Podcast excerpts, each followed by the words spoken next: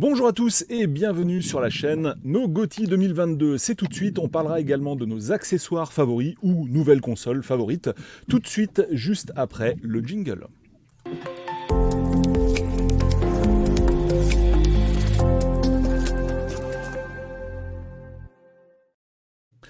Et voilà, émission bah, qui clôture la sainte année 2022, qui va s'achever d'ici quelques jours, avec euh, une nouvelle invitée de marque, euh, j'ai nommé Nasty Kitty. Hello Nasty Kitty. Hello Polo, comment tu vas? Fort, bien et toi? Bien, bien passé le réveillon tout ça? Ah, le, le réveillon s'est hyper bien passé, j'ai participé à un déménagement pendant trois jours, écoute, c'était fabuleux. Oui, c'était sportif là. Ah oui, oui, oui, oui, j'ai des, photos, je te montrerai tout ça, c'était terrible. Mais sinon, j'ai bien, bien pris mes 3 kilos réglementaires, il n'y a pas de souci. Donc là, ça commence à, redescendre un petit peu, tu vois, mais euh, ouais, un petit plus. N'oublie pas qu'il y a le nouvel an. Hein. Oui, c'est vrai. Donc euh, c'est proche, hein. Oui, Très oui. Proche, hein. Là, ça fait le double, double kill, là, tu vois, c'est terrible. Ça va tuer directement. Ah bah carrément, quoi. Je vous montrerai les photos de la courbe de ma balance. Ça va, ça va être terrible. Ah, fait eh ben, on est bien. On est... Bah, non, pas forcément. quand, ça redescendra, oui, promis.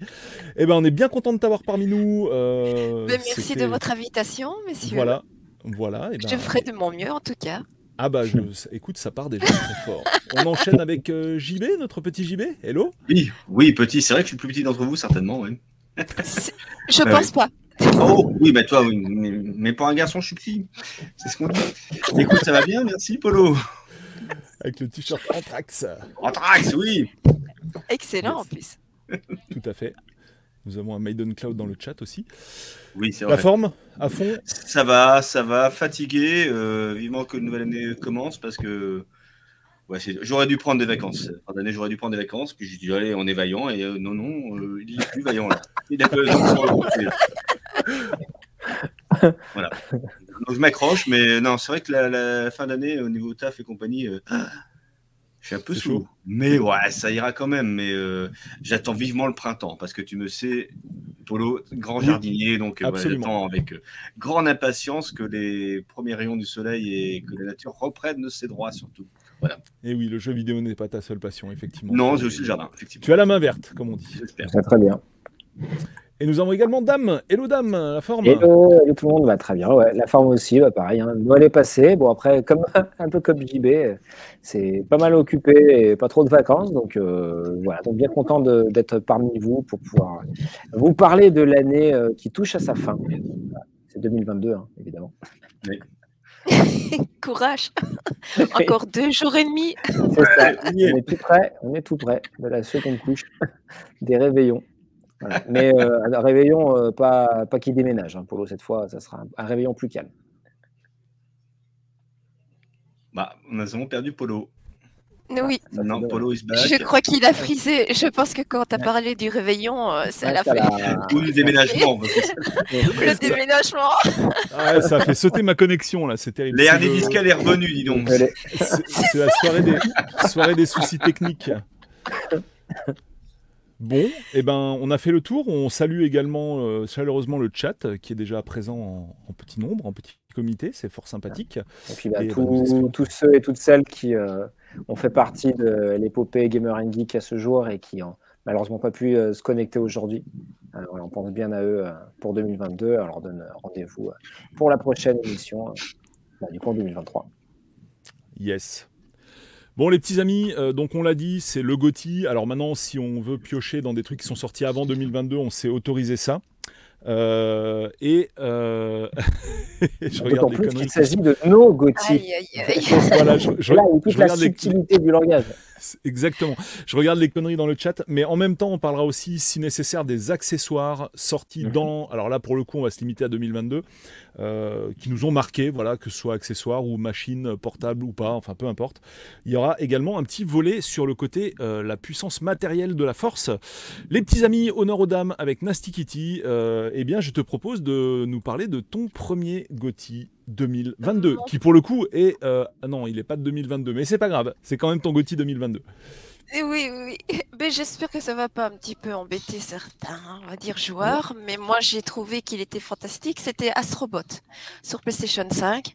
J'ai Mhm. découvert un petit personnage, on va dire, euh, la manière comme il se, on va dire, évolue, tout ça, que tu te promènes, tout ça, j'ai trouvé ça fantastique. Et graphiquement, euh, voilà, ça décoiffe, quoi. C'est, euh, c'est très, très joli. C'est vrai que c'est un, un chouette jeu. Donc, on rappelle hein, qui est intégré à la PS5. Donc, euh, dès que vous avez, quand vous- dès que vous avez la chance de l'avoir chez vous, parce que c'est quand même pas encore Arrive, euh, évident, hein, euh, Oui. eh bien, il est directement installé dans la console. Vous n'avez même pas à le télécharger. Ça, c'est extrêmement rare pour être souligné.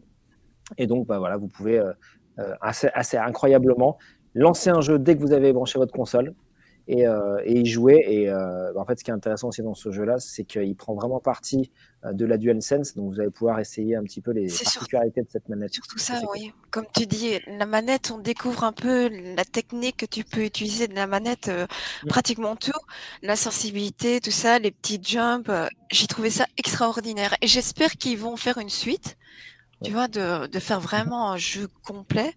Parce que c'est vraiment une licence qu'il faut pas qu'ils laissent tomber, comme un petit peu avec euh, Crash Bandicoot à l'époque des anciennes Mhm. consoles. Mais en tout cas, C'est un pur jeu. C'est un, voilà, c'est un pur jeu Sony. Euh, D'ailleurs, il y a un, un beaucoup, oui. Français euh, qui est euh, voilà qui euh, euh, qui est à la baguette et, euh, et donc le premier jeu était sorti sur PS4 et c'était un jeu VR qui était Qui très très bien. bon. Voilà, Polo l'avait bien. essayé, avait adoré. Qui est une bombe Et, atomique. euh, hein. voilà, Bombe su- atomique. super bien, vraiment un jeu de plateforme, euh, en, en gros un peu comme un Mario, mais qui prend vraiment acte de la VR. Et avec la PS5, ils se sont dit, bah allez, on va en faire un truc encore un peu plus euh, un clinquant, euh, et qui a quand même reçu pas mal de suffrages. Donc euh, bah, bra- bravo à eux, et puis effectivement, vivement une, une suite qui a encore un peu plus d'envergure. Dame, en tout cas. Nastikiti, t'en- t'en as pensé quoi du retour haptique de la manette en fait? Parce que c'est vraiment ça le sujet du jeu. C'est un jeu qui permet de découvrir cette fonctionnalité. Mm. Il est principalement axé là-dessus. Euh, donc, tu as des tas de matériaux. Genre, à un moment, tu marches sur la glace. Donc, ça fait tout un retour haptique de glace. Ou Ouais. des fois, il y a du vent. Oui. t'as le vent.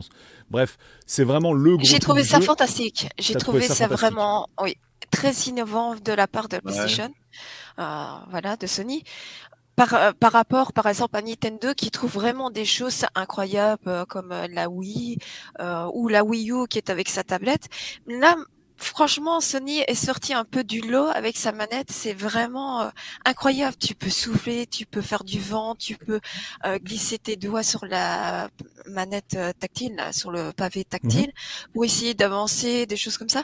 Mais euh, non, c'est et la vibration incroyable, surtout quand tu pour un autre jeu, bien sûr, quand tu joues, je crois que c'est sur euh, Call of, tu ressens justement la, la cadence des armes. Là. Tu Mhm. vois, pas la cadence, Ouais. mais euh, quand tu une sorte de tu as résistance, et euh, on de sent le. résistance, c'est ça. Ouais, Mm. ouais.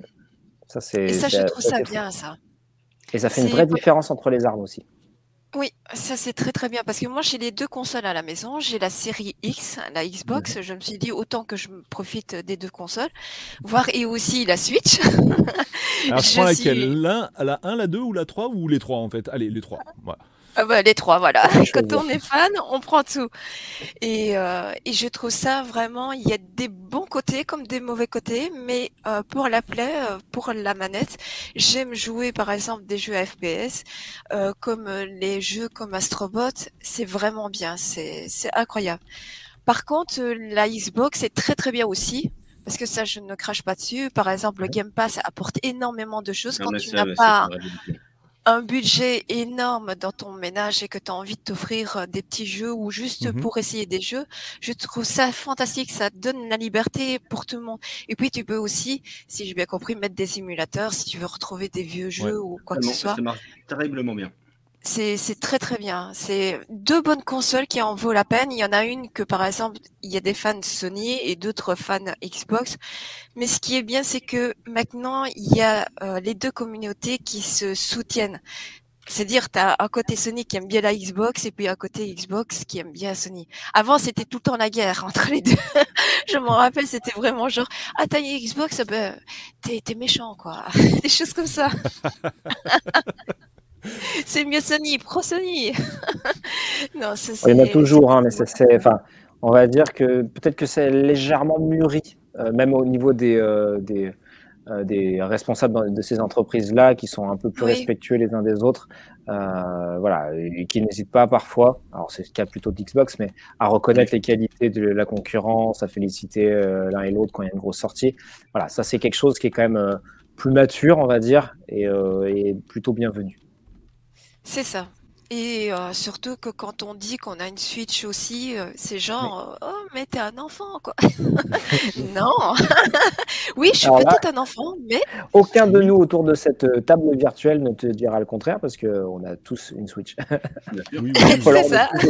Et puis c'est différent aussi. Hein, les questions par rapport à. Moi, je suis moi, de mon avis personnel, je trouve que Sony et Xbox, c'est la même, plus ou moins la même chose, c'est euh, la même euh, bibliothèque. Mais Nintendo, c'est différent, c'est vraiment un autre parcours, c'est plus, ok, c'est plus enfantin, mais c'est toujours des jeux où tu prends du plaisir, du temps à réfléchir, à t'amuser et à finir surtout. Parce que les histoires sont vraiment de A à Z. C'est pas genre euh, comme désolé pour ceux qui voilà, mais Assassin's Creed, c'est beaucoup de problèmes, des bugs et c'est tout à recommencer à, des, euh, à on va dire à remettre des patchs tout ça. Et je suis triste pour les fans de d'Assassin's Creed qui rouspètent tout le temps en disant euh, on veut un jeu terminé. Le problème c'est que les consoles comme ça, c'est souvent vite vite vite vente, mais ils finissent pas leur jeu. C'est un peu dommage pour ça. ouais, non mais c'est une dinguerie là. J'ai pris GT7, il a rien mis depuis le CD en fait. Tu mets le CD et tu te tapes 100 gigas d'install quoi. C'est de ah, téléchargement, c'est horrible. Que c'est en train de Cyberpunk. Ah, c'est comme Call of aussi, hein. Les gigas, t'en vois beaucoup. Hein. Non mais c'est vrai que c'est chiant. On t'achète une bécane, un jeu et il est déjà patché. C'est puis c'est puis c'est pas des petits patchs hein, à chaque fois, c'est du 100 gigas, c'est ça. Long, euh. et là-bas, oh j'ai un Tera, je suis tranquille. Ben non, t'es pas tranquille parce que ah, surtout quand t'as le Game Pass, t'es encore moins tranquille parce que vu que tu télécharges à crever. Alors le cloud gaming ne fonctionne pas trop mal sur Game mm. Pass, mais n'empêche à un moment donné tu télécharges certains trucs parce que bah tu dis bah. Mais surtout que t'as envie d'essayer tout, quoi. T'as envie de prendre du plaisir, quoi. Mais euh, et aussi un gothique, je trouve ça fun, on va dire euh, que c'est une bonne découverte parce que à l'époque, il était sorti sur euh, euh la PlayStation 4 euh, classique, plus ou moins. Hein, je sais plus quand il est sorti. C'est Cyberpunk. Et il y a eu beaucoup de problèmes, on va dire, des problèmes graphiques, je sais plus quoi. Et je me dis, tiens, je vais pas l'acheter parce que j'ai pas envie de me faire mal au cœur de voir un jeu qui a l'air bien, mais qui n'est qui donne pas tout son potentiel, autant que j'attende. Et là, je l'ai pris sur la P5. C'est fantastique, c'est magnifique. On voit vraiment que c'est plus un jeu adapté à la Play 5 que à la Play 4. C'est triste à dire, bah, mais ils auraient dû attendre. Oui, ou pas le sortir du tout, hein, parce qu'il y a un moment, ah quand, quand le, jeu est cassé autant qu'il est sorti sur euh, PlayStation 4 et Xbox One, euh, bah, c'est plus vraiment un jeu appréciable. Je veux dire, même, les, un, même un GTA 5, aussi perfectible soit-il, il était quand même beaucoup plus costaud euh, techniquement et beaucoup plus abouti. Donc, euh, arriver beaucoup plus tard après avec un jeu tout cassé, ça, ça, ça le fait pas. Ah, bah, de toute façon, on va en reparler. Hein. Je pense que ça fait partie des, choses qui ont été, euh, qui ont été notées dans la liste. Euh, Nasty c'est vraiment intéressant ce que tu dis sur le retour haptique, tu sais, sur euh, Call of. Euh, sur les différents jeux PS5 que tu as fait, c'est lesquels pour lesquels le retour haptique a été le remarquable, on va dire? À part Astrobot et. Alors là, je t'avoue que la PlayStation 5, j'ai pas trop bien, on va dire, joué parce que comme je suis tombée, comme je t'ai expliqué, euh, malade. D'accord. Et du coup, pour que quand t'es malade, t'as pas trop la tête à jouer quoi que ce soit. C'est vraiment. Mais de ma mémoire, vraiment, je crois que je pense vraiment, ça doit être Call of. Hein. Oui, parce que comme euh, j'aime beaucoup Call of, je suis plus euh, une joueuse de Call of. Je joue mmh beaucoup sur Warzone, sur PC. Bien sûr, je suis plus une joueuse PC à la base. Mmh et, euh, et là, j'avais pris justement euh, Warzone. J'avais téléchargé Warzone sur ma P5 parce que tu peux l'avoir, hein, comme c'est gratuit. je l'ai testé avec les copines, tout ça, et franchement, c'est incroyable euh, le retour euh, haptique avec la pression des armes. Il faut vraiment s'habituer parce que c'est un petit peu déstabilisant, mais c'est plaisant en fait. C'est vraiment moi j'aime beaucoup parce que c'est vraiment genre t'as l'impression d'avoir, euh, je sais pas parce que j'ai jamais utilisé une seule arme de ma vie, mais s'ils ont fait ça, c'est peut-être que c'est la manière de la force euh, de, la gâchette, quoi. Peut-être que c'est de, de, la vraie, ouais.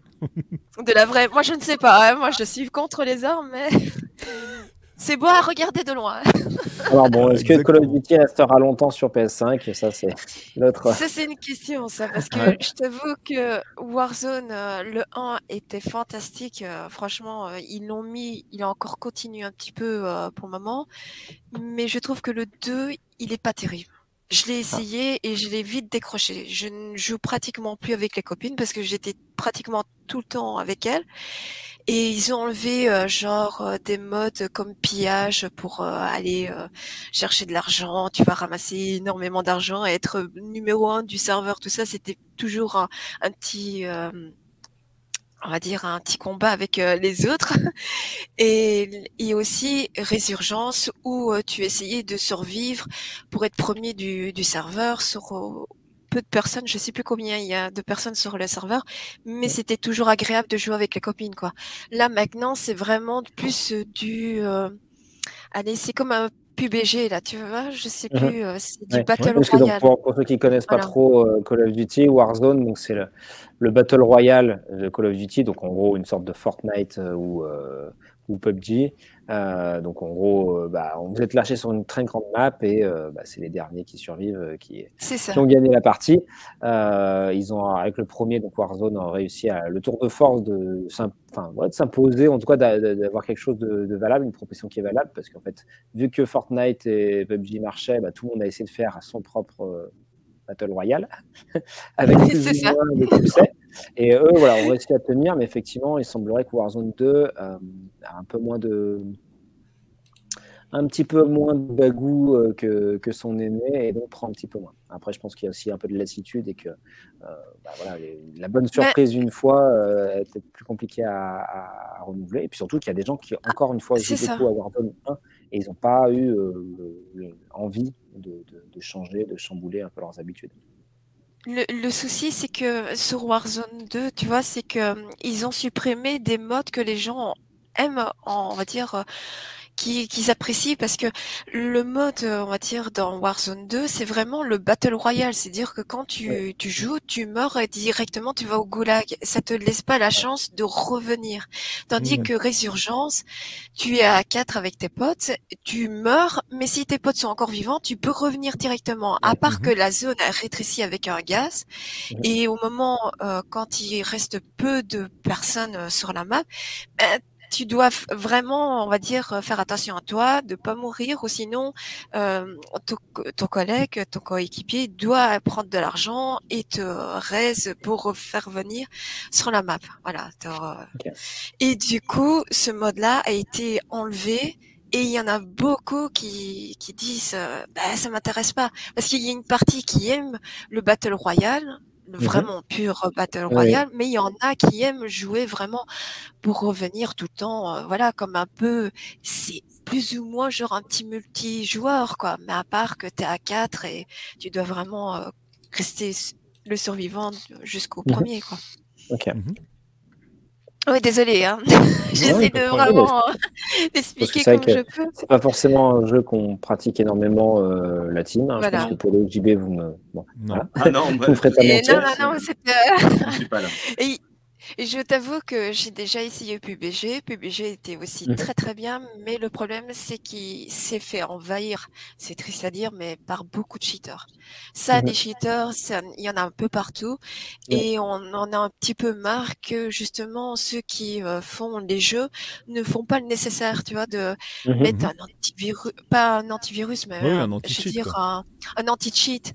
Et ils s'en ils s'en fichent quoi. On a beau reporter en disant celui-là, on soupçonne qu'il cheat, mais c'est du vent. T'as l'impression que ton report, euh, c'est vraiment genre euh, ça passe. Pas pris en compte quoi.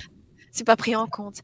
Et à cause de ça, eh ben, il y a des gens qui se disent bah, j'en ai plus rien à foutre, j'en ai marre de me faire tuer juste pour euh, me faire tuer. Et ils partent ailleurs, ils vont essayer d'autres jeux comme Fortnite, comme Valorant qui est mmh aussi un bon jeu, et d'autres mmh jeux ailleurs, quoi. Mmh. c'est vrai. Carrément. Voilà, voilà. Et puis, il y a aussi un dernier gothique que j'ai pas encore fait, que j'ai commencé un petit peu, c'est God of War. Attends, on, va, faire le tour là avec Damien. Et puis après, on Désolée. je t'en prie, tu me dis. Alors, Damien, le, le premier gothique que tu avais noté? Un petit jeu. J'avais marqué euh, Tunic. Alors, j'ai pas mis le, le, fond de, rigueur, mais je l'ai mis sur les précédentes émissions, euh, pour ceux qui ont suivi les précédentes. Euh, Tunic, c'est un, énorme coup de cœur. C'est un, jeu fait par une personne euh, qui, à la fois, est une sorte de ode aux anciens Zelda, notamment Zelda 3, en tout cas de loin. On a l'impression que c'est ça. Et en fait, en y creusant bien, donc, le jeu tout en 3D, euh, dessus, enfin plutôt en 3D, 3D isométrique. Et, euh, et, en fait, en y creusant, bien, c'est une sorte de mélange entre un Zelda et un Dark Souls, ou en tout cas un jeu des, de, Souls-like, euh, et qui va en fait derrière un, petit renard tout mignon être intelligent, exigeant, va nous demander beaucoup d'exploration, de c'est presque un jeu d'enquête d'énigmes, tellement il y a de, d'à côté à, scruter, de choses à comprendre, euh, à aller dénicher, si on le souhaite. Euh, il y a un, oh, c'est compliqué de trop en dire sur ce jeu, tellement euh, toutes les petites surprises qu'il nous, qui nous donne sont savoureuses. c'est pareil, une sorte de Madeleine de Proust, parce que rien que dans le menu du jeu, il y a quelque chose qui vous donne envie d'aller de l'avant, qui euh, va pas forcément dans le même ordre euh, que tous les autres jeux, euh, qui n'est pas forcément aussi dirigiste, aussi précis que dans les autres jeux. Mais justement, c'est ça qui est cool. Il y a un vrai feeling rétro ou néo-rétro plutôt dans le, dans le jeu. Et, et en fait, le jeu est d'une générosité folle, c'est-à-dire qu'il y a plein, plein d'endroits qui ne sont qu'on découvre sans découvrir. C'est-à-dire, on passe, on voit des choses, et on voit pas en fait euh, la, je sais pas, 80% des, des, trucs intéressants. Et donc on avance dans le jeu. Le jeu nous apporte différentes, euh, euh différentes, différents pouvoirs, différentes aptitudes. Et quand on revient, on fait, oh, j'avais pas vu. Mais là, mais bien sûr, mais bien sûr là, et là il y a un raccourci, et là il y a ci, et là il y a ça. Et c'est ça tout le temps. Il y a, je sais pas, je vais dire n'importe quoi, mais peut-être une bonne idée tous les centimètres carrés. Enfin, c'est c'est éblouissant, la musique est top, euh, la, DA est top, et, euh, tout, tout, ce qui compose, tout ce qui compose le jeu, en fait, euh, la, somme de, de, ces tout-là est encore va, encore au-delà en termes de satisfaction, en termes de gratification personnelle.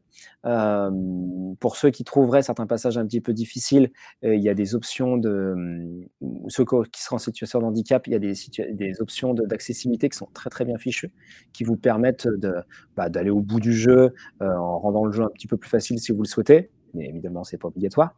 Euh, voilà, plein de petites euh, euh, bonnes ondes, plein de petites bonnes idées qui font que du début à la fin, ce jeu est un vrai bonheur. Il a mis du temps à sortir et vraiment pas déçu. Là, il donc il était sorti sur sur Xbox et dans le Game Pass Day One de mémoire. donc il est aussi disponible sur PC. Il est sorti très récemment sur Switch et sur PlayStation. Donc euh, bah là, vous avez le choix des armes pour euh, découvrir ce jeu qui, pour moi, ouais, est le, est le, le GOTY 2022, à n'en pas douter. Euh, alors, il y aura son, un homologue qui, qui est vraiment un, jeu vraiment très, très important de, cette année. Mais pour l'effort, pour le, fait que ce soit un gars tout seul qui a, réussi à faire ça, je voulais vraiment le mettre en top 1 de, de mon top. Et donc, je vois qu'il y a des gens aussi dans le, dans le chat qui ont, qui, ont, qui ont joué et qui ont beaucoup apprécié. Donc, euh, voilà, je ne suis pas tout seul dans, dans, ce cas. Et je sais que Stuff aussi de l'équipe euh, avait adoré. Alors, euh, par contre, il est un, tu confirmes qu'il est un peu dur? Parce que c'est la remontée que j'ai de plusieurs personnes. Il est exigeant, c'est-à-dire que vous n'allez pas aller la faire au fusil comme ça et dire bon allez hop je vais faire tout le jeu sans en prenant des coups. non non il va falloir esquiver. vous n'avez pas des coups infinis.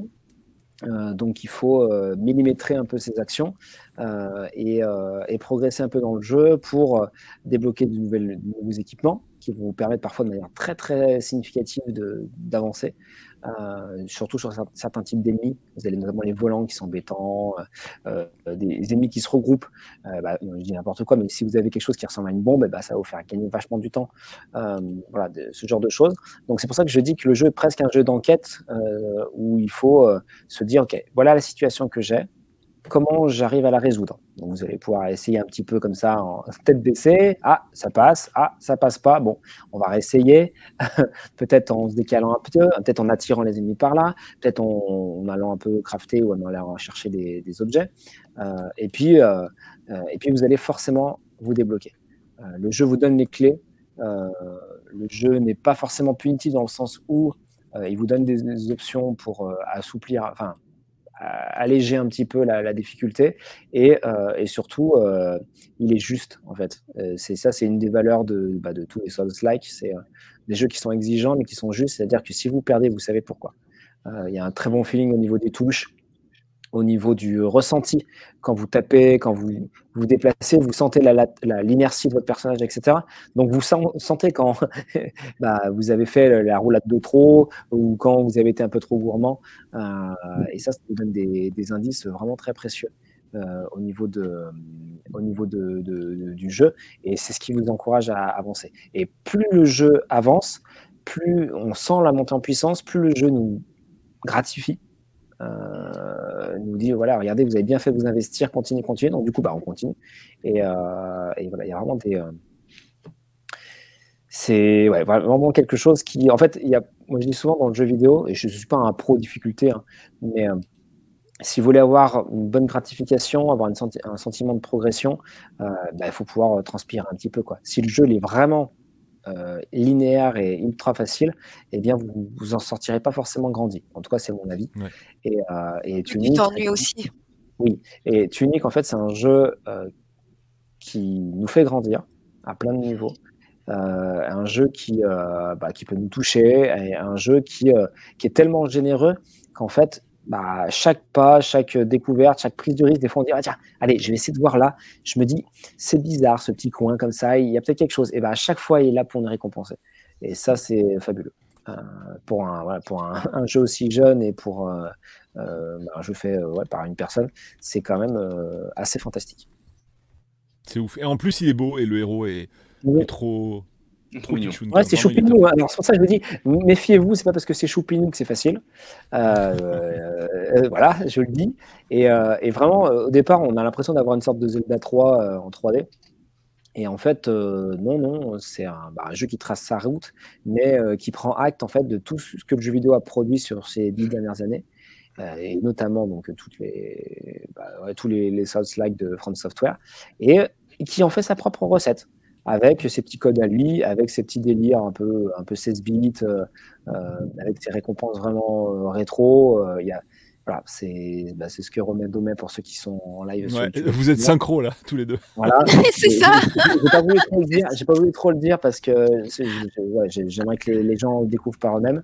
voilà, c'est plein. Voilà, ce genre de, de, petits cadeaux que je nous fais à l'heure régulière qui vraiment m'ont touché donc euh, si vous êtes sur, euh, si vous aimez le, bah, le, vrai bon jeu vidéo, si vous aimez les plaisirs d'antan euh, rétro et que vous voulez avoir un, un, jeu qui vous transporte avec des bonnes idées, voilà, plutôt qu'avec des, des, des, choses hyper visuelles, punchy de base, mais qui en fait vont pas aller gratter bien loin.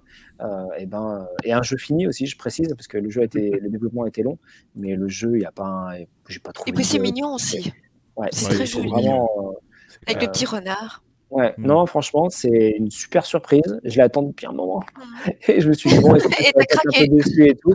Et, euh, et franchement, pas déçu. Donc, euh, c'est cool. Mais c'est toujours, c'est toujours bien un truc, c'est que si le jeu est de plus en plus dur et que tu as vraiment un truc, euh, que tu n'as pas une lassitude, ben c'est toujours plaisant. C'est toujours gratifiant à avoir un bon jeu. Le jeu nous force à grandir en fait. Au début, bon, je veux dire, je sais pas, je dis n'importe quoi. La, première heure, bon, faut vraiment quand même le faire pour euh, pour mourir. Euh, mais après, on sent que bah, quand il y a plusieurs ennemis, euh, qu'il y a un qui vole en même temps que les choses au sol, et ben ça, ça, ça fait, c'est c'est exigeant. Voilà, c'est pas difficile, mais il faut, voilà, faut pas y aller tête baissée. Hein, c'est pas un beat'em all, donc euh, il faut hop, reculer un peu. Et puis bah, peut-être que euh, je vais devoir euh, monter un peu, avoir d'autres équipements parce que bah, mon PC c'est sympa, mais voilà. Et, et, vraiment, si j'ai un, un, un, conseil pour ceux qui veulent, celles et ceux qui veulent s'avancer sur sur Tunic, soyez curieux, soyez joueurs, allez chercher les les bords de murs, les, les petites, euh, les petites arches. De faire un peu toute la map, quoi, de visiter, ça, de faut, voyager. Ce qu'on faisait avant, en fait, hein, quand oui, on arrive comme avec Zelda, tout ça, ou des choses arrière, etc. Là, voilà, c'est vraiment un jeu qui stimule la curiosité et il récompense. Alors, je vais pas être prétentieux, mais ouais, quasiment à chaque fois ce que la petite intercelle, la, la, petite prise de risque, la petite, euh, euh, la petite intuition que vous avez eue. Voilà. Et ça faisait longtemps que j'avais pas eu ça. J'avais eu ça sur euh, un jeu que j'aime beaucoup, qui s'appelle Luigi's Mansion 3. Formidable. Oh, fantastique ça. C'est fantastique. Et, et euh, voilà, qui est, qui, est, un cocktail de bonnes idées en fait. Et pareil, tous les, euh, tous les mètres carrés, on a l'impression qu'il y a une idée. On se dit, tiens, on va aspirer ici, on va faire ça, ça machin. Des pièces, des fantômes, c'est une recherche ah bah oui, ça. ah bah oui, à ça. Voilà. Et ben, Tunic, c'est un peu ça. Voilà. Donc, euh, bah voilà. Si Beau cadeau pour les enfants. Hein. Ah ouais, carrément. carrément. C'est euh, même en famille, hein, ça, c'est même si tout le monde ne veut pas avoir la manette, c'est quelque chose qui se fait de manière participative. Et euh, Tunic, c'est pareil. Euh, un, un, un non-joueur qui serait à côté, on dirait ah tiens mais là il y a un truc là. Et si est-ce que tu es allé voilà ah oui je me rappelle là c'est cool et tout. Euh, c'est c'est quelque chose qui se partage. Voilà. C'est aussi un truc que je voulais dire et qui qui se raccrochera un peu au, top 2 donc que j'évoquerai plus tard une fois que les autres auront fait tous leur top 1. c'est Tunic. c'est un truc qui est très tendance 2022. en tout cas, qui est très tendance actuelle, c'est un jeu qui se partage. Voilà. Et euh, donc, du coup, on se donne des tips entre, entre potes euh, en disant bah, Tiens, t'as vu ça, machin? Attends, un truc de fou, qu'est-ce qu'il va faire Ah ouais, trop bien et tout. voilà. Euh, c'est aussi ça, les, les jeux qui sont, une vraie richesse. Ouais, oui, c'est participer euh, tous ensemble, en groupe et en famille surtout. Parce ça. que les enfants, ou même avec les grands-parents, hein, parce que c'est très mignon, c'est très enfantin. Et euh, oui, franchement, ça a l'air chouette. Hein. En tout cas, si je le ferai, je penserai à toi. Eh ben, c'est gentil. Merci beaucoup. J'espère que tu m'as donné envie. ouais, il me l'a bien vendu aussi, c'est clair. Tu me lances une balle. Vous, vous, avez vu la vidéo de la grand-mère qui, qui, déballe sa Play 5 sur Internet C'est en train de faire oui, le tour non. de Twitter? Ah bon? La, Une grand-mère qui reçoit une Play 5 pour Noël, mais elle est comme une dingue en fait quand elle déballe le truc, quand elle voit que c'est la Play vrai. 5, elle est en train de hurler et tout. ah, il faut tomber sur cette vidéo, elle est juste énorme. Je la ferai suivre si je la retrouve. Avec plaisir, Polo. Yes. Bah, sans transition, nous attaquons avec euh, notre ami JB sur son, oui. son bah, ton top, euh, ton top numéro 1, parce que tu l'as mis en premier quand même. Ouais, non, je l'ai pas mis en premier, je l'ai mis dans l'ordre, euh, je crois, de, de jeu. D'accord. Chronologiquement, en tout cas. Après, mon premier, okay. c'est pas lui. Mais, mais on va rester dans la, mignonitude, je sais pas si ça se dit, c'est encore un barbare. Dans la joie, dans la joie, dans la joie et la bonne humeur, et donc dans, dans, quelque chose de très mignon, absolument très mignon, et qui a été une surprise euh, Game Pass pour le coup, parce que euh, je le voyais, euh, je, je, je l'attendais pas, et c'est un copain qui m'a dit joue à ça, c'est merveilleux. Le jeu s'appelle Tinykin, oui. c'est-à-dire que Tinykin c'est le la réponse à Pikmin, le Pikmin 4 qui va nous arriver donc l'année prochaine, qui ferait bien de se méfier de ce Tinykin qui met à vie a vraiment euh, modernisé ce qu'était Pikmin. C'est-à-dire que Pikmin, c'est très chouette, bien sûr. Il y a eu trois épisodes, d'abord sur GameCube et bien euh, sur euh, Wii U, c'est ça? C'est très sympa. Donc, c'est donc c'est petit Olimar qui devait donc diriger des bestioles qui s'appellent les Pikmin et leur donner des tâches à accomplir. Un peu façon Lemmings pour les plus vieux encore. Tinykin reprend ce concept-là, mais pour le coup, le, le rend absolument réjouissant parce que Pikmin c'est bien, mais il y a des contraintes horaires et puis c'est pas forcément euh, super dynamique. Tinykin c'est tout à fait l'inverse. Tu fais ça quand tu veux et c'est d'un dynamisme absolument étourdissant. C'est-à-dire que c'est un petit personnage qui s'appelle Mylodan, un petit, un petit garçon euh, qui doit en fait remonter euh, une fusée. Il y a une histoire un peu particulière avec des insectes, etc. C'est assez magique, c'est vraiment très enfantin et se retrouve dans une maison. Et ça fait un peu maman, j'ai rétréci les gosses, c'est-à-dire que c'est vraiment, on est à, à, hauteur, je sais pas moi, pas dire d'un dé de coude non plus, d'un dé à coudre, mais en tout cas, bon, allez, je sais pas, il fait peut-être, je sais pas, l'équivalent d'un Playmobil, mettons, d'un Playmobil. Et il doit évoluer dans cette maison, donc de, de, zone en zone. Alors, il y a une cuisine, il y a un jardin d'hiver, il y a plein de choses. Et plus on évolue, plus les environnements sont vastes et, et grands, et plus c'est merveilleux parce que les petites bestioles, je ne sais plus comment elles s'appellent les bestioles anténiquines, en fait, elles ont tous un, rôle euh, très précis. Donc, soit elles peuvent faire de l'électricité, soit elles peuvent s'empiler pour pouvoir grimper. Et, c'est super jouable parce que ça va à une vitesse folle. C'est-à-dire que tu, d'un pouce, tu joues avec tout le monde, tu envoies tout le monde. ils ont des gueules, c'est toujours les mêmes, mais ils ont plein d'attitudes très différentes. il y en a qui grognent, il y en a qui sourient, qui. Il y a plein de choses. Et où c'est super Tinykin, c'est-à-dire que par rapport à Pikmin, c'est que Tinykin, on peut aller très vite puisque le personnage peut avoir une savonnette sur laquelle glisser en permanence. Donc en fait, tu glisses tout le temps sur les environnements. Euh, pour ceux qui font du skate, c'est rigolo parce qu'il fait des flips, c'est rigolo. Et en plus, dans Tinykin, fin du fin, c'est-à-dire que comme ça joue beaucoup sur la verticalité, lorsqu'on saute, il peut, euh, tu peux en fait flotter dans les airs et donc évoluer dans l'environnement et rattraper une plateforme un peu trop haute, un peu trop loin par ce truchement-là. Et tout ça, ça donne à Tekken un dynamisme absolument formidable. Et c'est c'est vraiment génial à jouer parce qu'on est vraiment euh, dans quelque chose d'absolument nerveux. Graphiquement, c'est adorable, encore une fois.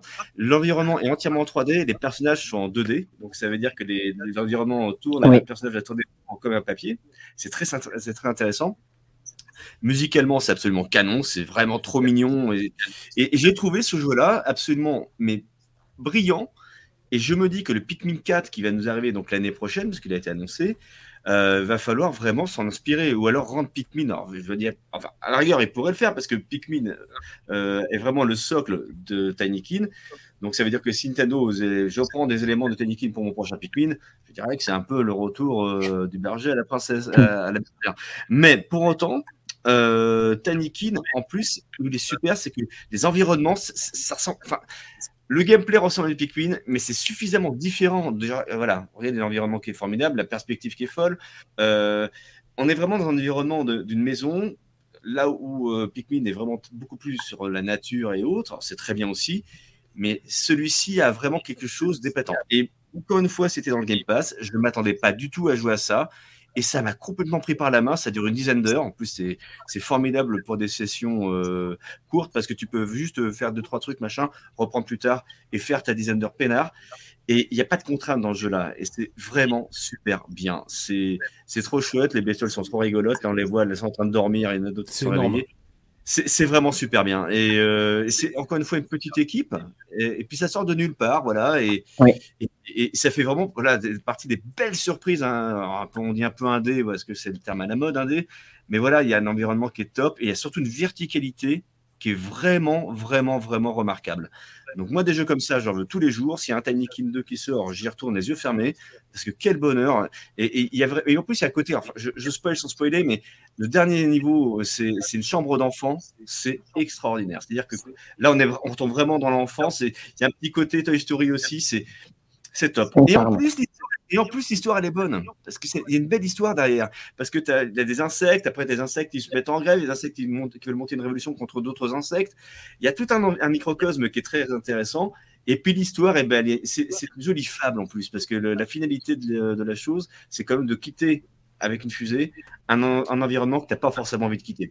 C'est une fable, c'est beau, c'est chouette, vivement recommandé, et voilà, c'est Noël tous les jours avec Tanikin, vraiment. C'est Noël avant l'heure et c'est encore Noël. Et c'est français, c'est un, petit jeu donc euh, français. Bien fait, euh, notamment celui qui a fait l'ADA, c'est celui qui a fait les, les avatars des, euh, bah, de Feu la Rédac Game Cult. Mm. La musique est, est, cool, comme tu l'as dit. Et en fait, ce qui est intéressant, euh, c'est quand même ça, ça, ça sort de, de, de, Pikmin dans le sens où les, les Tinykin, donc les petites bestioles, euh, elles font vraiment partie du gameplay.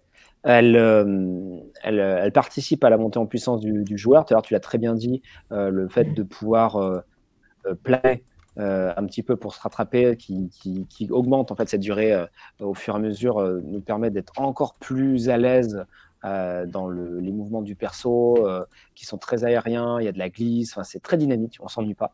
Euh, et, et, et, contrairement à, à, Pikmin, qui est, on va dire, un peu plus dans la stratégie, là, on est plus dans la plateforme. La plateforme qu'on aime, la plateforme à l'ancienne. tu parlais de Toy Story, ça fait penser un peu à. Enfin, c'est pas Toy Commander. Mais, oh, si, si, Toy Commander, si, si, c'est ça. Commander ces jeux-là qu'on n'a plus, en fait, euh, qui en plus, dans, dans, des, euh, dans une maison un petit peu années 90, avec des, des trucs un peu qu'on a, qu'on a connu étant jeune, et, euh, enfin, pour nous en tout cas. Et, et, vraiment, il y a ce côté, pareil, Madeleine de Proust, en fait, où on se dit, j'ai envie de rester dans cet univers-là, c'est un peu chez moi, Et, et, je fais plein de trucs que, que j'aimais faire et que j'aime toujours faire, mais que bah, les jeux ne me permettaient plus de faire. On parlait d'Astrobat tout à l'heure, qui est pareil, un, un jeu de plateforme, clairement, euh, qui nous a rappelé un peu les Crash Bandicoot d'antan. Euh, et ben voilà, Tiny Kin, c'est un jeu qui touche, qui fait vraiment mouche parce que tout ce qu'il fait, euh, toute sa vision, même la proposition artistique assez originale, eh ben, elle a du sens, elle fait, elle, elle fait mouche et, et elle fait vraiment plaisir. Donc, je, je plus, plus sois à 100% euh, Tinykin, euh, JB, merci de l'avoir mentionné dans ton top. C'est vraiment une perle. Et effectivement, comme tu l'as dit, arriver sur le Game Pass, donc vous avez possibilité d'y jouer euh, à moindre coût. Euh, vraiment. C'est bien ça. et si possible, achetez-le parce que franchement, bah, c'est un, un, petit studio du coin. Et, enfin, et, ça peut les aider, justement. Ouais, et voilà, donc bah, super. Et moi, j'ai joué sur PC et sur Xbox. Et euh, dans les deux cas, euh, c'est tout à fait, tout à fait recommandable. C'est très fluide, très pareil, bien fini mmh. pour un petit jeu indépendant. Euh, donc il n'y a pas moyen d'être déçu en, jouant à ça. Yes. Bon, et eh ben, il est passé complètement sous mes radars ce petit jeu. Il a l'air vachement sympa. Dis-moi, j'adore les jeux. J'adore les jeux à la Lemmings et compagnie en fait. Et pourtant, j'ai pas accroché bizarrement. Ouais, c'est vieux ça. Hein. ah bah c'est vieux, mais tu sais, je suis vieux hein, en même temps. on va dire qu'on est tous vieux. on est tous vieux. Non, mais par contre, c'est marrant, mais euh, enfin le, jeu Nintendo, par contre, j'avais pas accroché euh, du tout. Je sais pas pourquoi, mais euh, c'est différent. J'insiste, hein, Pikmin est plus orienté stratégique. Avec, avec des potes, avec quelque chose au niveau horaire, alors c'est surtout valable pour le premier, mais qui est un peu contraignant. Tiny non, non, c'est la plage. Hein. Euh, on fait ce qu'on veut quand on veut. Il euh, y a, y a vraiment ah, aucune limite. Euh, en plus, JBL Bon, le jeu n'est pas très très long. Après, si vous voulez vraiment tout faire à ah oui, tout, oui, Mais le jeu, j'allais dire, c'est le McDo. Vous venez comme vous êtes, quoi. Mm. Avec le temps que vous avez et, et, et vous accepte, vous pouvez y lancer n'importe quand. C'est vraiment un jeu très très friendly. Et, pour les vieux et pour les vieux cons euh, que nous sommes, euh, c'est-à-dire que non mais euh, Damien le dit, Damien le dit, Pikmin effectivement est plus stratégique, donc le côté un peu un peu rasoir parfois. Tiny Kin, il a, un, feeling arcade, vraiment. Et j'insiste là-dessus, c'est-à-dire que quand Mylodan glisse sur la sur la savonnette et moi je, vraiment je faisais, des, je faisais des flips tout le temps alors ça sert à rien c'est pour le fun et, et, voilà et c'est ça et tu sautes tu sautes et puis tu cours et puis hop là tu il y, a quelque chose ouais de il y a, je vais pas dire que c'est un jeu d'arcade bien entendu mais il y a un feeling dans la dynamique encore une fois et, et c'est trop bien joué quoi c'est super agréablement c'est c'est vraiment bien. C'est réactif, c'est. Euh, ah c'est fou. enfin, oh, c'est immédiatement plaisant. En fait, on retrouve. moi, j'avais essayé la démo euh, parce que euh, y a, sur Steam, des fois, ils font des, euh, des, des, événements où il y a plein de démos de, de jeux indépendants. Et celui-là m'avait voilà, intéressé. Et je me dis, oula, celui-là, le jour de la sortie, j'y jouerai. Donc, en plus, il était dans le Game Pass, donc génial. Mais dès les, ouais, allez, les 15 premières minutes, on a compris que le, jeu est, ça va bien se passer. Voilà. Que, tout est, que le jeu est vraiment euh, agréable. Tu parlais de, ouais, de la, sensation de glisse, c'est ça quoi. C'est euh, tu prends le jeu en main et puis tu, tu savoures quoi. Après, bon, il y a des gens qui, sont, qui peuvent être allergiques à euh, la plateforme et à, des, la verticalité, parce que, bah, évidemment, hein, si vous tombez, bah, il faut remonter sur la plateforme, mm. bien sûr. Mais ouais, en plus, il n'est pas punitif parce que tu respawns, en fait, tout le temps. Tu meurs, tu meurs mm. et tu, tu as quelques mètres, en fait, de, bah, de ton décès, si je puis dire. Et euh, donc, en fait, le jeu n'est jamais punitif, c'est-à-dire que tu, tu recommences tout de suite, c'est pas grave. C'est pas, ah, tant pis, t'as as perdu, etc. Il y a un côté qui peut être assez euh, effrayant au début, c'est quand tu arrives notamment dans des environnements comme la cuisine, tu, tu commences à scruter, tu fais, oh mon Dieu, il y a beaucoup de choses. Il y a beaucoup de choses à faire. Et en fait, ça se passe bien parce que tu vas visiter assez rapidement, malgré tout, tout l'environnement. Alors, tu as des zones évidemment qui vont te bloquer, qui vont être débloquables par la suite grâce aux Tiny Kin et leurs particularités. Et ça, mais c'est super bien. c'est vraiment ce, qui est cool. C'est assez rare aussi. C'est le, le changement d'échelle en fait. C'est, euh, tu l'as dit, euh, euh, le personnage qu'on a et encore plus les, les Tiny Kin sont tout petits mm. par rapport à l'environnement. Et c'est quand même pas si fréquent. Moi, je me rappelle aussi avec, euh, avec nostalgie Chibi Robo. Je sais pas si vous. Oh oui, bien sûr. Mais, Chibi Robo sur GameCube. le jeu qui coûte 200 euros sur GameCube, c'est ça? C'est ça. Bah, je l'ai. J'ai vendu le mien. J'ai vendu le mien. Il n'y a pas longtemps. Plus, ce changement d'échelle, voilà, c'est un truc qui est extrêmement rare. qui, qui est, moi je trouve est toujours hyper hyper savoureux. Et euh, voilà, bah pareil, c'est un truc que le, jeu nous, met, enfin, nous propose d'emblée et qui nous quitte pas tout du long. Et plus on avance dans la maison et plus on voit plein de trucs, de la hauteur, on se dit, mais je suis tout petit par rapport à ça. Est-ce que je vais y arriver? Et puis finalement, on y arrive. Voilà. Et ça fait partie de la gratification. Vous me l'avez vendu là, à 100%. Nasty Kitty, pareil. Tu, tu l'installes demain?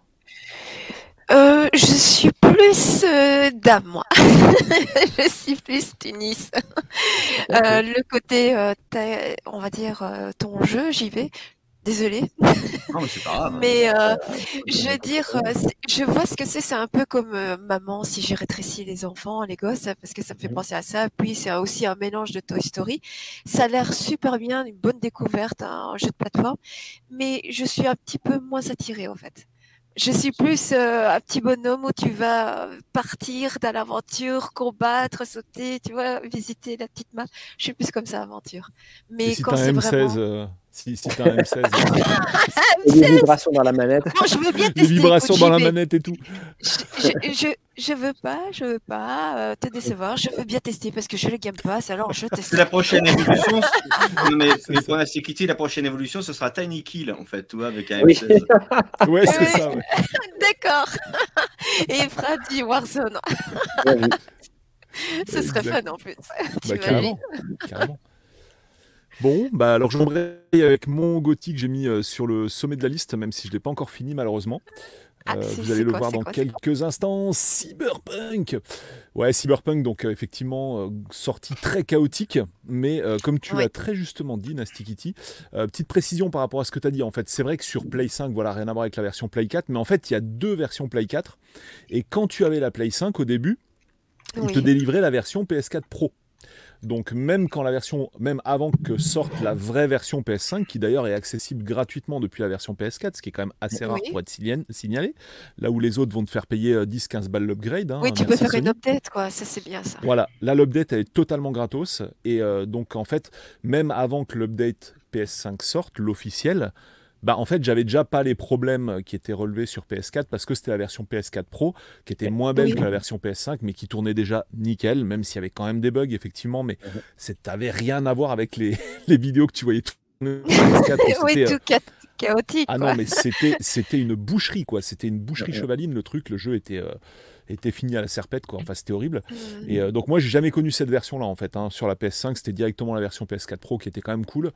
Et euh, franchement. J'ai bah, jamais testé sur la PlayStation 4 Pro et pourtant, j'en avais une, mais j'ai préféré attendre vraiment ouais, non, mais as bien fait. Non, mais malgré tout, tu as bien fait, en fait. Euh, tant qu'à faire, autant. Bah là, maintenant, du coup, elle est disponible. Donc là, tu peux te jeter dessus. Ouais, ouais, ouais, je suis très, je suis, très, j'aime bien tester des trucs, tu sais. Et tu du vas coup, Ouais, tout à fait. Non, mais là, il était vraiment pas cher en fait. Tu sais, euh, lorsqu'il est sorti, j'avais dû le toucher à 26 balles en neuf. Mais ils l'ont liquidé vite hein, à cause de ces problèmes. Ah non, mais c'est hallucinant quoi. C'est clair. Ah mais ça c'était même avant la shitstorm en fait, hein. tu pouvais le précommander à super pas cher. Et euh, du coup bah voilà, je, suis sauté dessus sur la version collector PS4 et franchement j'ai trouvé voilà j'ai trouvé vraiment génial. Mais c'est clair que les gens qui avaient une PS4 et qui ont acheté la version PS4 c'était euh, non c'était une purge totale quoi. Il y avait il y avait rien à faire avec ça quoi. Mais vraiment je trouve l'univers extraordinaire même s'il est pas voilà il est pas parfait sur tous ses aspects. Euh, globalement pour moi c'est vraiment un des très très gros jeux clairement un, des très gros jeux de l'année quoi. Moi j'ai trouvé vraiment chouette. Euh, et vraiment, je suis, je suis deg, je suis deg pour eux par rapport à la sortie qu'ils ont, qu'ils ont connue parce que après c'est totalement de leur faute. Hein. Euh, bon, enfin leur faute. Ils auraient dû mettre plus de temps en fait, ah prendre un peu plus de patience, tout ça, et de ne pas se presser, même si on leur met, on va dire, euh, parce que je crois que c'était la société qui leur mettait la pression pour avoir de l'argent. Je sais pas, oui, oui. Ça comme ça. Comme il faut. Hein. Et je me dis, ben envoie les chier, c'est ton jeu, tu le sortiras quand il sera fini, quand il sera vraiment updaté tu vois, vraiment propre. Parce qu'à cause de ça, ça a fait une mauvaise réputation. Les gens l'ont détesté. Mmh. Euh, il a même été un petit peu euh, vendu à, on va dire, à 10 euros, 15 euros. Même, les gens se fait rembourser tout en gardant le Et voilà, se faire rembourser. Et après, maintenant, depuis que la PlayStation 5, je t'avoue, j'ai eu ma PS5 le jour même et j'ai dit, bah, il y a Cyberpunk, je veux le tester et je l'ai trouvé justement avec son, son, carton. Il était pas cher, il était à quoi 15 euros. Je me dis, je vais le prendre. Et depuis que je l'ai testé, je l'ai trouvé magnifique. Et là, j'ai entendu qu'il y a une, remonte de Cyberpunk, qu'il y a beaucoup de personnes qui l'achètent maintenant grâce à la PlayStation 5. Mais il faut qu'il y ait un, déclic pour que ça marche. Voilà, il faut quelque chose que ça donne envie aux gens, mais de pas se prendre la tête surtout. Parce que même sur un PC, c'était vraiment une catastrophe aussi. Hein. C'est fallait ah bon? Il me semblait que ça allait la version ah, ça dépend. Début. en fait, euh, ça, ça, dépend vraiment de, de, la config que, tu as. Euh, le problème, c'est que voilà, si jamais vous avez une carte graphique qui était vraiment datée, et vu que c'était compliqué d'acheter des cartes graphiques parce que euh, c'était très très cher ou il n'y en avait pas. C'est ça. Mais moi, c'est vrai que je l'ai pris sur PC à sa sortie. globalement, ça allait. Hein. Même sur un PC un petit peu vieux. et qui plus est, après, j'avais essayé avec sur euh, Shield, comment s'appelle le truc, euh, sur GeForce Now. Oui. Donc euh, sur la version gratuite, j'ai essayé le jeu, marchait super bien, quoi. Vraiment, vraiment, vraiment beau en, cloud gaming. ça a permis quand même de voir que, bah, en dépit de ces quelques bugs, visuellement, en termes d'immersion, en termes de profondeur, en termes de richesse de gameplay, j'entends, le jeu, il y a, il a tapé très très haut, très très haut. Et il y a même une série animée sur Netflix, si je me oui, trompe pas. Qui tout à fait. Ah, je savais pas. Ça vaut quoi Tu as regardé? Alors ça, ouais, c'est pas trop un rapport, euh, enfin, non, par rapport au jeu, hmm. mais euh, c'est très bien. Moi, j'ai vu, on va dire, euh, j'ai commencé, j'ai pas commencé tous les épisodes parce que j'ai tellement plein de, de, séries à regarder. Et oui, franchement, ça a l'air super. Je te le conseille en tout cas si tu veux regarder euh, la série. Moi, je sais que euh, quelqu'un de proche de moi m'a dit c'est très très très bien, je te conseille. Alors euh, voilà, moi je te conseille. C'est un bon studio et tout. Non, c'est c'est très punchy. Voilà, faut ça, ça, ça, ça, va vite. C'est voilà, c'est Studio Trigger qui sont vraiment très très bons. Et, et voilà. Après bon, c'est vrai que c'est pas être bien quand même de faire le jeu avant pour être pour mieux comprendre un petit peu. Voilà. Euh, c'est une sorte de complément, quoi. Mais euh, bah, en fait, vraiment, euh, ils sont faits. je pense que le studio s'est fait dépasser par l'envergure du projet, parce que ça fait quand même longtemps qu'ils bossaient dessus. et comme je le dis, il y a énormément de contenu, même si c'est pas The Witcher 3. Et, et, pour partir sur un univers un peu, comment dirais-je, très très différent de ce qu'ils avaient pu faire avant. Euh, il a vraiment fallu bah, partir de, zéro et, tout construire. Quoi. Donc euh, c'est quand même un tour de force d'avoir réussi à avoir un jeu d'une telle profondeur. Euh, dommage que bah, tout le lancement a, vraiment plombé l'histoire du jeu. L'avantage, c'est que avec les mises à jour et le fait que bah, le, le, jeu a une grosse update, euh, une grosse mise à jour, euh, on va dire next-gen, PS5 euh, Series.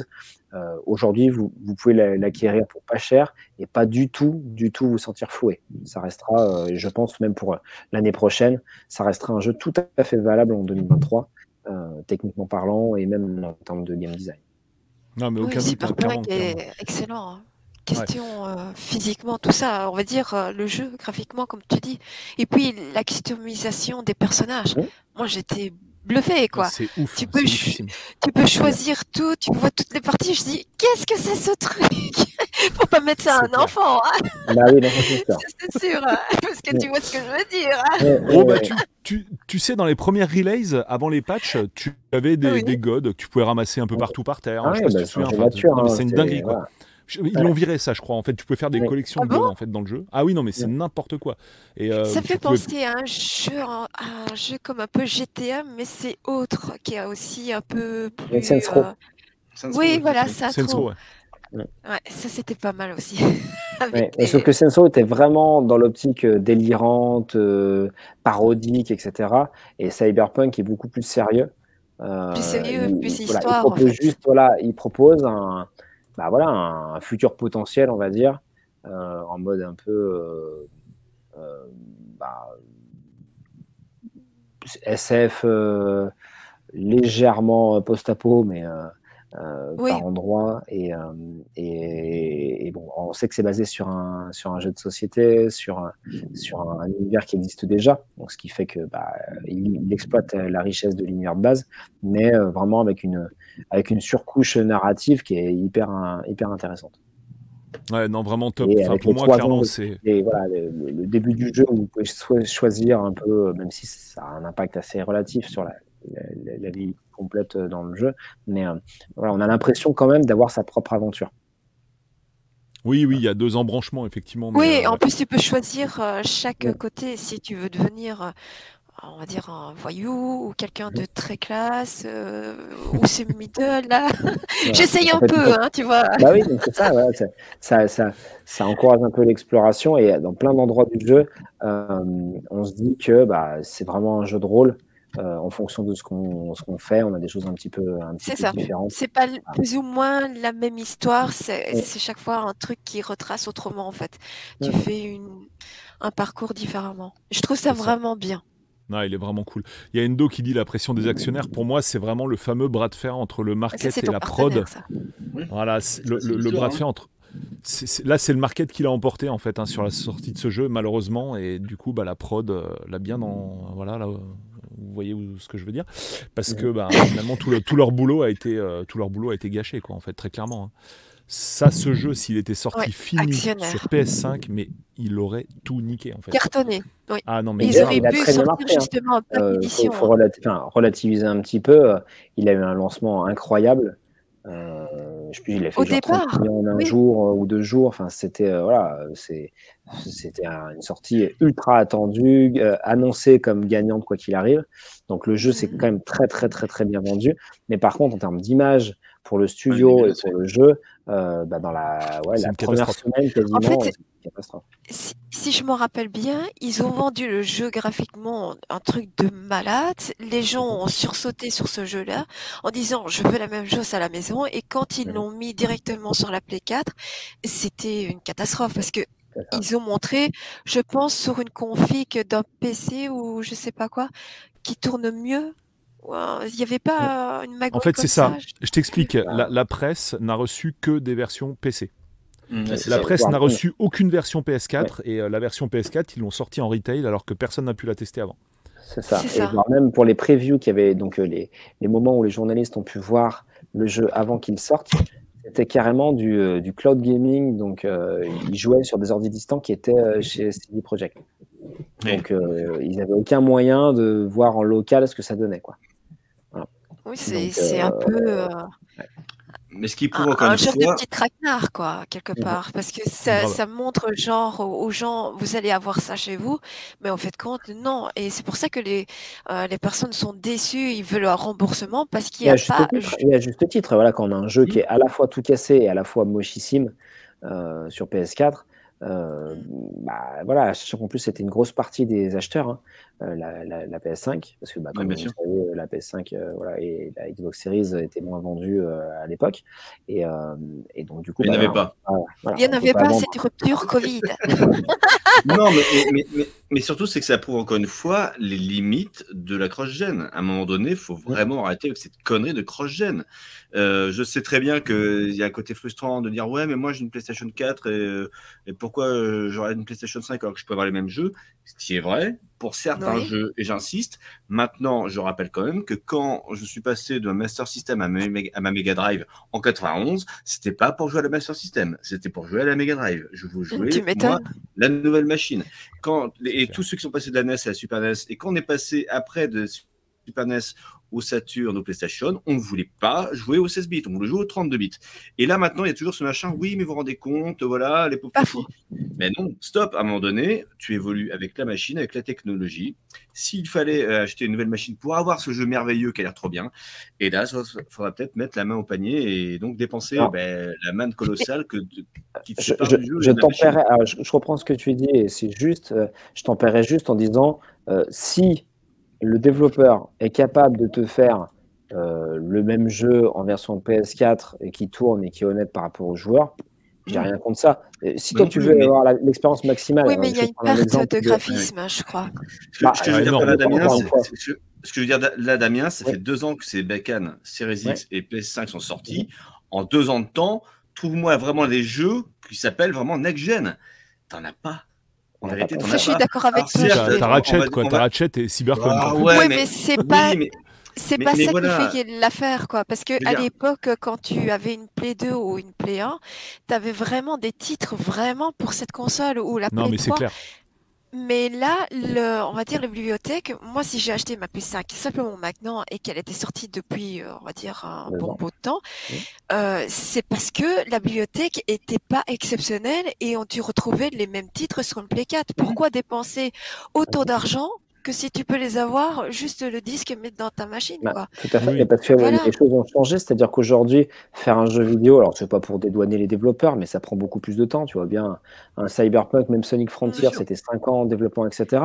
Donc, euh, quand, le temps que la, console arrive, eh ben, c'est difficile de sortir ton jeu au, plus proche de la sortie. Ici, en plus, il faut qu'il soit tout cassé. Ben, moi, je préfère attendre un petit peu.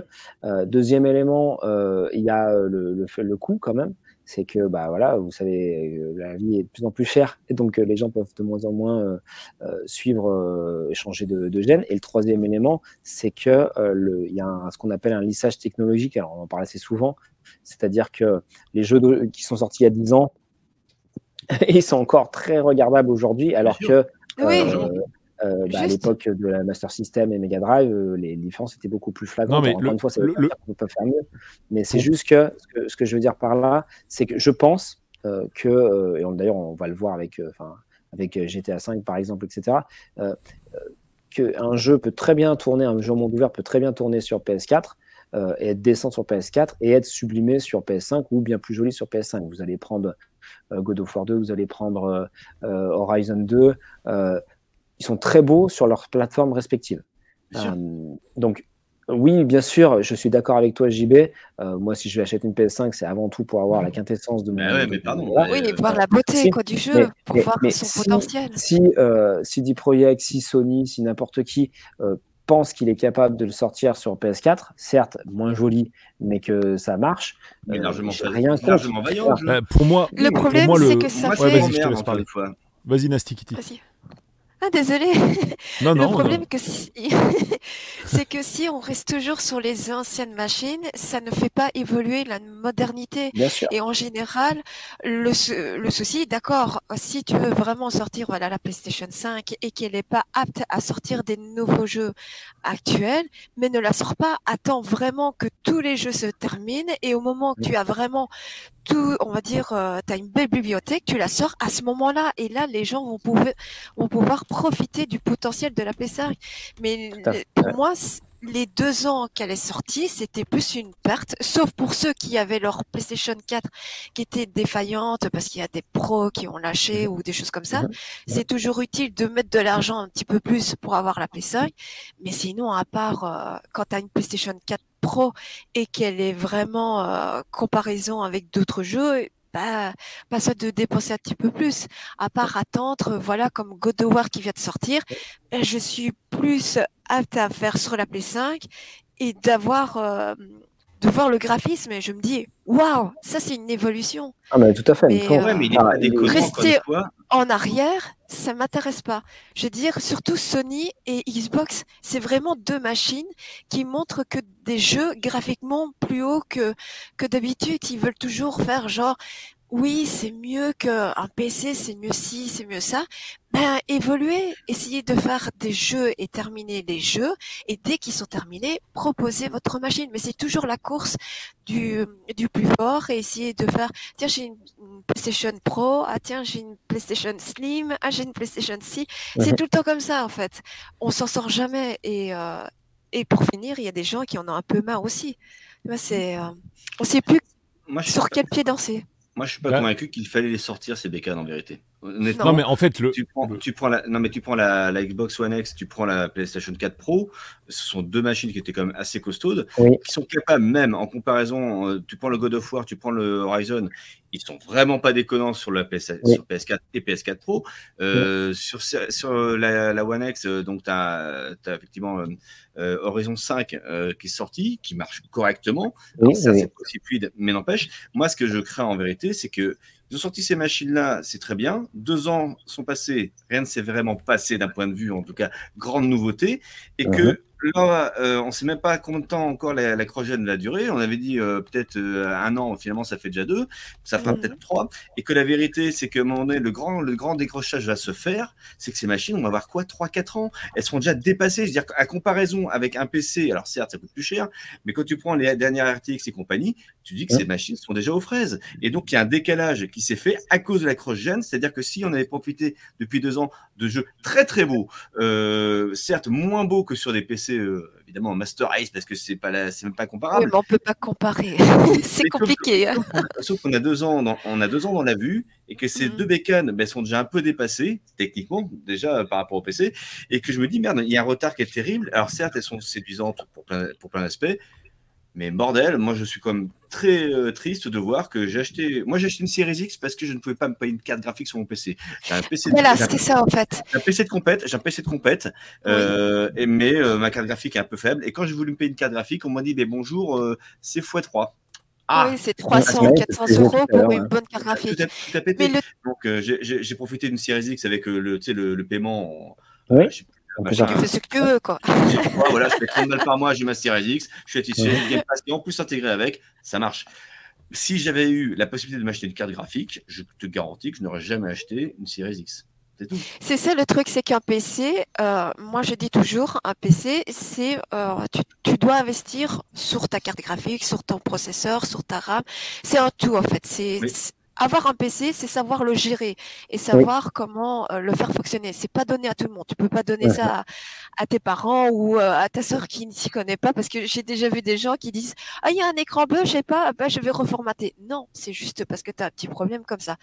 Mais c'est vrai que une console de maison, la série X ou la PlayStation 5, c'est très utile pour les gens qui n'ont pas envie de se prendre la tête parce qu'il y a déjà tout le potentiel, il y a le graphique, ok, c'est pas comme euh, si tu avais une carte graphique de, de, malade, mais je trouve que c'est largement suffisant et en plus c'est très joli. T'as pas besoin de te prendre la tête, tu appuies sur le bouton, tu t'installes dans ton divan et tu joues. T'es pépère. Mais un PC, comme tu dis, bah, si ça boot ou si ça boot pas, s'il y a un petit problème, s'il y a ceci, tu vas te péter un, un câble. Voilà.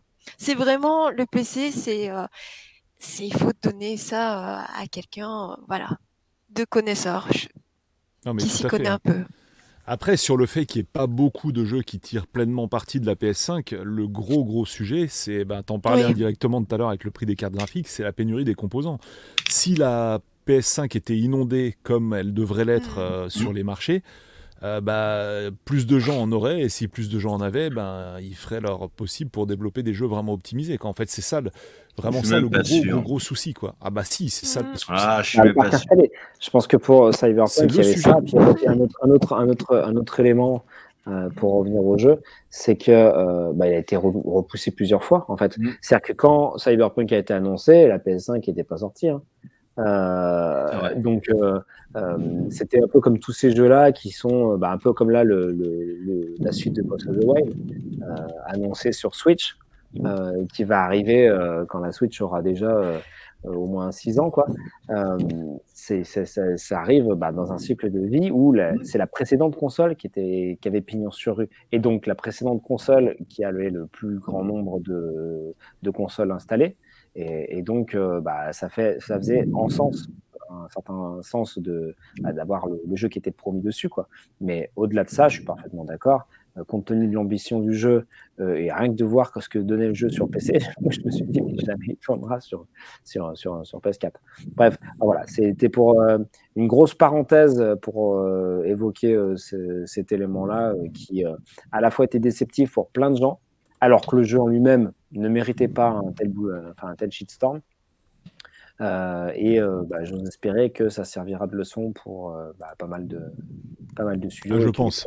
Qu'on aura pardon, sont à, niveau de ce que les consoles peuvent faire ou ne pas faire, tout mm. simplement.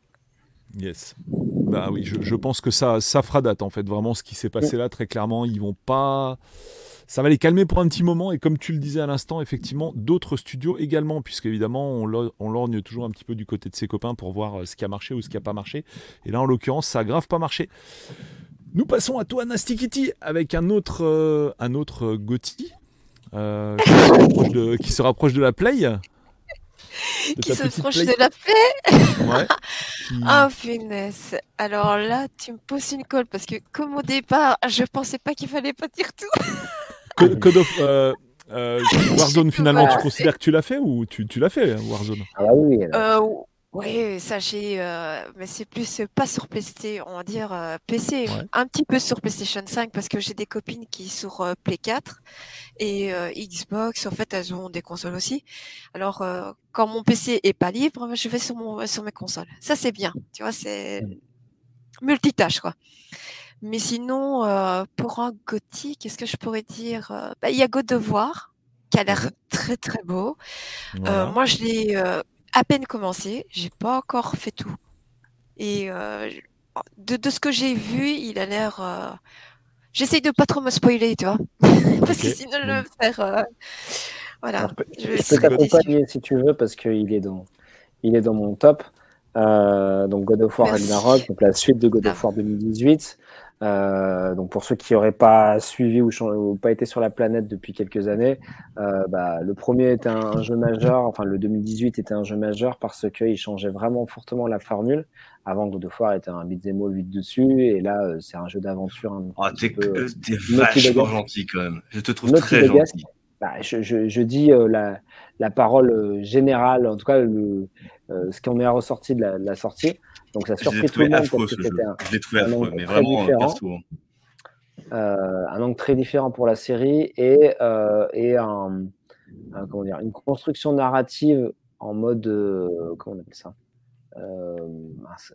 pas caméra continue, c'est en mode ouais, ouais, un plan séquence. En gros, euh, bah, du début à la fin du jeu, la caméra est toujours, euh, euh, elle, elle, suit son cours, elle suit le personnage du début à la fin, avec des, ouais, bah, des, des, des petites pirouettes au niveau des caméras euh, qui sont plutôt bien, bien senties. Euh, voilà. Mmh. Le, le, le, 2018, il avait plusieurs défauts.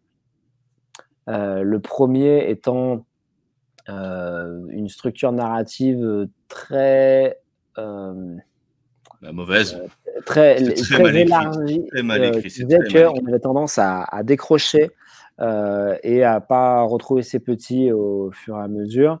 Euh, dès qu'on arrivait dans un truc un peu vaste, euh, on partait à l'aventure faire des petites quêtes annexes qui n'étaient pas forcément hyper intéressantes. les personnages secondaires manquaient un peu de profondeur, etc., etc. Et en fait, le 2, il est moins surprenant parce qu'on connaît la formule. Euh, il, ça reste sur un plan séquence, donc on a la même structure narrative qui est quand même, moi je trouve assez réussie et euh, comment dire immersive, on va dire. Mais par contre, là où il redouble d'efforts, c'est justement sur l'intérêt des quêtes annexes. Alors il y en a beaucoup, peut-être toujours un peu trop, euh, mais euh, chacune d'elles, en tout cas la plupart, sont euh, apportent quelque chose au niveau du lore. Euh, principalement sur les personnages secondaires, justement, comme j'ai évoqué, qui sur l'épisode de 2018 était un petit peu. Euh, euh, manquait un peu de profondeur. On se dit, d'accord, lui, il a l'air intéressant, mais je ne connais pas grand-chose sur lui.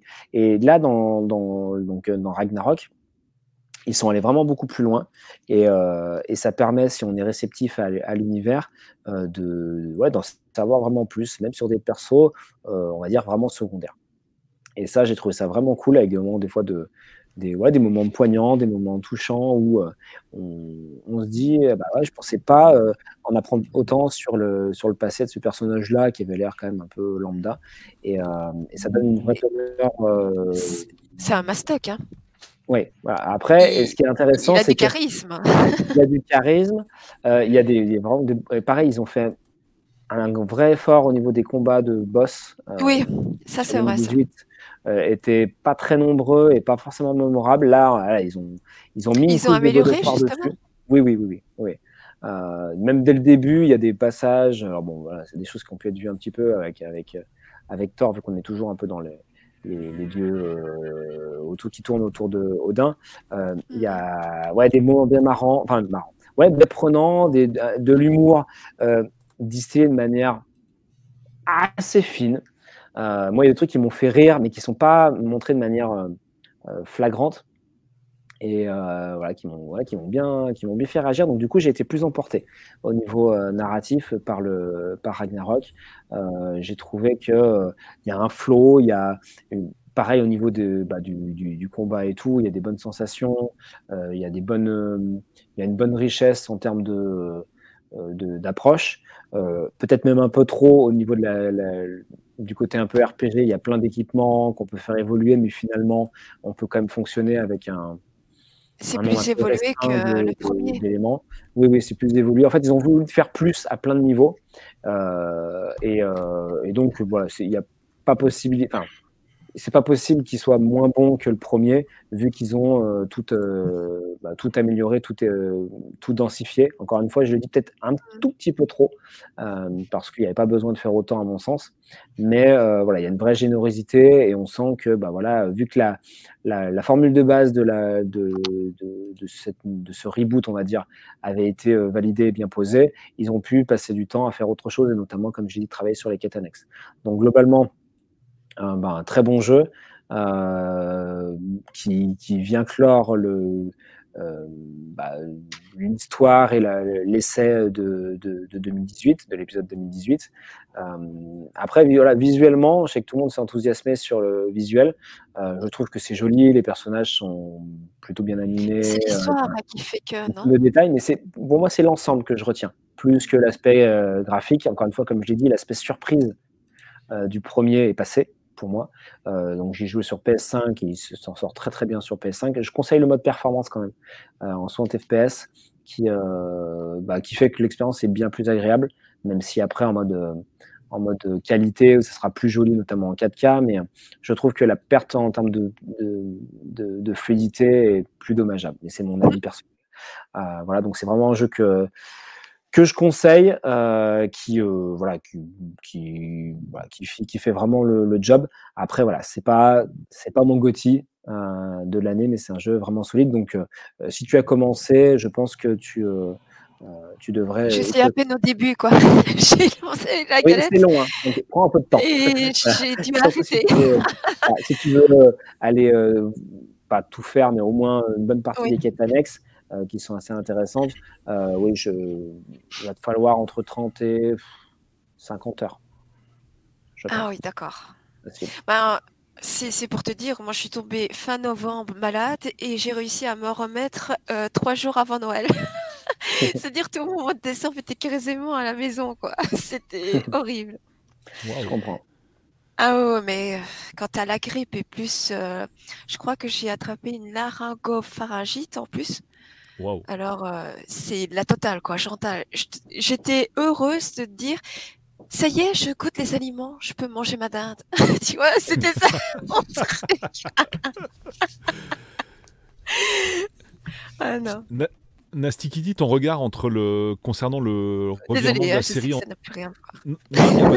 Le, revirement de la série en 2018, euh, du coup, entre le, truc orienté très action avec une caméra un peu plus éloignée et, euh, et après bah, ce qu'on a eu, euh, du coup, l'épisode à partir de 2018, donc qui est de la même veine que l'actuel, quoi, en fait, que Ragnarok. Tu préférais quoi, toi, comme c'était fait avant, les God of, ou, ou le, la tournure que ça a pris? Le problème, c'est que avec of War, j'aime déjà la licence et euh, même si la caméra change ou pas, je trouve que ça donne euh, une surprise au, futur jeu. Même si la caméra elle donne d'un certain style ou pas, tant que la trame reste toujours dans la trame de God of tu vois le qui doit continuer son histoire pour euh, son fils et voilà les, les choses de l'histoire. je veux dire, je je taperais du point que s'il y aurait quelque chose qui risque de changer un peu trop. Mais là, si ça donne, euh, je veux dire, euh, si ça te donne la possibilité de continuer, même s'il y a des petites choses qui changent, ben c'est pas trop grave pour moi. Et surtout que le gameplay du, euh, de God of War euh, de 2018, il était fantastique. Ça change un peu euh, de ce qu'on essayait sur la PSP ou sur la Play, tout ça. C'est mm. c'est vrai que c'est un autre environnement. C'est le gameplay n'est pas pareil. Il y a une vraie prise de risque, hein, sûr. Une prise de risque, mais la mm. prise de, risque est est largement mieux. Moi, pour moi, pour ça toi, c'est mieux, c'est mieux maintenant qu'avant. C'est différent c'est différent. Les God of War, on peut pas dire qu'ils étaient mauvais, euh, que ah c'était pas génial. Ça n'a rien à voir, mais ça apporte une nouveauté, quoi. Ça donne une fraîcheur au, personnage. Je trouve que le risque en vaut la peine. Voilà. Ok. Mmh. C'est euh, plus s'il donne plus de choses, pourquoi pas tester et on verra si euh, le dernier de qui vient de sortir, s'il vaut la peine ou pas et voir euh, le résultat vers la fin. Maintenant, je peux rien dire parce que je ne sais pas trop. Comme euh, il n'y a que Dame qui l'a fait et son avis est très intéressant parce qu'au moins il peut donner son avis par rapport au premier. Il peut juger entre euh, l'un ou l'autre. Moi, je peux que donner mon avis du premier. J'ai fait, j'ai fait les quêtes. Je me dis tiens, je veux me battre. Euh, voilà, je fonce, je fonce dessus. Et puis quelques petits trucs. Toi, ça t'a beauté en fait cette nouvelle évolution. Oui, voilà. Yes. Qui enchaîne les petits amis? C'est peut-être moi. C'est le petit Damien? Alors là, voilà, euh, bah, je, je le jeu que tout le monde attend. Euh, bah voilà, l'autre jeu euh, majeur de l'année pour moi, c'est Elden Ring. Alors, ah oui, là, ben enfin. Enfin, on va parler de jeux vidéo, quoi. Ça serait ah, enfin parler de jeux vidéo, Damien. Merde. Sort de ça. Ah non, non, mais attends. Alors, alors God of War, c'est insupportable, mais bon. Voilà. Alors, Elden, Ring, c'est un jeu. Euh, Elden Ring. Euh, qu'est-ce qu'il y a tellement, il y a tellement de choses à dire sur Elden Ring. Euh, alors déjà, ce qu'il faut savoir, c'est que c'est un, un donc, bah, évidemment, c'est un jeu de From Software, donc ceux qui ont fait les Dark Souls, euh, Demon Souls et autres. Euh, et, euh, mais avec un angle un peu différent, qui est euh, de l'ouvrir à un monde ouvert. là où les précédents jeux étaient très linéaires, balisés, très exigeants, mais en gros, c'est simple. Hein, c'est si ça passait pas par le chemin, bah, il fallait recommencer, recommencer, recommencer, recommencer. là, dans Elden Ring, c'est différent. La carte est très très grande, peut-être même trop grande, elle est immense. Euh, et euh, vous pouvez aller assez rapidement où vous voulez. Euh, enfin, si vous pouvez, si vous osez, parce qu'il y a des endroits où c'est capé par niveau, donc bon courage. Mais ça veut dire quoi? Ça veut dire que si vraiment vous bloquez sur un boss, vous bloquez un endroit, vous n'aimez pas telle zone, etc., bah, allez ailleurs. Et vous allez pouvoir monter en niveau, trouver des armes, etc. Euh, c'est un jeu qui est euh, d'une générosité euh, folle. Il y a énormément de choses à faire, énormément de choses à voir. la carte est assez originale parce que bon, elle se développe, elle se dévoile petit à petit et elle est faite de manière pas manuscrite mais vraiment dessinée, ce qui fait qu'elle garde toujours un peu de mystère. Et donc, ça encourage l'exploration, l'exploration avec un grand euh, c'est-à-dire, euh, on y va, euh, ah tiens, je vois un petit truc là, un chemin un peu escarpé, est-ce qu'il n'y aurait pas un truc derrière, voilà, et, on part. Et c'est un jeu qui m'a bouffé beaucoup de temps. c'est entre 100 et 200 heures. parce que à chaque fois, je me dis, bon, allez, je vais lancer vite fait. Euh, je vais, euh, je sais pas moi, essayer d'aller récupérer des trucs, euh, aller dans un coin, etc. Et, et puis, bah, c'est une heure du matin, deux heures du matin, et en fait, j'ai passé déjà quatre heures dessus. parfois en pleurant parce que été un peu trop fougueux, parce que ça passait bien, parce que machin, et que j'ai pris une mandale et que j'ai tout perdu. voilà, ça arrive de temps en temps.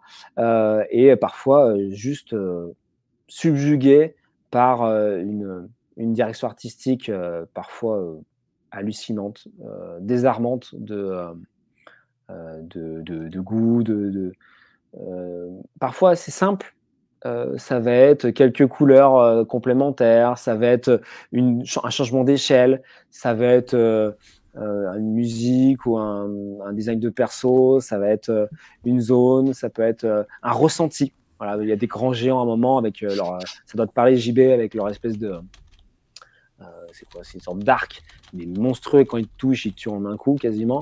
Euh, et quand tu arrives à les battre, quand tu arrives à les battre, mais t'es le, le, roi du monde, quoi. C'est euh, voilà, c'est rare des jeux qui t'offrent une telle, une telle gratification. le jeu est pas parfait, loin de là. je trouve, comme je l'ai dit, que le jeu est un peu trop riche. Il y a, vu qu'il est très très vaste, il va y avoir des, un truc qui n'était pas trop présent sur les, sur les Souls, des duplicata, c'est-à-dire des, grottes qui vont un peu se ressembler, des ennemis un peu trop récurrents, des boss qui vont se ressembler un petit peu, des choses comme ça, qui vont faire qu'on on va sortir un peu de l'immersion en se disant ah oui, en fait, je joue à un jeu vidéo. Ah ouais, je joue à un jeu vidéo en monde ouvert où il y a des trucs qui peuvent se, qui peuvent se recouper. Euh, mais il n'empêche que euh, toujours avec une, euh, une certaine sobriété en termes de narratif, on va nous dire des choses de manière parcellaire, calibrée, et il faut être attentif pour recoller les morceaux et comprendre le lore. Euh, c'est pas grandiloquent, c'est pas euh, ultra euh, dans la chat, etc. et il y a plein de choses qu'on découvre par soi-même. c'est un jeu comme, comme Tunic où on est dans le partage. C'est un truc que je vais répéter aujourd'hui, mais où en gros, bah, votre expérience, vous avez envie de, envie de la partager avec quelqu'un qui va vous dire, bah moi j'ai vu ça, moi j'ai vu ça, ah t'as vu ça, et, et c'est des jeux collaboratifs en fait, comme on en a peu, euh, alors, évidemment, on peut jouer tout seul ou en, ou en, ligne. Alors, moi, personnellement, je joue pas trop en ligne. J'ai trop peur qu'on m'envise ma partie et qu'on me défonce, même si c'est déjà arrivé d'ailleurs. Euh, mais euh, voilà, c'est des jeux sommes, c'est des jeux. Enfin, Elden Ring est un jeu tellement euh, en avance pas stratégie? sur plein plein de jeux. Bah, stratégie, oui, en fait, à chaque fois, c'est une sorte d'énigme en disant, bah voilà, j'ai cette situation-là, comment je vais la résoudre? Hmm. Et euh, on peut pas y aller tête baissée sans réfléchir, ou alors euh, ça passe euh, sur quelques secondes. Euh, et, et j'avais peur en fait de ne pas accrocher. Donc Elden Ring, je vais raconter ma vie. Hein.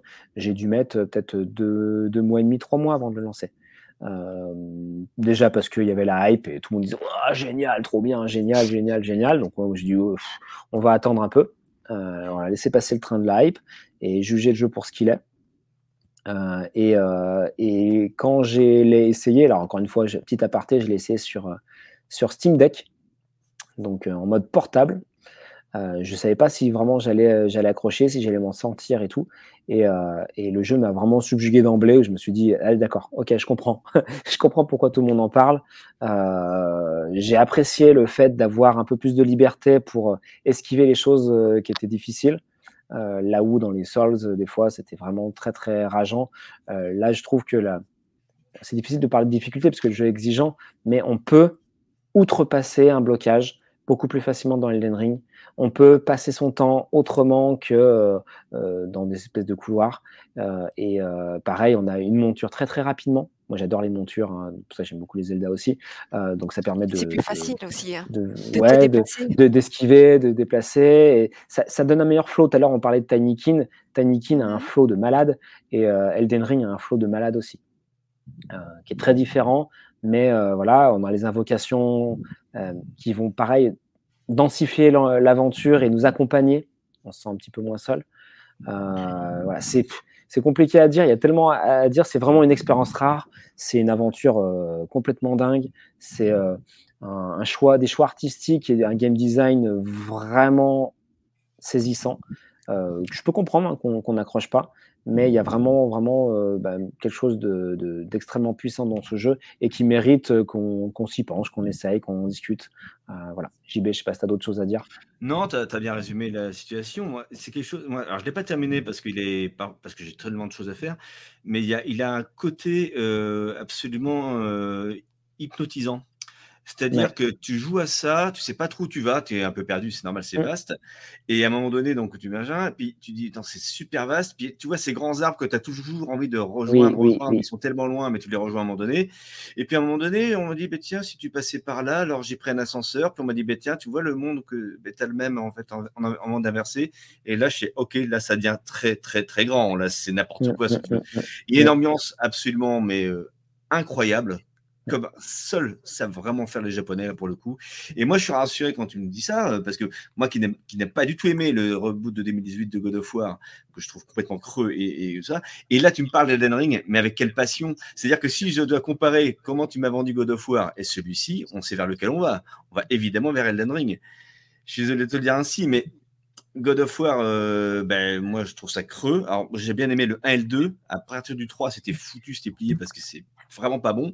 Attention, JP. Hein. Mais non, non, le 3, le 3 est. c'est dégueulasse, franchement, ils sont, ils sont très mauvais. Le 3, il commence, il commence incroyablement. Tu te bats contre Poséidon, c'est incroyable. Uh-huh. Et après, eh ben c'est long. Et c'est des allers-retours et on s'emmerde. Le Ascension, j'ai même pas euh, pu le terminer. Et, God of War, ben, nouvelle mouture, ben, pourquoi pas. Mais encore une fois, je trouve que c'est un jeu très creux. L'histoire est absolument débile. Et alors, le gamin, t'as envie de le frapper toute la, toute la journée. Bref. j'ai l'impression que Ragnarok. ça, tu vas avoir des associations. Hein et, j'ai l'impression que Ragnarok n'est qu'un gros DLC de qualité, mais du DLC quand même. Mais c'est mon truc. Et lorsque tu me parles d'Elden Ring, là, je te sentis beaucoup plus habité, tu vois, Damien. Je t'ai senti vraiment, mais il s'est passé quelque chose avec Elden Ring que tu n'as pas avec God of War. Et, et je ne veux pas dire que God of War est un mauvais jeu. Je, dis que pour moi, c'est pas du tout ma cam et que je trouve ça très creux. Euh, d'un point de vue écriture, d'un point de vue gameplay, c'est complètement bidon. Et puis, bref, c'est un jeu que j'ai vraiment pas aimé. Mais euh, Elden Ring, effectivement. Hmm? non, mais, mais quand tu évoques Elden Ring, effectivement, eh bien, tu me donnes, tu vois, tu me donnes un, champ des possibles. Et parce que, encore une fois, je ne sais pas si tu l'as fait à 100%, mais, mais c'est gigantesque, c'est vertigineux, c'est euh, c'est un jeu qui, effectivement, est très exigeant. Et comme tu l'as dit, il a raison, par rapport aux Souls, eh ben, tu peux quand même prendre des chemins escarpés. Tu n'es pas obligé, évidemment, de subir euh, From Software, parce que From Software ce sont des jeux qui se subissent euh, depuis toujours, quelque part. Et là, ben, tu as une possibilité de dire, ben, c'est pas grave, on remet ça plus tard et puis on va faire autre chose, et puis ce sera peut-être un peu plus cool. Et tu as une possibilité d'augmentation, d'élévation. Tu dis, c'est bon, j'y vais, je vous massacre. Au fait. et, on, massacre. Mais quand tu vois ça, regarde, quand tu vois cet arbre magistra... magistral, et ces ruines, mais c'est fabuleux, mais c'est fabuleux. Je veux dire, c'est. Waouh! Et le jeu, en fait, ne rend pas hommage. En fait, les images du jeu les images du jeu, parce que moi, pareil, je voyais, j'ai vu quelques trailers et tout ça, je me suis dit, bon, ok, il y a une DA et tout, mais ça paraît quand même pas fou. Et en fait, le jeu en mouvement versus les jeux en images, ça juste rien à voir. Les images peuvent paraître belles comme ça, mais en mouvement, c'est mille fois mieux. J'exagère à peine. Euh, avec les, petites animations, le, le, le, les, musiques, les cycles journée, etc. Mmh. Ah, euh, c'est assez fabuleux. Parce qu'il devient organique en mouvement, en fait. C'est ça. Il devient organique, il est palpable. Non, c'est. Waouh! Et tu as des passages de dingue. Ouais, ils ont, ils ont réussi à, à, à, donner le côté organique de, des zones closes, enfin plutôt closes euh, des, des Souls, dans un monde ouvert monstrueusement grand. Et ça, c'est euh, ça, ça c'est très respectable. Désolé, mais j'ai vu un commentaire Ouais, alors ça tombe bien parce que moi qui... moi qui joue pas à Pokémon parce que j'ai pas l'âge de jouer à Pokémon, j'ai jamais eu l'âge de jouer à Pokémon surtout. Ah bon? Euh, Ah non, je suis trop vieux pour ça. Quand c'est sorti, j'ai déjà plus de 20 ans. Alors tu sais. Euh, ah, il n'y a pas d'âge, il n'y a pas d'âge. j'ai jamais été fasciné en fait par les bestioles. Je trouve ça très bien, mais c'est pas J'ai jamais joué non plus à moi, Pokémon. Pokémon. J'ai tous, les, tous les défauts. Mais, euh, c'est pas grave. Hein, comme, comme je disais, il faut tout. Euh, moi, je défendrai toujours ce en quoi je crois et, euh, je dirai aussi les choses qui ne vont pas. Euh, voilà, je suis pas ni un fanboy ni quelqu'un qui a de la merde dans les yeux, mais, mais par contre, c'est vrai que en fait, malgré des défauts, je disais Elden Ring, il y en a. Mm. il, y a ah, il, y a un tel supplément d'âme, il y a un tel génie, hein, on va pas avoir peur des mots, qu'on que ne peut pas rester insensible. Même moi qui n'étais pas forcément un ultra fan des Souls, parce que bah, souvent j'avais du mal à, certains passages, certains boss et tout, et ça m'énervait. Euh, là, sur Elden Ring, euh, par le biais de ce que j'ai dit, donc euh, les petites améliorations, les à côté, etc., eh ben, j'ai toujours envie d'y retourner. J'ai regardé, donc il y a Steam qui propose une rétrospective, et donc il m'a dit, bah, tout simplement, le jeu auquel j'ai pu jouer, c'est évidemment Elden Ring. J'en suis à, je sais plus combien, 270 parties. Euh, il y a toujours un truc à voir. Il y a toujours, et, c'est souvent, on va chercher quelque chose qu'on ne pensait pas trouver. Euh, comme je disais, voilà, vous, lancez la partie, ah, tiens, je vais faire cette mine-là, et puis en fait, bah, je sais pas, vous avez une intuition, vous allez dans un coin, et puis ça vous amène à l'heure, et puis un téléporteur, et machin, et puis là, c'est la folie, et, euh, vous vous retrouvez trois heures plus tard à avoir vécu une expérience que vous n'avez pas du tout vue, et, que vous allez raconter à, vos proches, quoi. Voilà, ça, c'est des, des, jeux, il y en a, il y en a, enfin, il n'y en a pas deux des jeux comme ça. Juste pour préciser, je ne critique pas Pokémon. J'ai toujours dit que c'était très bien Pokémon. Je dis que c'est pas pour moi. Attention, JP. C'est pas toujours bien. Pas toujours bien. Attention, il y a des défenseurs du. Moi, j'ai joué quasiment tous les Pokémon.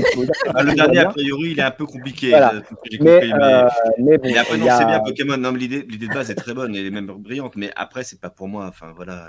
N'en tenez pas rigueur, les gars. Oh. De toute façon, il faut pour tous les goûts, quoi. Les jeux, ça, Exactement. on peut pas les critiquer parce que si on n'aime pas dans un sens, on peut aimer les, les autres euh, jeux, quoi.